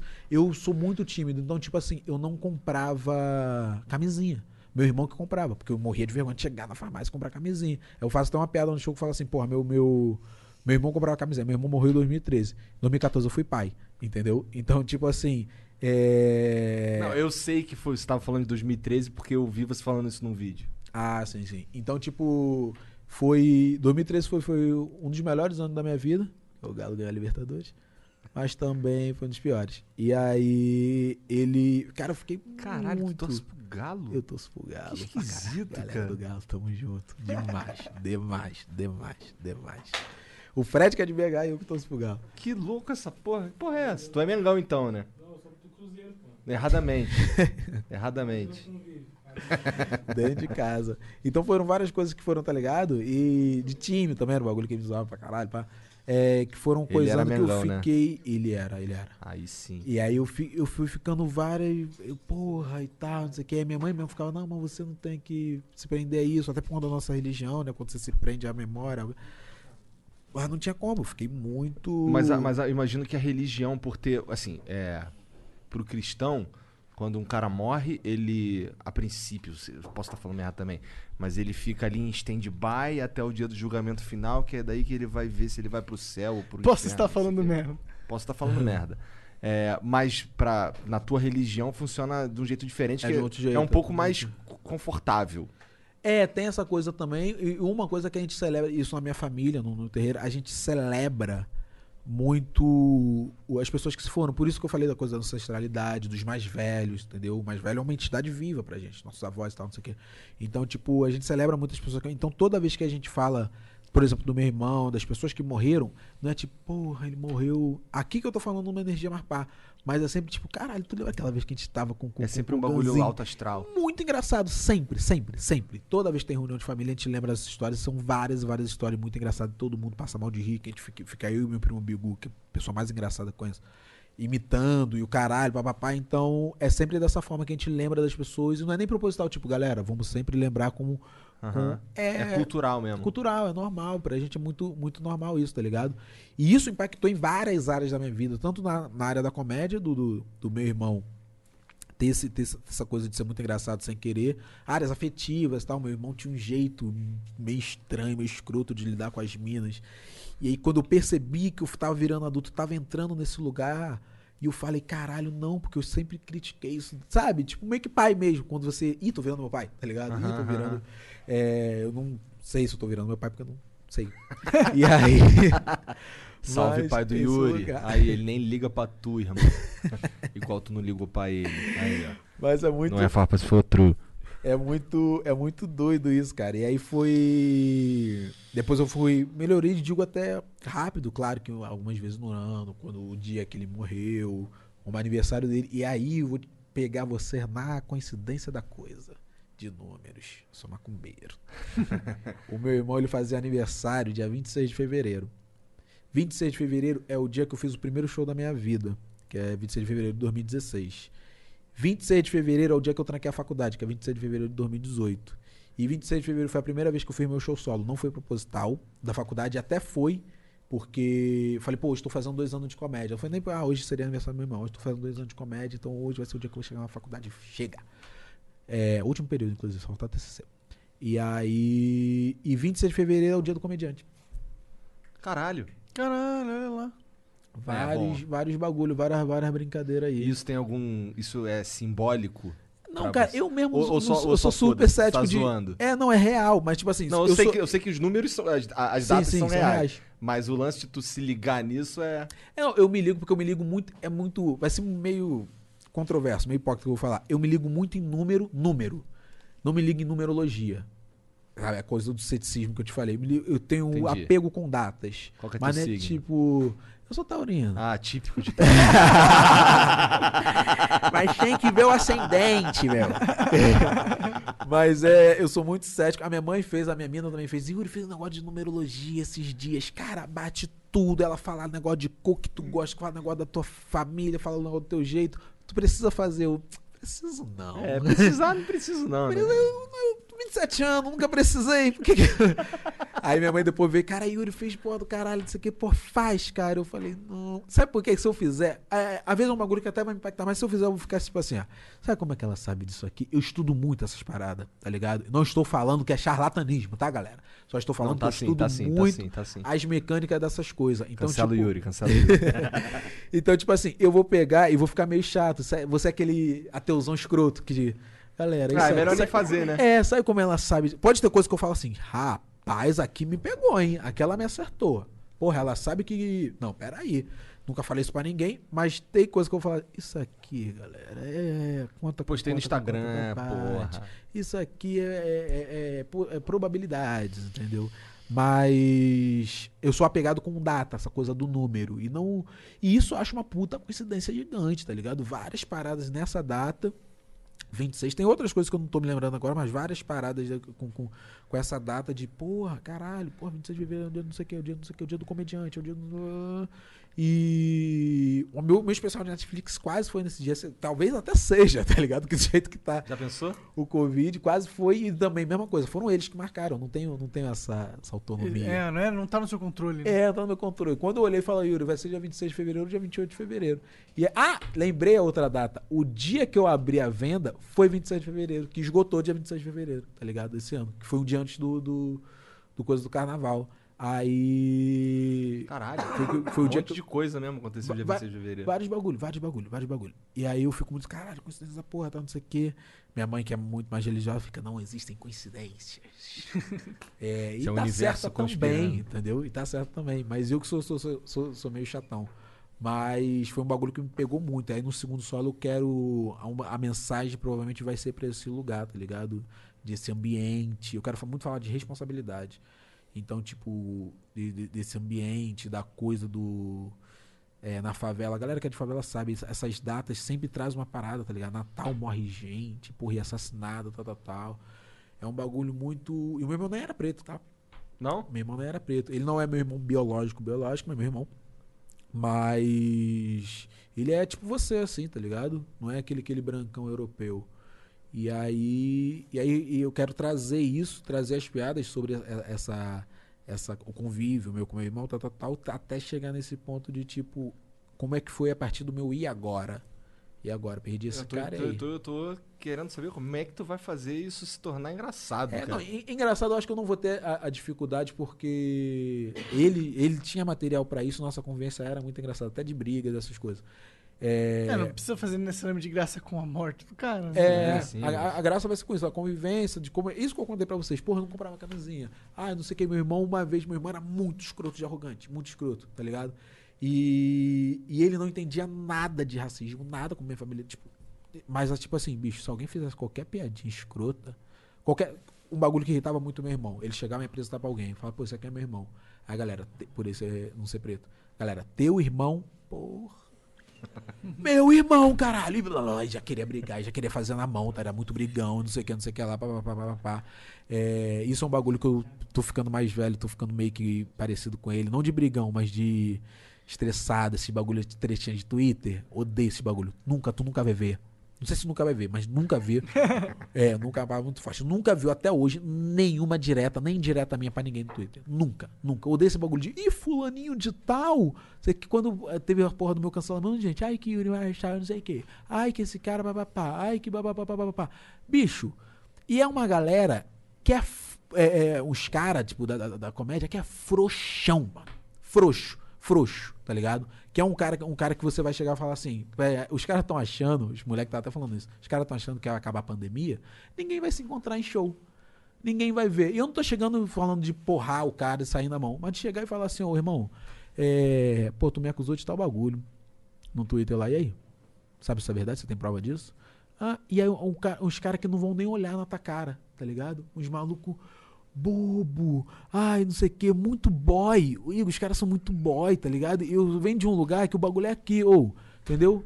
Troquei ideia. Essa semana eu aqui. vim aqui pra São Paulo, troquei ideia com o maluco. Falei, pô, irmão, e aí? Trocar ideia, trocar ideia. Eu vou ficar de alfinetadinha. Tem dois filhos, bicho. Ficar de alfinetadinha de Caralho, aí meu argumento aí. Esse é o meu argumento. Mandou o. Igor. Vou gastar energia com isso. Ou vou, quando alguém tem um problema comigo, eu sempre falo, cara, ou você me esquece, ou vamos resolver. Eu gosto de resolver, gosto de ficar em paz com as pessoas, gosto de. Tô numa vibe de pedir desculpa real, entendeu? De, porra, foi mal. E caralho, então não sei o que, eu gosto disso. E ficar tranquilo e poder con- conversar depois. Mas se é o contrário, eu também gosto do contrário. Então, tipo assim, me esquece. Tu vai ficar de, de, de bagulho? Então vamos trocar ideia, então. Vamos lá. Os caras boizão, não olha na cara. Já teve várias pessoas, ai, você que gostou coisa de mim, eu falei, ó, tal dia eu vou estar em São Paulo, vamos trocar uma ideia? Real? Eu vou até onde você é, tiver. Pessoa, vamos. Aí eu chego no dia, ó, cheguei em São Paulo. Tô dando um exemplo real. É, cheguei em São Paulo, e aí, vamos ver? Ah, deixa pra lá. Ah, vai tomar no cu, porra. Tu quer ficar alimentando a treta no Twitter, que foi, o que aconteceu, inclusive, ou na, em qualquer que seja rede social. Tu quer ficar de, ai, não sei o que, Yurinho, ai, não sei o que. Bicho, resolve ou esquece. Se você quer alimentar, porra, você é um molequinho ou sei lá o que, entendeu? Então, Porra, tenho tipo, duas filhas, meu irmão. Porra. é isso. Eu não quero que, que, que meu, meu, meu filho cresça e chegue, ver, ver o tweet antigo meu, que seja o tweet antigo que eu, eu mude de opinião, uma coisa que eu, que, eu, que eu evoluí, que eu progredi, mas que não seja eu. E fulano de tal que fez tal coisa, galera, esposa de. Ah, pá, porra, bicho. Não, não, não. Tem um problema comigo? Fala comigo, me chama na DM, caralho. Eu vou te ouvir, eu vou trocar ideia. Entendeu? A não ser. Agora, tem gente que eu quero que me odeie mesmo, tá ligado? Tem gente que eu falo assim, não, me odeio. Se eu estiver agradando essa pessoa, eu vou falar, o que foi que eu fiz que te agradou? Que eu vou fazer o oposto, porque eu não quero que essa pessoa goste de mim, entendeu? Não quer, não é interessante. Tem gente que é só escrota, que é só pau no cu mesmo. Agora, tem gente que, porra, não precisa. Não precisa disso, mas tem uma galera da comédia, uma galera que eu fico, "Ô, gente, porra, peraí, você precisa disso? Ou você me chama e joga piadinha e fala não sei o que, ai que Yuri fez isso, ai que não sei o que, não sei o que lá. E é, primeiro, ruim de punch, e segundo, não vai, quando me trombar, não vai tocar no assunto, vai baixar a cabeça. Aconteceu isso, nossa, tem um maluco, mas esse não é nem comediante, acho que ele já veio aqui, inclusive. Caralho, mano. Trocou ideia, ai, falando sei o quê, não sabia nem quem era o cara. Normalmente eu, eu sou muito desatualizado desse bagulho, sou meio bobão mesmo, tá ligado? Meio leigo. Então, tipo, ai, que não sei que, não sei que, fulano. Aí o, o Havok Miranda, que é um parceiro, que tem um canal, inclusive, no YouTube maravilhoso, é, falou comigo, falou, Yuri, esse cara faz tal coisa. Eu tô tentando lembrar o nome. E aí, esse cara faz tal coisa. Aí o. Eu falei, ah, tá. Aí falou um monte de merda no Twitter. Eu falei, tá. Aí trombou comigo, realmente que sou um maluco. Aí trombou comigo. Aí o maluco. ah, sabe, tipo. Não, não, não olhou na, pra- na cara. E eu não olho na cara das pessoas por causa da timidez. Mas eu fiquei, tipo, esperando o maluco. E aí, beleza, irmão? Pô, tu falou aquele bagulho lá, tá não sei o que, não sei o que lá. Queria trocar essa ideia, tá ligado? E o cara, eu fiquei tipo, tá vendo? O que tava comigo, eu falei, tá vendo aí, bicho? Você tá vendo esse, esse, esse cara? Tá ligado? É quanto esse cara é boy. Aí vai ficar me vendo aqui todo dia, não lembro o nome do, do, do porra. Vai ficar me vendo aqui todo dia e não vai trocar uma ideia de olhar no meu olho pra poder chegar no maluco, porque eu não, não quero ser escudo da dor tapa no ombro, tu quer falar, ô, tu falou de mim, falou mal de mim, não, eu vim resolver. Não, é tipo, bicho, e aí? A gente não vai falar sobre isso, entendeu? É só isso. Que, Vamos que... ficar de mal, corta aqui. É, porra, não, não, não, não tem, não tem, não tem, não tem, não tem, não tem. E não eu não gosto de climinha, tá ligado? Aí tu imagina, eu não falo, não falo contigo. Aí tá geral aqui, porra. A- O, tá o Fred, tá o amigo ali do som tá, tá, tá Monark. Aí fica aqui todo mundo na mesma conversa e eu aqui, pô, Monark, não sei o que, não sei o que lá, não sei o que lá. Pô, Fred. Pô, não isso aí era não sei quando eu tinha 13 anos. Ah, pera aí. Não, bicho, não dá, não dá, não dá, não dá, não. Eu acho, eu falo isso, eu acho que falta filho pras pessoas, às vezes. Que quando você tem filho, você não faz essas coisas. Você, entendeu? Quem tem filho e tá se envolvendo em fofoquinha de Twitter, tá, não não sei, tá, tá, tá com tempo sobrando aí. E olha que eu não tô 24 horas com as minhas crianças, hein? Mas, tipo assim, a cabeça, não dá, bicho, não dá. Não entra na minha cabeça isso, não entra, não entra. Às vezes eu tô sendo muito escroto, tô sendo muito favelado, que eu não acho uma- um defeito e tal, mas é, eu gosto de, papo, papo reto. Ou, Porra, tu mas falou o bagulho lá. a gente acho que uma pessoa sensata gostaria de papo reto também. Esse, Porra, esse daí bicho, é o ideal. mínimo, é o mínimo. Mais é o mínimo. fácil, resolve, é dá preguiça. É o mínimo. Ainda que o- você vai desenrolar com a pessoa e não resolva. Vocês concordam em discordar, falar, não acho isso, a Mas pessoa fala, você saber tá o que errado. ele acha, o que eu Exatamente. acho, e aí beleza. Aí eu tenho, tiro as minhas conclusões mais adequadamente, eu acho. Exatamente, aí a pessoa fala, aí você fala, porra, não, é, não, não rolou. Não rolou. Mas não vai ficar de alfinetadinha, de não sei o quê, indo pro, pro, pro, pro canalzinho tal de fulano de fofoca, falando papapá. papá. Não, bicho, deixa o pessoal falar de outro material. A gente, porra, uns cara, tem uns cara velho, entendeu? Que, porra, bicho, não, bicho, não. Pô, tá olhando ali se você não vai falar merda. Até ele- Você até começou levantou- a falar, é, exato. Com certeza. Ah, não, cara. Ah, não, é, não. Mas, Yuri, muito obrigado pelo papo, Tamo cara. junto, de verdade. sempre. Muito foda. Obrigado aí todo mundo que foi assistindo, todo mundo que virou sub aí, todo mundo que mandou beats. Vai acompanhar o tenham talk curtido. show do Yuri. É. Por favor, No gente, cá entre Show. nós, vamos lá no YouTubeão que tá bonito. Move. Move. Ah, Move, Move. move. é. Do UOL e tá legal, tá legal. Vamos que vamos. Obrigado aí, galera, pelo convite. Pô, quero voltar aqui quando sair meu especial. Demorou, Demorou, vamos marcar. Vamos Demorou, mesmo, vamos demorou. mesmo. Tamo e vamos junto. desenrolar aquele lance lá da tua mãe também. Vamos, vamos, coisa Demorou? boa. Curtir. Vocês vão Então, curtir. é, Isso aí ficou esquisito. Com todo respeito. Pegar só esse contexto, a galera. Daqui a pouco sobe mensagem da minha mãe aqui. Tá achando que eu sou uma prostituta? É isso, chat. Obrigado, um beijo. Tchau, tchau. Salve, salve.